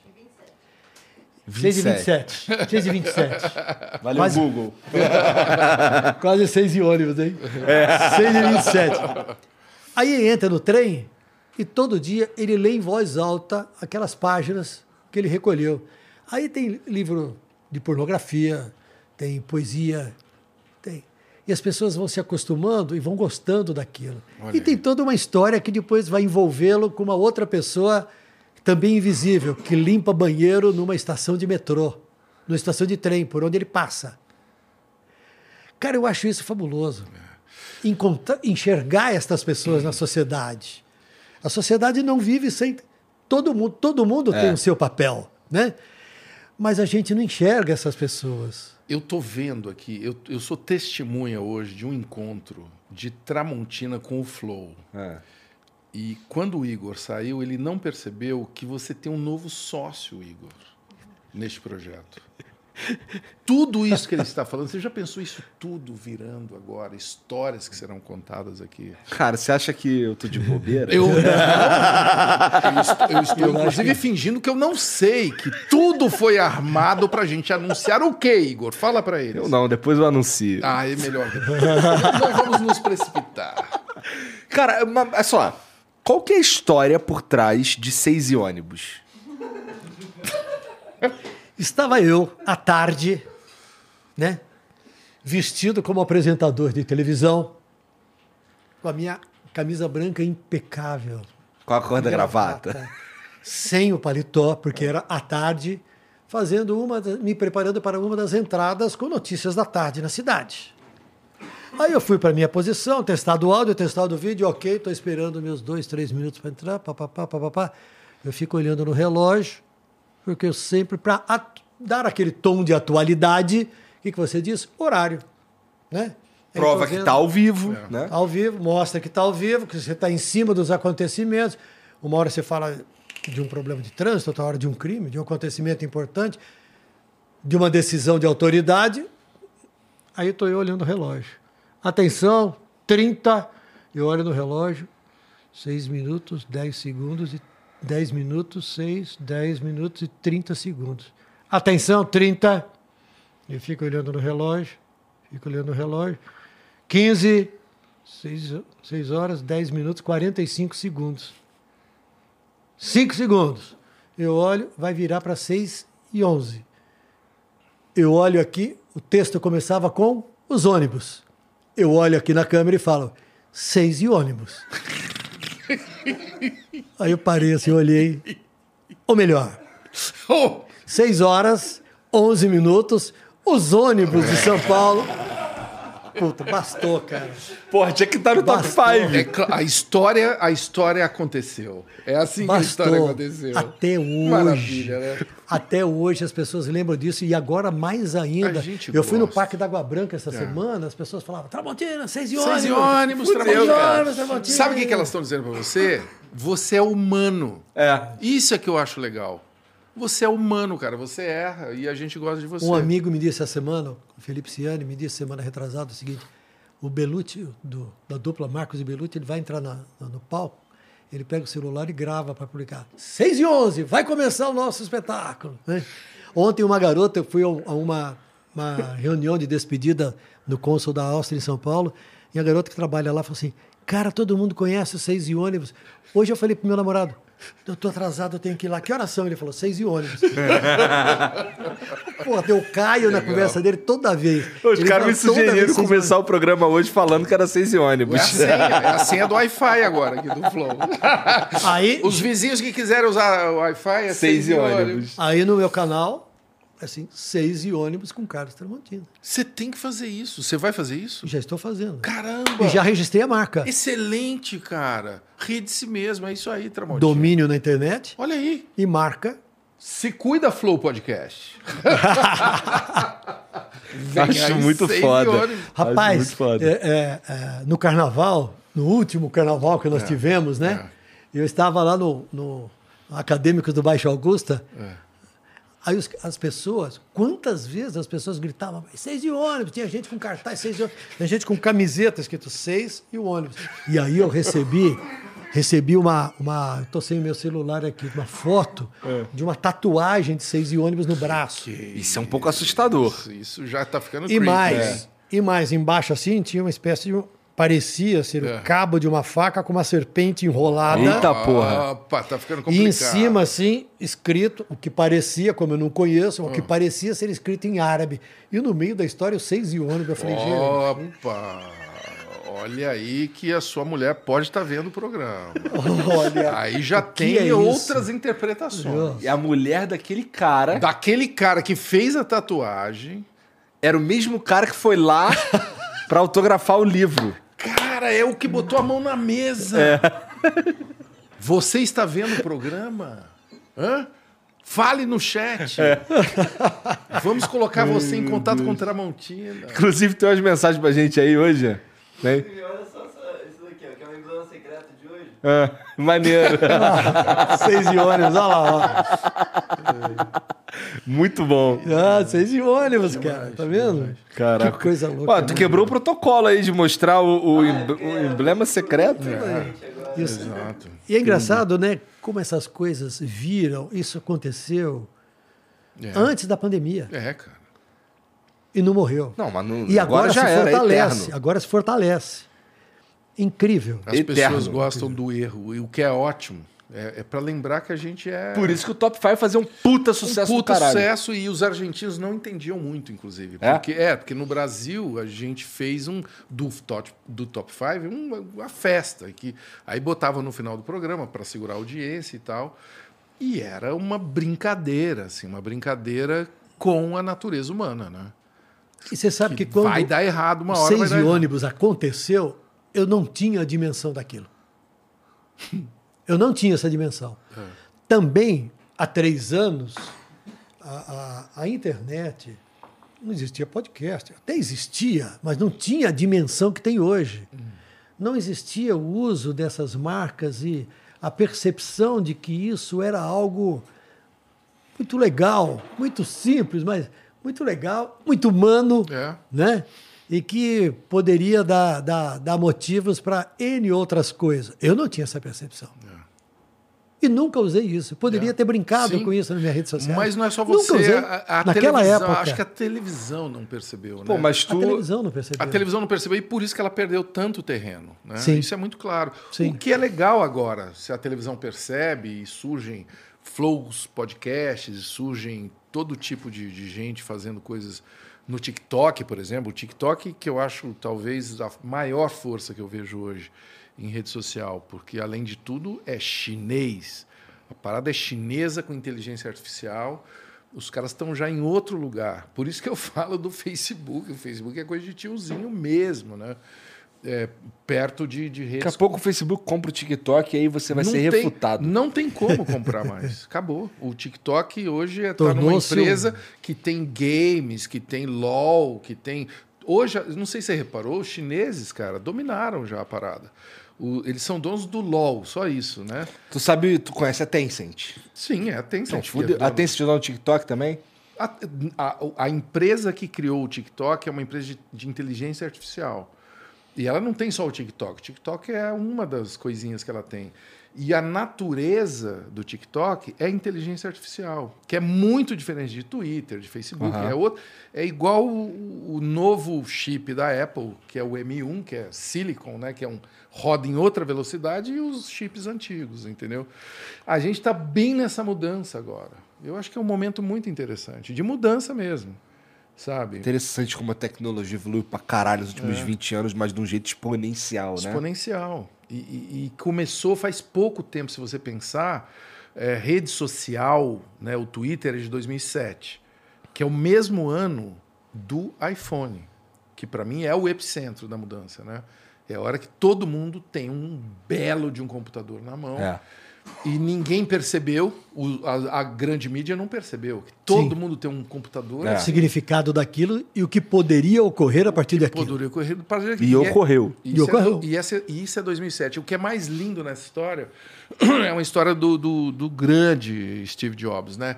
Que ele lança o iPhone, você lembra disso? Porque tinha a CES, que é a grande convenção de eletrônica do planeta até hoje, e o Steve Jobs marca o lançamento do iPhone no mesmo dia que vai começar a CES. E aí ele liga para os principais influenciadores, o cara do Wall Street Journal, os principais jornalistas, e fala assim: se eu fosse você, eu viria aqui hoje para o nosso lançamento em São Francisco. E estava todo mundo em Los Angeles.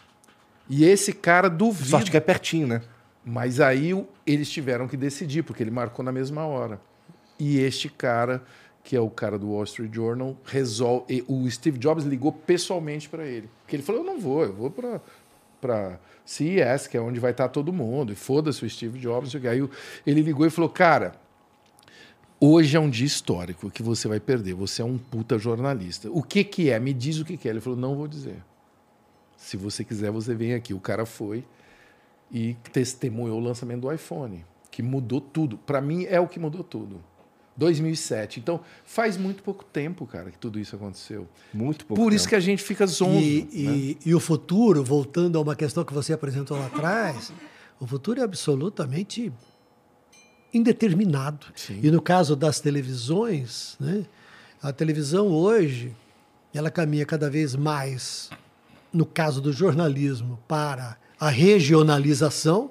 As pessoas estão mais interessadas no que acontece no bairro dela, Com ali certeza. pertinho O dela. local, é isso né? aí. Como é que você faz um jornal em rede nacional que atenda ao interesse do cara que está no Amazonas Isso. do cara que está em Porto Alegre. São mundos completamente diferentes. Exatamente. Os amigos lá de Araraquara falam para mim assim: o que, que me interessa se tem trânsito na Marginal Tietê? Exatamente. Isso não é meu mundo.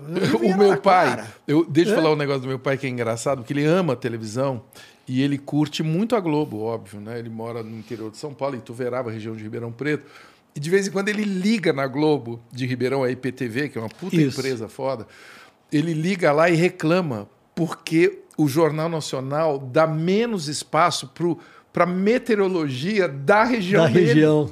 Ele fala, por que, que eu quero saber se na Paraíba vai chover? Não sei o quê?" É. É um comportamento humano de telespectador que não sei se vai dar conta, né? Então, a, a, a Quem quer falar de tudo não a consegue falar com essa aberta galera. Aqui ainda tem uma importância muito grande, porque o Brasil é um país pobre. E as pessoas têm celular, mas não tem É. tanto dinheiro para botar dados, para Ah, assistir, é. para fazer tudo. Isso. Então a televisão aberta continua sendo a Sim. principal fonte E de informação para as pessoas. E vai ser E vai continuar por muito tempo. Né? Agora, independentemente disso, as, as redes sociais, as plataformas, explodindo. as multiformas de transmissão de informação estão explodindo e não vão parar.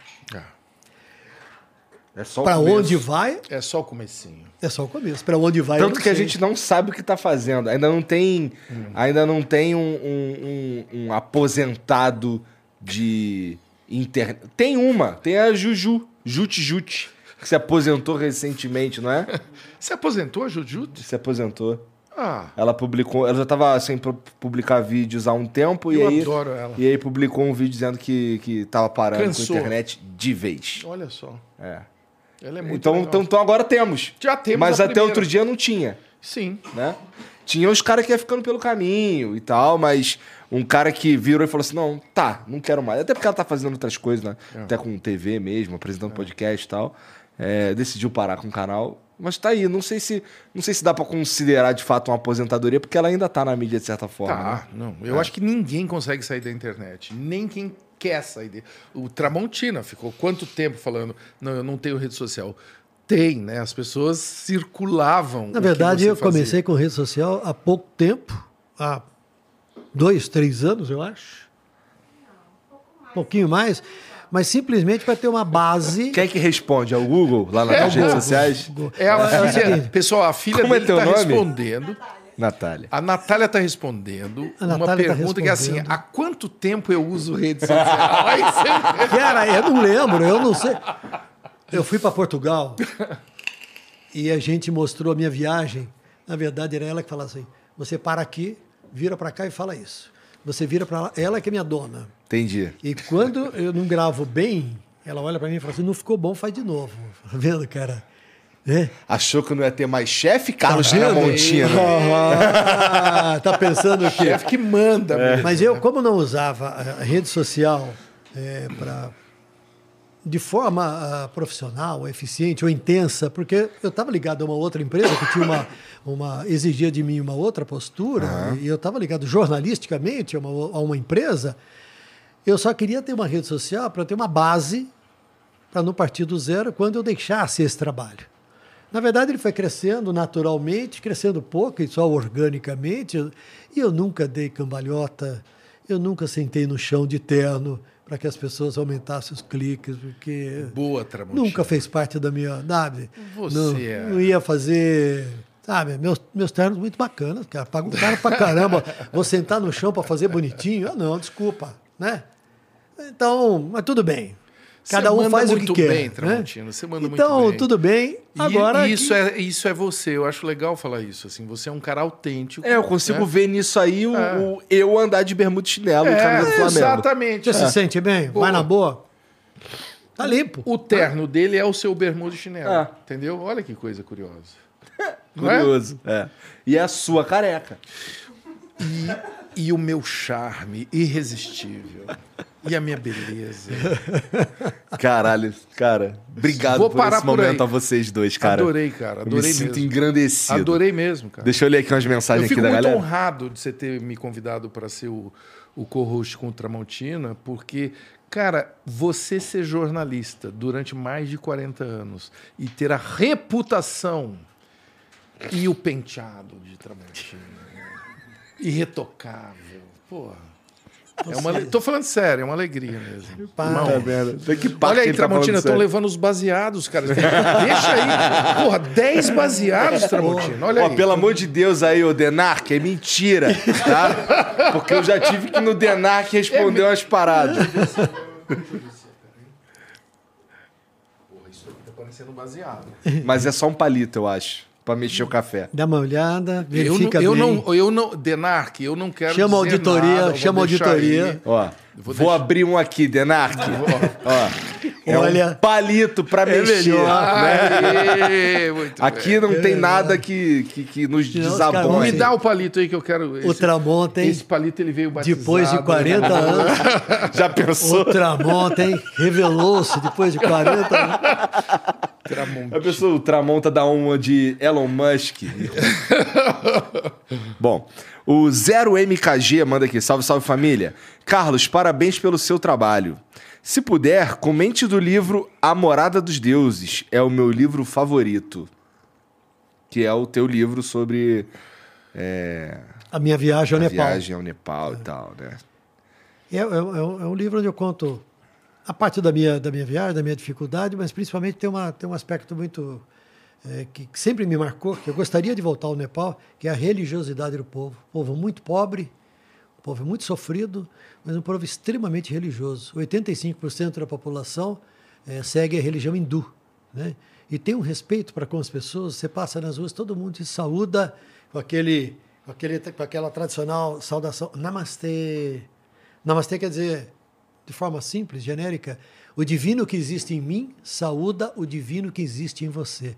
E em qualquer lugar onde você está, onde você, onde você esteja, na montanha, aparece um cara, um carregador, um cara que mora numa casa, ele olha para você e fala, Namastê. Aí você responde, Namastê. Isso me marcou profundamente naquela viagem. E o livro conta um pouco disso. Maneiro. O Cortes manda aqui, ó. Salve, salve família. Cortes aqui. Senhores, ultimamente se tem perguntado muito o limite do humor. Mas e o jornalismo? Tem limite?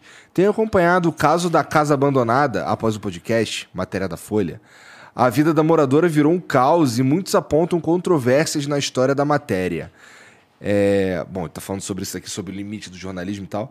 É, o que, que vocês pensam sobre isso? Eu vi o, o- Recentemente teve um lance aí que ficou. Que, que, que ficou até grande assim na mídia, que foi a Luísa Mel, que foi lá resgatar uns cachorros e tal. A galera tava acusando ela de, de usar a popularidade que, o- que o podcast estava tendo e tudo mais para poder se promover e tal. é? Eu acho que tem muito mimimi, sabe? É, tudo hoje vira um debate sobre os limites de não sei o quê.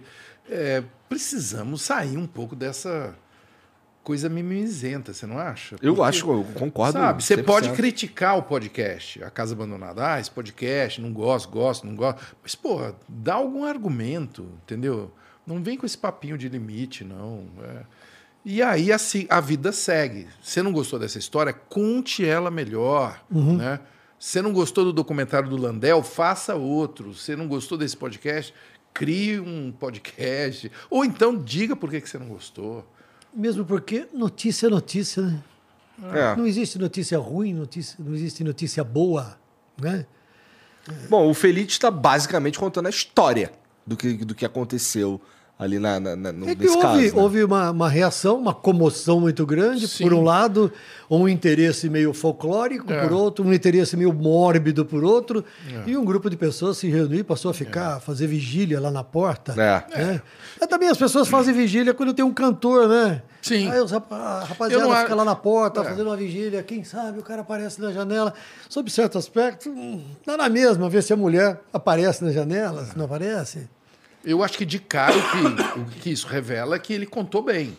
Né? É. Ele soube contar uma história de um jeito que ele atraiu a atenção. Sim, sim, ah, sim, você acha que ele fantasiou muito sobre Higienópolis? Eu lembro que quando eu comecei a ouvir, me incomodou um pouco, assim, um bairro de gente rica, não sei o quê. Ele mora em Higienópolis, né?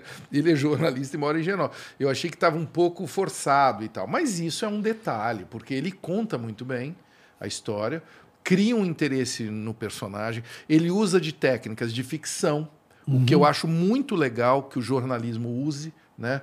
De técnicas de ficção. Eu sempre falei isso, e muitos colegas jornalistas não gostavam quando eu falava isso. Eu falo, gente, vocês já perceberam como é que é um cenário de um telejornal? É um cara sentado numa nave espacial. Você acha que isso é a realidade? O cara, o cara parece que está no Star Trek, você entendeu? Uhum. Quer me falar, não, é tudo realidade. Não é. Então, as técnicas de ficção não querem, não desmerecem a, a, a acuidade da história que você está contando. E a característica ali, por ser um podcast, permitia que se criasse um clima, claro. que se usasse um tempo maior. Você Do não mistério. vai ouvir, é. vai, não vai usar uma técnica de ficção, de maneira geral, no noticiário que você tem um, um minuto, minuto para é, falar, é, um minuto e meio para é, contar uma série de informações é, relevantes. Né? Mas no podcast. Eu acho até legal a Folha fazer isso. Eu acho, eu acho legal até reconhecer isso. Porra, a Folha ficou muito tempo presa ao jornal impresso. É, agora, porra, começa a fazer podcasts, vídeos que tem esse alcance, né? Que vira notícia no Fantástico. Eu acho bárbaro, cara. É. É, o gênero True Crime tá em alta tá pra em alta no, nas plataformas no de streaming, claro, é. sim, sim. É. Mas se virar fórmula, o que, que vai acontecer? Vai cansar. Vai. É. Entendeu? O Matheus Gui diz aqui, ó. A primeira vez que o Taz foi aí, meu pai estava na UTI com Covid e o papo com ele foi o que me fez companhia nesse período. Assisti inúmeras vezes. Ainda no hospital, assisti com ele aos cortes. Só tenho a agradecer ao Taz e moleques de bosta. Esses somos nós, os moleques de bosta. Quem que é ele? É o Matheus. Pô, legal, Matheus. Hoje ele tá bem e o episódio será assunto durante a semana. Aí, ó. Olha que legal. Tamo junto, Matheus. O. Calma aí. O Henrique Zero diz aqui, salve, salve família. Tramontina, para você, qual o futuro do jornalismo? A internet vai substituir a televisão? Manda um salve para minha mãe Rose, ela é muito sua fã. Rose, dona Rose, tudo bem, dona Rose? Viva! Grande abraço, grande abraço para você. Nós já falamos disso, né? Agora, quando primeiro inventaram o livro, quando inventaram o rádio, falaram que o livro ia acabar. É. Depois inventaram a televisão, falaram que o rádio ia acabar. Quando a internet surgiu, ia matar a televisão. Tudo vai sobreviver de uma forma ou de outra. A gente coexiste. Se adaptando, tudo vai. Aí tem o podcast, tem outro. O e teatro. Outros, teatro, tá, teatro. E quantas vezes já mataram o teatro? É. Nossa. Tá cada vez mais vivo, cara. É muito foda. É muito. É muito, muito forte, legal. tudo é muito, muito forte. Muito, é. muito. E cada um atinge de uma maneira o público e um, um se completa no outro. Sim. Concordo, concordo. O FG Ferne mandou aqui, ó. Parabéns pela conversa. Excelente, como de costume. Quando falavam de política e futebol, lembrei muito de uma frase que diz que o Brasil é o país em que política é futebol, futebol é religião e religião é política. Mais real, impossível. Forte abraço para todos na mesa. Obrigado, cara. Valeu. Valeu. pela moral, obrigado pela audiência aí. Não esquece de mandar esse episódio aqui também lá no grupo da igreja tá bom? É, no grupo da família. E no grupo do Flamengo também. No grupo do Flamengo. Não, esse aí é foda. Isso aí, isso aí, ó, respira. O Flamengo entrou em você. o, Fra... o Flamengo não entrou em muitos lugares. Inclusive, quanto é que tá o jogo aí, Jean? 0x0 com o Davi expulso agora. Ah, é mesmo? Mas Puta, o grande time do Igor tá no 0x0. Não, mas calma. Puta, calma, nada já tá acabando, né? ah, não. Porra, o Gabigol não Acabou de gol. chegar aqui, ó. Flamengo e Atlético empatam. Puta merda. Puta que... Eu chutei que ia dar 3x0. Pra quem? Porra, tá de sacanagem, né? Não. Porra. Perdeu. Qualquer jogo que tem o Flamengo, o Flamengo vai ganhar. Na minha cabeça. Ah, entendeu? Ah, bom. Pô. Perdeu, Playboy. Nesse programa você tá perdendo. o Matheus Gui mandou aqui, ó. Tramontina, já quis perguntar para algum político se é verdade que ele é ladrão. Tem um doido da mesa que fez isso. Tais, o dinheiro gasto pela Academia Militar na sua formação foi gasto em vão? Sabemos que falou que faria o possível para é. isso não acontecer é. e com certeza não foi em vão. É. Essa é uma cena muito absurda, que eu já falei nisso numa entrevista, por isso que ele lembrou. É, eu estudei na Epicar, que é a Escola Preparatória de Cadetes do Que é, que é, é, na minha época, na minha geração, ela é. era almejada ao máximo. E ela ainda é. Ela é uma das melhores escolas do Brasil, né, de ensino médio, em Barbacena. Uhum. E muito Caralho, importante. Tu é foda, hein, cara? Estudar na Epicar não é pra qualquer um, não. Eu estudei na Epicar três anos. É, tenho grandes amigos até hoje da turma 75. A gente vai se encontrar daqui a pouco para celebrar é, esse tempo todo que a gente está junto.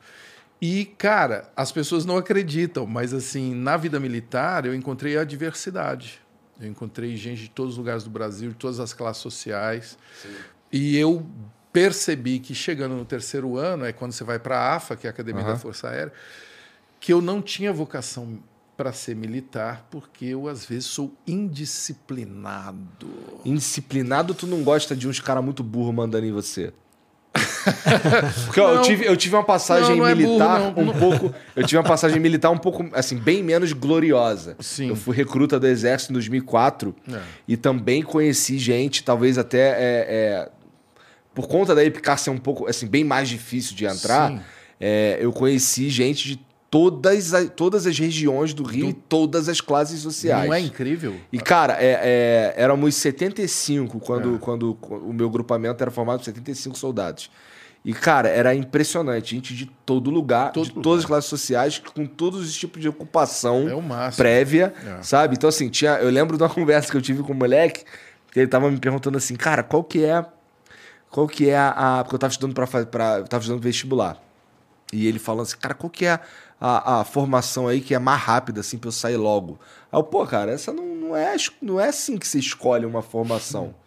Aí ele, não, não, é porque assim, caso eu seja preso, eu pegar umas, umas regalias e tal. Então, eu conversei com. Assim, era a minha família, aqueles 75 soldados. Sim. E realmente, assim, é, é, aquilo ali me ensinou muito. É. O, o, o, fazer parte do. É, viver um ano no quartel mudou minha vida. Então. Eu fiquei três anos lá e quando eu é, percebi que eu, que eu não tinha vocação mesmo e comecei a vir para São Paulo e comecei a me meter com teatro e enfim, eu falei, cara, eu vou ter que pedir desligamento. Aí eu fui pedir desligamento, assim, com uma cara, botei uma camisa branca, né, que nem a do Tramontina, fui lá, pedi o desligamento e o Coronel Sampaio falou, tu vai com esse lero-lero para o comandante da escola. Ele era um carioca ali do Leme, assim, Coronel Sampaio, muito legal. E aí eu cheguei pro. Na hora que eu vi, eu estava na sala do brigadeiro, que eu nunca imaginei que eu fosse estar na mesma sala que o comandante da escola. E ele me perguntou: Garoto, você sabe quanto o Brasil investiu em você? Isso era 77. 77. A inflação monstro, né? Ele pegou e falou o número. E eu fiquei humilhado. Aí eu percebi, eu falei, porra, o Brasil investiu essa puta grana em mim. E aí eu fiquei mudo, não sabia o que falar. E aí falei a frase que ele está repetindo aí. Eu falei, excelência, eu farei o possível para que cada centavo não tenha sido gasto em vão. E me despedi. E tô tentando pagar essa dívida aí, fazendo uns programas aí pela televisão afora, de educação, de para criança, para todo mundo. Boa, cara. Para pagar a dívida, eu acho que a gente tem que ter esse sentimento público mesmo, de devolver, não é? Vocês não acham? E acho, inclusive, que aqueles que estudam em universidade pública sim. deveriam ter com muita clareza esse compromisso. Sim, sim, sim. E muitas vezes você vê todo mundo que quer estudar na, na melhor faculdade de medicina, que ótimo, na é. USP, não, não sei aonde, não sei aonde, não sei aonde, na melhor disso, melhor daquilo, depois a hora que o cara sai, vaza e vai cuidar de, de outros interesses. Tem tá que bom? devolver. É, é. eu, deveria haver uma, uma, uma consciência da necessidade de, de retribuir de alguma maneira. É. Né? A própria sociedade deveria discutir um pouquinho mais isso. É. Né? Tem Concordo. gente fazendo isso, viu? É bom é. legal, é legal falar. Porque depois eu, eu, eu estudei. A própria Tabata tem várias propostas a nesse Tabata, sentido. Isso. É. E, outra, e tem estudantes fazendo isso. Na Poli, que é outra escola que eu estudei também, de engenharia da USP, tem amigos da Poli que são estudantes devolvendo grana mesmo arrecadando. Isso é muito legal. Grana é junto legal. a empresários que estudaram lá, que são engenheiros, que são donos de empresa e tal. E isso é novo no Brasil, né? Porque nos Estados Unidos você, a gente fica falando bem das universidades americanas, que o, a biblioteca tem o nome do milionário que doa a biblioteca. No Brasil isso é recente, mas está começando a acontecer. É legal reconhecer. Existe ainda um ranço, ainda existe um ranço de parte dos estudantes ou de algumas é. faculdades, né? Em relação a isso. Em relação ao, ao, ao, ao mundo privado, né? É. As empresas e tal. Recentemente houve o caso na faculdade. sai de lá é, querendo ser é. empresário. Na faculdade de Direito do Largo São Francisco, é. se não me engano, e houve uma família de banqueiros banqueiros do empresário, uma família de banqueiros do empresário que patrocinou a reforma completa do principal salão nobre. É. E a hora que botou o nome lá de salão. O pessoal foi de contra. o pessoal foi contra.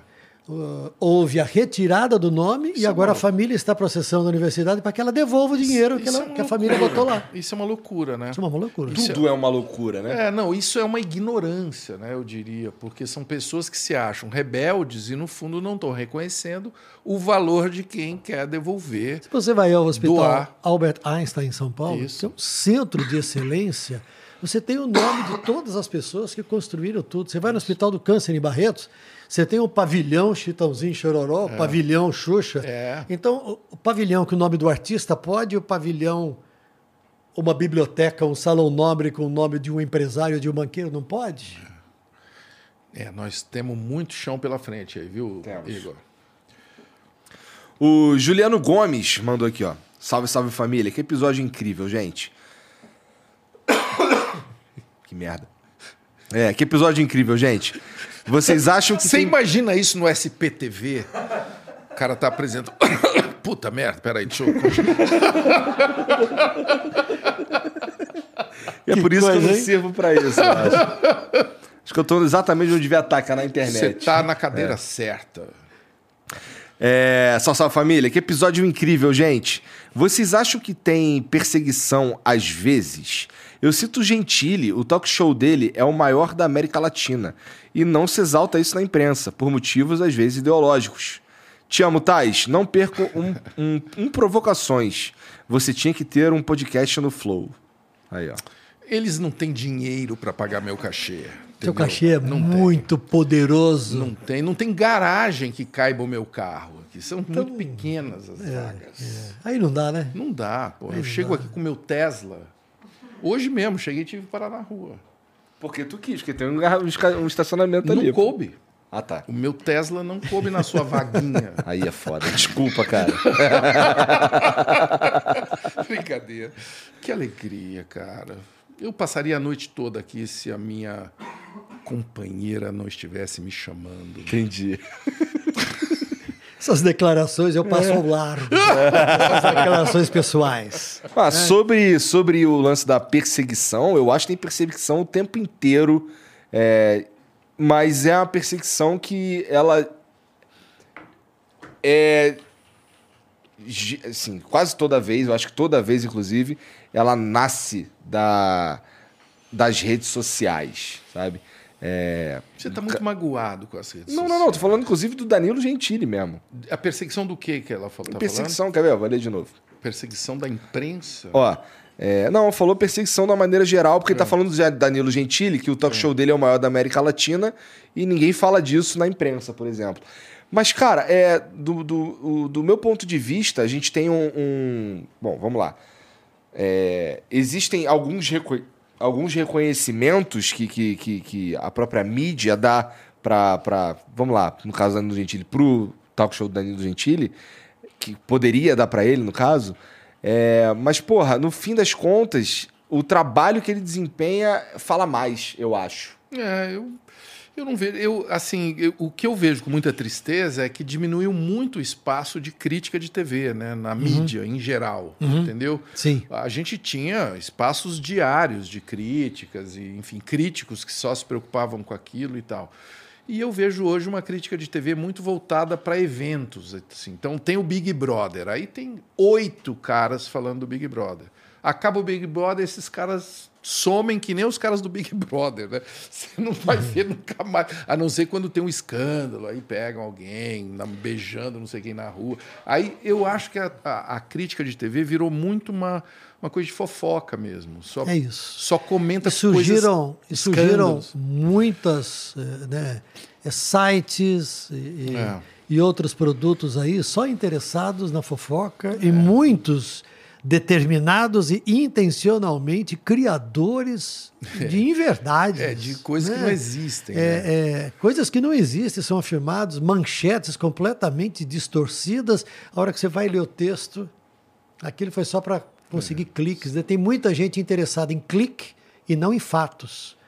E aí isso acaba é, esse esse tsunami acaba levando tudo pelo caminho, E né? Levando pra o lugar clique nenhum, dá né? lucro, É. É. Mas não dá. Chega uma hora que aquilo não, não, não rende mais. mas no caso de televisão, Putz, que lá, mexe hein? com celebridade, com essa Ainda dá? Você acha que dá? Dá É. muito. Mas não vai cansar uma hora? Porque tem uma hora que... Pô, você- tá, tá assim há, há uma década já, hein, Talvez, Tati? É. talvez, não Eu sei. não sei. Eu vejo que perdeu a relevância, assim, hoje. Quando sai uma notícia... Perdeu a assim, relevância. Ó, eu acho que você tá andando com as pessoas certas. Porque se você tá andando com as pessoas certas e você tá dizendo que perdeu a relevância. Quer dizer, se você tá Pode- dizendo que perdeu a relevância, Perdeu. é porque as pessoas do teu círculo social não dão importância. Mas ainda é muito relevante na sociedade. Pra É. caralho. Pra caralho. É, não sei. é, existem. Existem. Vamos lá, é muito mais fácil você encontrar esse tipo de conteúdo do que um conteúdo sério, informativo Não, com relevância. Não, não, não. Não tô negando. Esse conteúdo tá em todo lugar. Só que tem tanto que não tem relevância. É. Entendeu? Quando você tem muito de uma coisa, não tem relevância. Porque é tudo igual. Geralmente é um copy-paste, um, É. um faz do outro, entendeu? Eu vi com muita clareza relevância. agora o, ep- o episódio da minha, no episódio da minha saída, É. é, as notícias eram eram duas ou três É, que eram replicadas em todos. é copy-paste. E aí surgiram muitos que eu nunca tinha visto, que eu nunca tinha lido, que simplesmente faziam copy-paste. É. Só, só. Trocavam, e aí dois dias depois trocavam a foto, mexiam um pouquinho no título, É. o texto era o mesmo, porque não tinha novidade.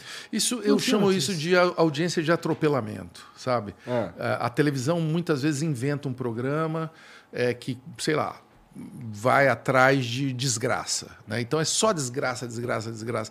Aí, pum, começa a dar audiência, claro, porque você vê um atropelamento, você para e olha.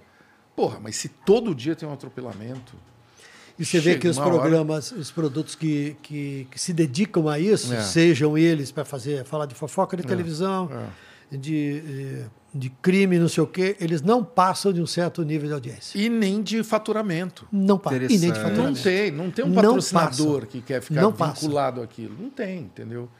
o Então é um- SPTV, é um segunda paradoxo edição, isso. que eu É. apresentei durante tanto tempo, eu acompanhei a criação e a morte de N programas Que tentaram, de crimes. é, Por exemplo, é. neste final de tarde com a Mestre Noite. Isso. Nada Não fez durou. qualquer cócegas É. a audiência do SBT. É. Nada. Nada. Eventualmente, num crime, aí o programa começa É. às duas horas da tarde, malhar aquilo, É. e aí repete, repete, repete. Um dia que tem uma repete. enchente, um dia que tem Um uma dia que tem uma tragédia. enchente, esses É. programas têm uma, uma certa relevância. No geral, não acontece nada. Nada. Entendi. É, bom. É, uma, é algo que se aplica na internet de certa forma também. É um programa, por exemplo, que é, não fez um trabalho de construção de base, Isso. É isso aí. ele não costuma ser muito longevo, não. Parar de em pé, né? Parar de É. pé durante um tempo, né? É. Bom, gente, muito obrigado pela Gente, moral. que legal, né? Cara, Nós saio engrandecido hoje. aqui um... Foi foda, Um hein, cara? encontro bacana. Obrigado, obrigado, Tramontina. Cara, fala aí tuas redes sociais aí pra galera seguir. Eu estou no Instagram, Carlos Tramontina Real, porque tem Carlos Tramontina lá que não sou eu. tem cara que copia, copia a minha, copia minha bio em livro e bota lá. Puta merda. E as pessoas escrevem, o cara não responde nada, não tem, tem uma ou outra foto, foto antiga. Manda, manda um recado pra esse cara. Ele pode estar te vendo agora. Deixa de ser um arrombado. Ó, tá te dando a dica de como falar com a internet, ó. No Carlos Tramontina Real pelo Instagram, você tem acesso ao YouTube, que está se consolidando agora, que vai ser youtube.com barra C barra Seis Carlos ônibus. Tramontina Real. O Seis e ônibus Seis de ônibus, esse é o daí. título de todas as reportagens. Seis e ônibus vem com tudo aí pela frente. Olha legal, aí. legal, legal. E tu, Tais? O quê? Fala aí tuas redes sociais. pô. As minhas é Marcelo Tassi. Fácil. É, Marcelo TAS.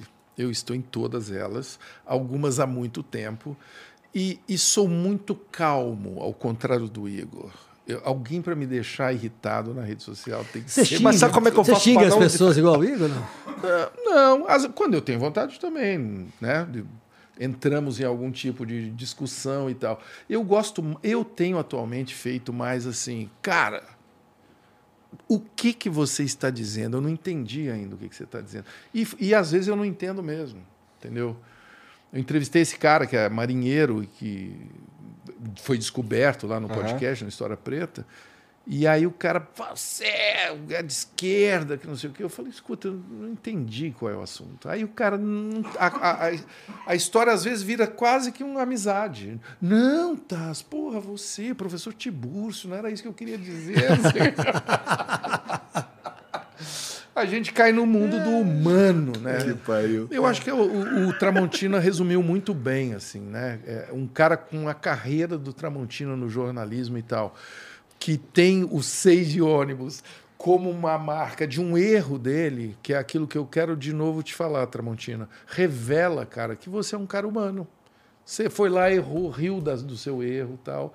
E o pessoal tá te aplaudindo, cara. É Para mim é isso que significa. Cara, você me inspirou, ó.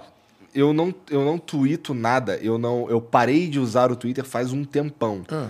Mas eu vou fazer uma nova tentativa inspirada em Marcelo Tais. Manda um coraçãozinho para mim, para Tá. começar a história. Aí a gente vai. Hã? Tá bom. É uma Pode história ser? de amor, essa. É isso aí. Revelação, é uma, é uma No noite de revelação. No é. fundo, no fundo, é o amor que deve Tá. nos guiar. É o amor. entendeu? Será que, será que o amor vence no Twitter? Sempre, em qualquer lugar. Porra. Inclusive no Twitter. Tá vendo? Vamos, mas acho que no Twitter a gente deve esperar mais uns anos aí pra ele No vencer. Twitter dói um pouquinho. Tá. E é com esta mensagem, amigos, que nós estamos encerrando o programa desta noite. O amor sempre vencerá. Já, só corta.